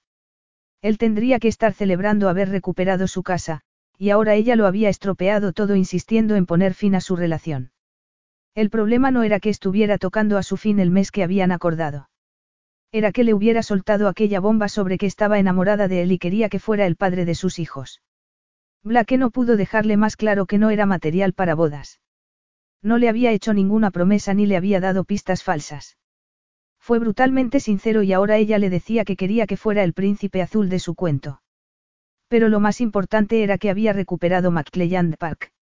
Debería estar centrado en eso, no en que Tillie hubiera puesto fin a lo suyo. Trufa levantó las orejas al escuchar el coche de Tillie saliendo de la entrada y gimió, moviendo la cabeza de lado a lado como si estuviera confusa. Blake le agarró el collar por si acaso. Volverá por ti, Trufa.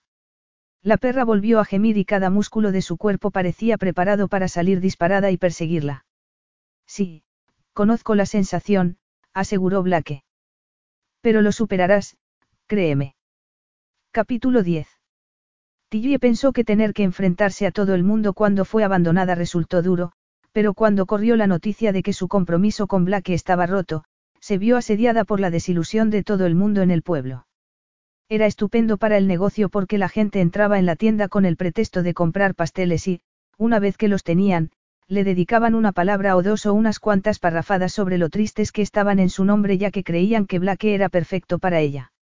Sus beneficios subieron y tuvo que dedicarle más tiempo a la cocina para mantener el ritmo. Consiguió incluso atraer clientela para las celebraciones de las rupturas. Era en cierto modo muy trágico que ella fuera la imagen de las relaciones rotas, pero abrazó su papel y añadió una página nueva a su web. Había encontrado un apartamento de alquiler que admitía perros en el pueblo, y Blake había dejado allí a Trufa mientras ella estaba en el trabajo. El hecho de que no hubiera esperado a que ella estuviera en casa era un alivio y al mismo tiempo una decepción. Así que no quería verla. Muy bien. Ella tampoco quería verle a él. Quería tomarse un tiempo para pensar en qué hacer a continuación. No quería hacer las maletas y dejar el pueblo, pero si continuaba siendo el foco de atención debido a su vida amorosa, o más bien por la falta de ella, acabaría volviéndose loca de atar. El señor Pendleton se había trasladado a la residencia, y aunque era un sitio agradable y el personal encantador, Tillie era consciente de que aquello no era un hogar para él. ¿Cómo iba a serlo? Allí no podía tener a Trufa, y cada vez que iba a visitarlo lo encontraba más deshinchado. La propiedad de McClelland Park había sido transferida a Blake, pero ya no había vuelto a saber nada más de él desde que le mandó un mensaje para decirle que había dejado a Trufa en su casa. Joan era la única que no mostraba compasión por ella. Creo que deberías haber aguantado hasta que se diera cuenta de que está enamorado de ti, le dijo. Pero no está enamorado de mí, afirmó Tillie dando los últimos toques a una tarta de divorcio. Nunca lo estuvo. Nunca lo estaría. Entonces, ¿por qué no se le ha visto con nadie desde la ruptura? Joan señaló la figurita del ex subido en lo alto de la tarta que estaban decorando. A este tipo le han visto con cuatro mujeres desde que se separó de Gina. Tilly clavó un destornillador de metal en la entrepierna de la figurita de mazapán. Ya está. A ver si así desacelera un poco. ¿Por qué no has hecho una tarta de ruptura para ti misma? Preguntó Joana tras unos segundos. Podríamos hacer una fiesta. Yo te ayudaría a prepararla. Tilly se apartó un poco para revisar su trabajo. No necesito olvidarme de Blake McClelland.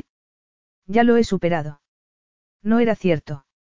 Se pasaba la mayor parte de las noches dando vueltas en la cama, sintiéndose vacía y sola. Cada poro y cada célula de su cuerpo lo echaban de menos. A veces sentía que todavía podía notarlo moviéndose dentro de su cuerpo, pero entonces se despertaba del sueño y se daba cuenta con profunda tristeza de que no estaba a su lado en la cama. Sus brazos no la rodeaban, no tenía su barbilla apoyada en la coronilla. Estaba sola. ¿Y por qué sigues llevando su anillo? Tilly se miró el diamante de la mano. Por alguna razón, a pesar de la pérdida de peso que había experimentado en las dos últimas semanas, seguía firmemente alojado en su dedo. No he tenido tiempo de que me lo corten, esa es la razón. Pero en cuanto me lo quiten se lo devolveré. Blake fue a ver a su padre el día que firmó oficialmente la compra de McClelland Park. Pensaba que aquellas dos últimas semanas de tristeza que había vivido valdrían la pena con tal de ver la expresión de su padre cuando le presentara las escrituras de la casa. Una tristeza que no esperaba sentir, que le había devorado las entrañas hasta que apenas pudo comer. No entendía qué le estaba pasando. Fue él quien trazó aquel plan de un mes de duración con Tillie. Papá, quiero que vengas conmigo el fin de semana. Tengo una sorpresa para ti. Andrew McClelland parecía ligeramente avergonzado. No es un buen momento para mí. Este fin de semana tengo, algo. Blake frunció el ceño. ¿Desde cuándo tienes algo un fin de semana? Cada vez que vengo estás aquí sentado mirando a la pared. Su padre seguía sujetando entreabierta la puerta de su casa de Londres, como si ocultara algo. No puede ser en otro momento. Tal vez su padre estuviera adoptando su triste papel de recluso. Cerraba las puertas y las persianas y no hablaba con nadie durante días. Blake miró de reojo hacia la ventana en la que estaba situada el dormitorio de su padre. Sí, las persianas bajadas. Vamos, papá. Llevo semanas planeando esto. Sin duda nada de lo que estés haciendo es tan importante. Te vendrá bien un poco de sol y aire fresco. ¿Hay alguien conmigo ahora mismo? ¿Alguien? ¿Quién? Blake frunció el ceño con tanta fuerza que podría haber roto una nuez entre las cejas. ¿Qué pasa aquí? Las mejillas de su padre tenían más color del que Blake le había visto en años. Estoy atendiendo a una invitada. Su padre tenía una invitada. El hombre que había vivido solo y se había negado a salir incluso de compras estaba atendiendo a una invitada. ¿Quién? Una dama que conocí en el centro de rehabilitación con lo del corazón, dijo su padre. Es viuda. Perdió a su marido a los treinta y tantos años y no había salido con nadie desde entonces. Hemos empezado una amistad. Bueno, algo más que una amistad. Puedes venir en otro momento. Estupendo. Su padre tenía oficialmente más vida sexual que él. Aunque Blake no quería tener sexo con nadie desde que Tillie puso fin a su aventura. El sexo con otra persona era lo último que se le pasaba por la cabeza. Se ponía enfermo solo de pensar en estar con alguien más. No podía imaginarse besando y tocando a nadie del modo en que anhelaba tocar a Tillie. Iba a decírtelo, pero últimamente has estado muy ocupado, dijo su padre. Papá, he comprado McClelland Park, le confesó su hijo. Llevo trabajando en ello desde el mes pasado. Has recuperado tu casa. Puedes volver y vivir allí cuando quieras. Es tuya. Aquí tengo las escrituras. Oh, Blake, no sé qué decir, la expresión de su padre se ensombreció. Es un gesto maravilloso. Típico de ti pensar siempre en mí. Pero no puedo volver allí. ¿Cómo que no podía volver allí? Blake había removido cielo y tierra para devolverle la casa. ¿Cómo era posible que no quisiera vivir allí? Pero te encanta ese lugar, dijo Blake. Es tu hogar. El lugar en el que fuiste más feliz y dónde. Dejó de ser mi hogar cuando murió tu madre, le interrumpió su padre. Esa parte de mi vida acabó. Finalmente he seguido adelante. Si ahora tuviera que vivir allí sería como ir para atrás.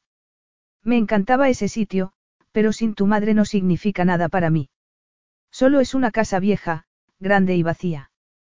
Pero no estaría vacía si vivieras allí con tu nueva amiga, dijo Blake. Podríais construir un bonito hogar juntos. Podría, pero eso sería hacer lo que tú crees que es mejor para mí en lugar de lo que yo creo que es mejor, afirmó su padre. Sé que estos 24 años han sido duros para ti. He sido una carga terrible y quiero dejar de serlo. Ahora mismo. Blake tragó saliva para ocultar su desilusión. Su padre no quería recuperar McClelland Park. Había trabajado tanto para, nada. Blake, por favor, puedes irte. Dijo su padre. Estoy bien. Ya no tienes que cuidar de mí. Te llamaré mañana o pasado y saldremos a cenar con Susie. Puedes llevar a alguien si quieres. Estás saliendo con alguien en este momento. Así que ahora era su padre quien le organizaba a él la vida social. Aquello era raro. Muy raro. Nadie en especial. Bueno, pues ven tú solo. No nos importa. Pero a mí sí. Tilly vio cómo se iban formando las nubes de tormenta el viernes por la tarde mientras daba los últimos detalles a una tarta para una boda que se celebraría el sábado. La luz había hecho amago de irse un par de veces y no podía dejar de pensar en Trufa, que estaría pasando lo fatal en la casa alquilada. Trufa odiaba las tormentas. Se escondía debajo de los muebles o en las esquinas y lloraba como si fuera el fin del mundo. Ya era bastante angustioso verlo, pero no poder estar ahí para consolar al pobre animal resultaba todavía peor. Tilly se fue a casa más pronto y dejó que Joan cerrara la tienda. El viento aullaba y azotaba las ramas de los árboles de la calle a medida que se iba acercando. Pero cuando llegó a la entrada de la casa el corazón le dio un vuelco. La puerta que llevaba al camino frontal no solo estaba abierta, sino que colgaba de los goznes y había una rama de árbol caída en medio. Tilly corrió luchando contra el viento y la lluvia hacia el jardín trasero, pero no había ni rastro de la perra. El pánico se apoderó todavía más de ella al escuchar que el granizo comenzaba a caer con fuerza en el camino de baldosas. Lo único que el señor Pendleton esperaba cada día con ilusión era ver a Trufa. ¿Cómo iba a decirle que la había perdido? ¿Y si la había atropellado un coche y estaba sangrando en alguna cuneta inundada de agua? Al señor Pendleton le partiría el corazón perder a Trufa. Le volvería todavía más desalentado y deprimido. Tilly corrió calle abajo llamando a la perra, pero lo único que consiguió fue calarse hasta los huesos. Tenía un nudo de terror en el estómago, un puño frío que la apretaba por dentro hasta que se vio obligada a detenerse e inclinarse para apoyar las manos en las rodillas y recuperar el aliento. ¿Cómo podía estar ocurriendo aquello? ¿Dónde se había metido Trufa? Habría ido a McClelland Park. Después de todo era su hogar, el lugar en el que había pasado los primeros dos años de su vida. La casa nueva no le resultaba tan familiar y tal vez se asustó cuando estaba en el jardín y salió huyendo. Tillie no se planteó la posibilidad de encontrarse con Blake. Por lo que ella sabía no había vuelto a la mansión desde que se formalizó la venta. No tardaría mucho en echar un rápido vistazo alrededor para ver si Trufa estaba por ahí. Solo estaba a unos pocos kilómetros, pero sabía que los perros podían recorrer largas distancias cuando estaban estresados. Por favor, que esté ahí. Por favor, que esté ahí. Tillie no sabía si estaba rezando por el perro, por Blake o por los dos. Blake decidió ir de todas formas a pasar el fin de semana en McClelland Park. Y que si su padre estaba demasiado ocupado con su nueva amante para celebrar con él el regreso al hogar de sus ancestros. Y que si el tiempo había empeorado para colmo. Podía llover y granizar todo lo que quisiera. Le daba exactamente igual. Podía beber champán y comer caviar él solo. Tenía el derecho a celebrar, no. Había conseguido lo que se proponía. ¿Y que si su padre no quería vivir ahí ahora? Daba lo mismo. La casa había vuelto a los McClelland y se quedaría en sus manos. Habla que no se le había pasado por la cabeza vivir ahí él, bueno, tal vez eso no fuera del todo cierto. Había pensado en ello. Muchas veces. Pero no se había permitido el espacio para meditarlo con calma. La casa parecía cavernosa, fría y vacía cuando abrió la puerta de entrada. Como una mansión gótica abandonada con tablones sueltos en el suelo, sobre todo con la tormenta aullando como una bestia herida.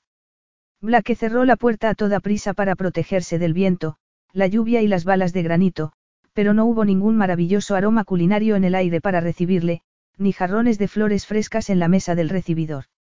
Los muebles que había comprado con la casa eran solo muebles. Era como si estuviera en el almacén de un anticuario. No había ladridos emocionados de una perrita loca que arañaba los tablones del suelo con las uñas cuando salía corriendo a recibirle sin disimular su alegría. Y lo peor de todo, no estaba Tillie. Blake se quedó allí de pie, rodeado de los muebles, los muros y el tejado de aquella casa que ya no era un hogar. Aquel era su precio. Su santo grial. La misión en la que había estado soñando durante muchos años de su vida, haciendo planes y estrategias. Y finalmente lo había conseguido. Entonces, ¿por qué le parecía tan, inútil? Blake entró en el salón y corrió las cortinas para mirar la vista del lago y del viejo olmo. El viento agitaba sus ancianas ramas, sacudiendo las hojas como si no le importara nada la promesa que Blake había hecho tantos años atrás. Pero entonces se quedó casi deslumbrado por el destello de un relámpago y después se escuchó el ensordecedor ruido de un trueno seguido de un resquebrajamiento. Blake parpadeó para aclararse la mirada y vio al anciano Olmo caer y estrellarse contra el suelo como un gigante caído. Ver al árbol allí tirado hecho un desastre le obligó a mirarse a sí mismo con dureza. El árbol que una vez fue fuerte y seguro de sí mismo estaba ahora partido, hecho trizas. Había sido un símbolo de su viaje desde la infancia, pero ahora solo serviría para hacer leña. ¿Cómo podía haberse equivocado tanto sobre aquella casa, sobre su padre? Sobre sí mismo. La finca no era suficiente. Aquella enorme mansión con todos sus recuerdos no era suficiente. No le hacía sentirse satisfecho. Solo le hacía sentirse desgraciado. Solo y desgraciado como una casa vieja con muebles pero sin familia. Su padre tenía razón, y también el anciano y sabio señor Pendleton. Que era una casa si no se compartía con alguien a quien querías. Y Blake amaba a Tillie. ¿Cómo podía no haberse dado cuenta hasta ahora? O tal vez sí se dio cuenta. Tal vez fue consciente desde el momento en que entró en la pastelería y se encontró con aquellos ojos brillantes. Pero se había protegido de aquellos sentimientos porque resultaba demasiado amenazador amar a alguien que quizá no estaría siempre allí. Aunque en cualquier caso ya la había perdido. Sería demasiado tarde. Sentía como si tuviera el corazón aplastado por el tronco caído del viejo olmo. Y si había estropeado su única oportunidad con Tillie. La había dejado marchar sin decirle que la amaba. Le había dicho que no quería un futuro con ella, matrimonio, hijos, todas las cosas que habían hecho que aquella casa fuera lo que tenía que ser. Pero si quería aquellas cosas. Las quería pero solo si podía tenerlas con ella. Blake agarró las llaves, pero en su camino al coche vio a una trufa sucia sacudiéndose mientras se acercaba a él. Atravesó la puerta de entrada y desapareció en el interior de la casa dejando un rastro de huellas manchadas de barro. Blake cerró y siguió a la perra a su escondite debajo del sofá del salón. ¿Qué haces aquí, pequeña? dijo agachándose a su lado para tranquilizarla. La perra se estremeció y le miró con ojos aterrorizados. Blake agarró una manta del sofá más cercano y la cubrió con ella para hacerla sentir más segura. Se incorporó para cerrar las cortinas y evitar que la tormenta la asustara, pero entonces escuchó por encima del ruido de la tormenta de fuera el sonido de un coche acercándose. El corazón le dio un vuelco. Quédate aquí, le ordenó a la perra. Tillie vio el coche de Blake aparcado delante de la casa y se detuvo detrás de él. Apenas se tomó el tiempo de apagar el motor. Lo primero en lo que se fijó fue que el olmo estaba derribado. Dios mío, por favor, que Trufa no esté debajo. Habría buscado la aterrorizada perra refugio bajo sus ramas excesivamente inclinadas. Salió corriendo del coche a través de la intensa lluvia justo cuando Blake abría la puerta de entrada. ¿Está Trufa aquí? preguntó Tillie. El olmo se ha caído. Por favor, dime que está aquí contigo y que no aplastada bajo el tronco. No la encuentro por ningún lado y no podría soportar tener que decirle al señor Pendleton que. Está aquí conmigo, la tranquilizó Blake tomándola de las manos para que entrara en casa. Luego cerró la puerta. Está bien. Está herida. Está. Está a salvo, Blake la tomó de los antebrazos. Está escondida detrás del sofá del salón pero se encuentra bien. ¿Tú estás bien? Que si estoy bien. Por supuesto, Estoy mejor que bien. Tillie cerró los ojos para mantener el control de sus emociones. Debería sentirse aliviada por haber encontrado a la perra sana y salva, pero volver a ver a Blake se le mezclaba con la cabeza y con el corazón. ¿Cuánto tiempo llevaba Trufa ahí? ¿Por qué no le había llamado o le había puesto un mensaje para decirle que la perra estaba bien? No le habría supuesto ningún esfuerzo. Pero no, Blake no quería saber nada de ella. Estaba preocupadísima, dijo Tillie. Odia las tormentas. Tendría que haberme dado cuenta, haber vuelto antes para ver cómo estaba y encerrarla en la casa o algo así, pero el viento arrancó la puerta de los goznes y Trufa debió escaparse. Al menos podrías haberme enviado un mensaje para decirme que estaba bien.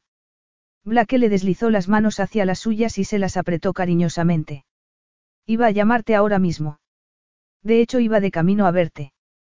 Tillie sintió cómo el pulgar de Blake se deslizaba por el diamante que ella tenía en la mano izquierda.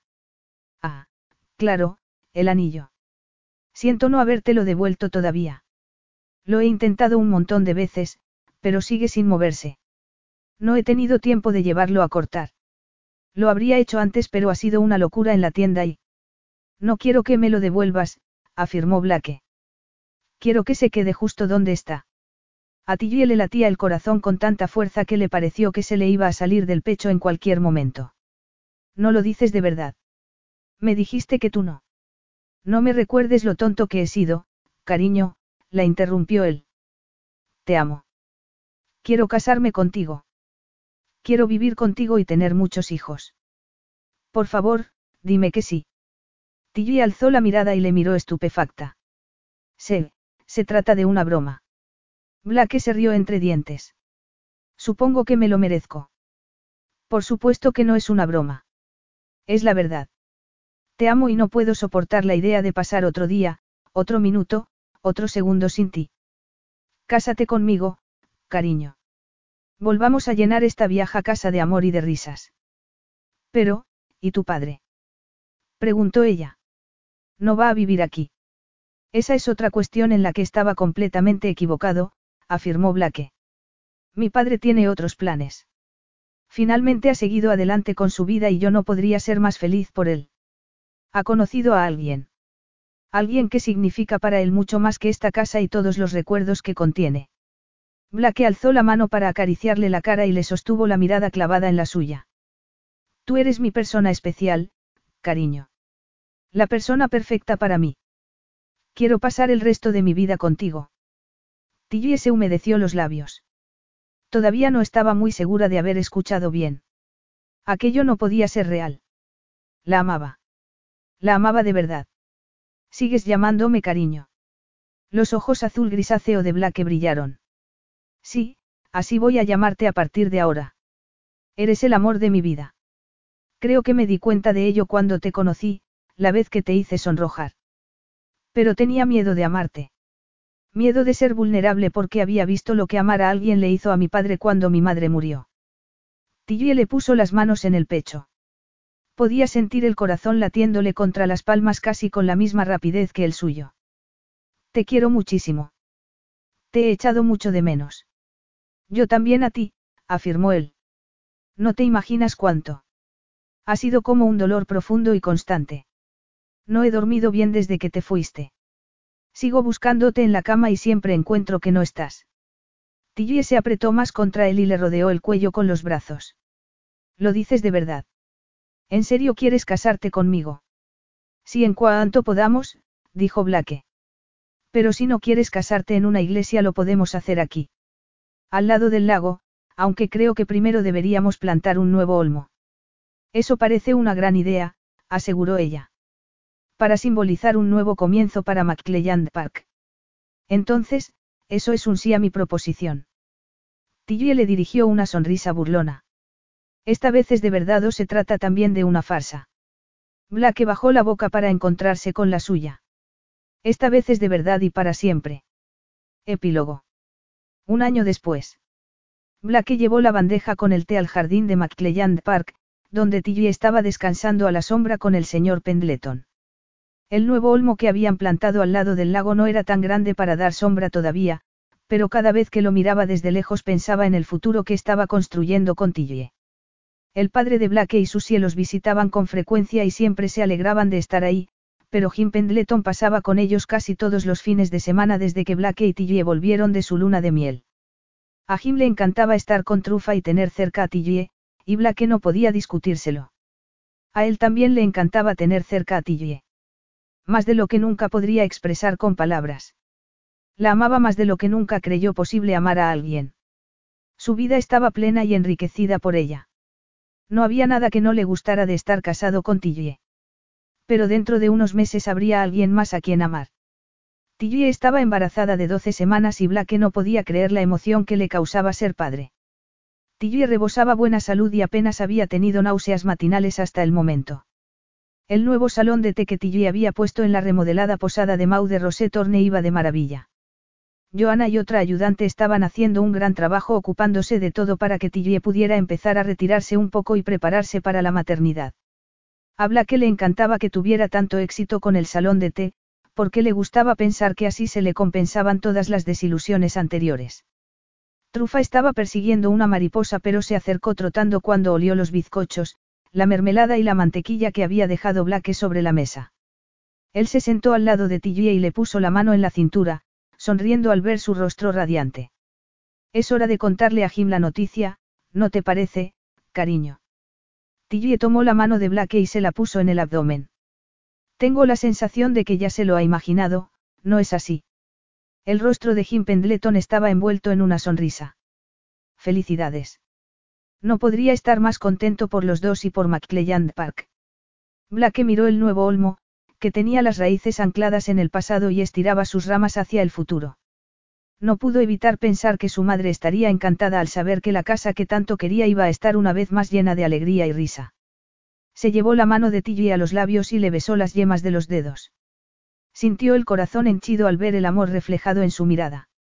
Creo que deberíamos plantar un olmo nuevo por cada hijo que tengamos. ¿Qué te parece, cariño? Tilly sonrió. Creo que es un plan perfecto. Y lo era. Fin.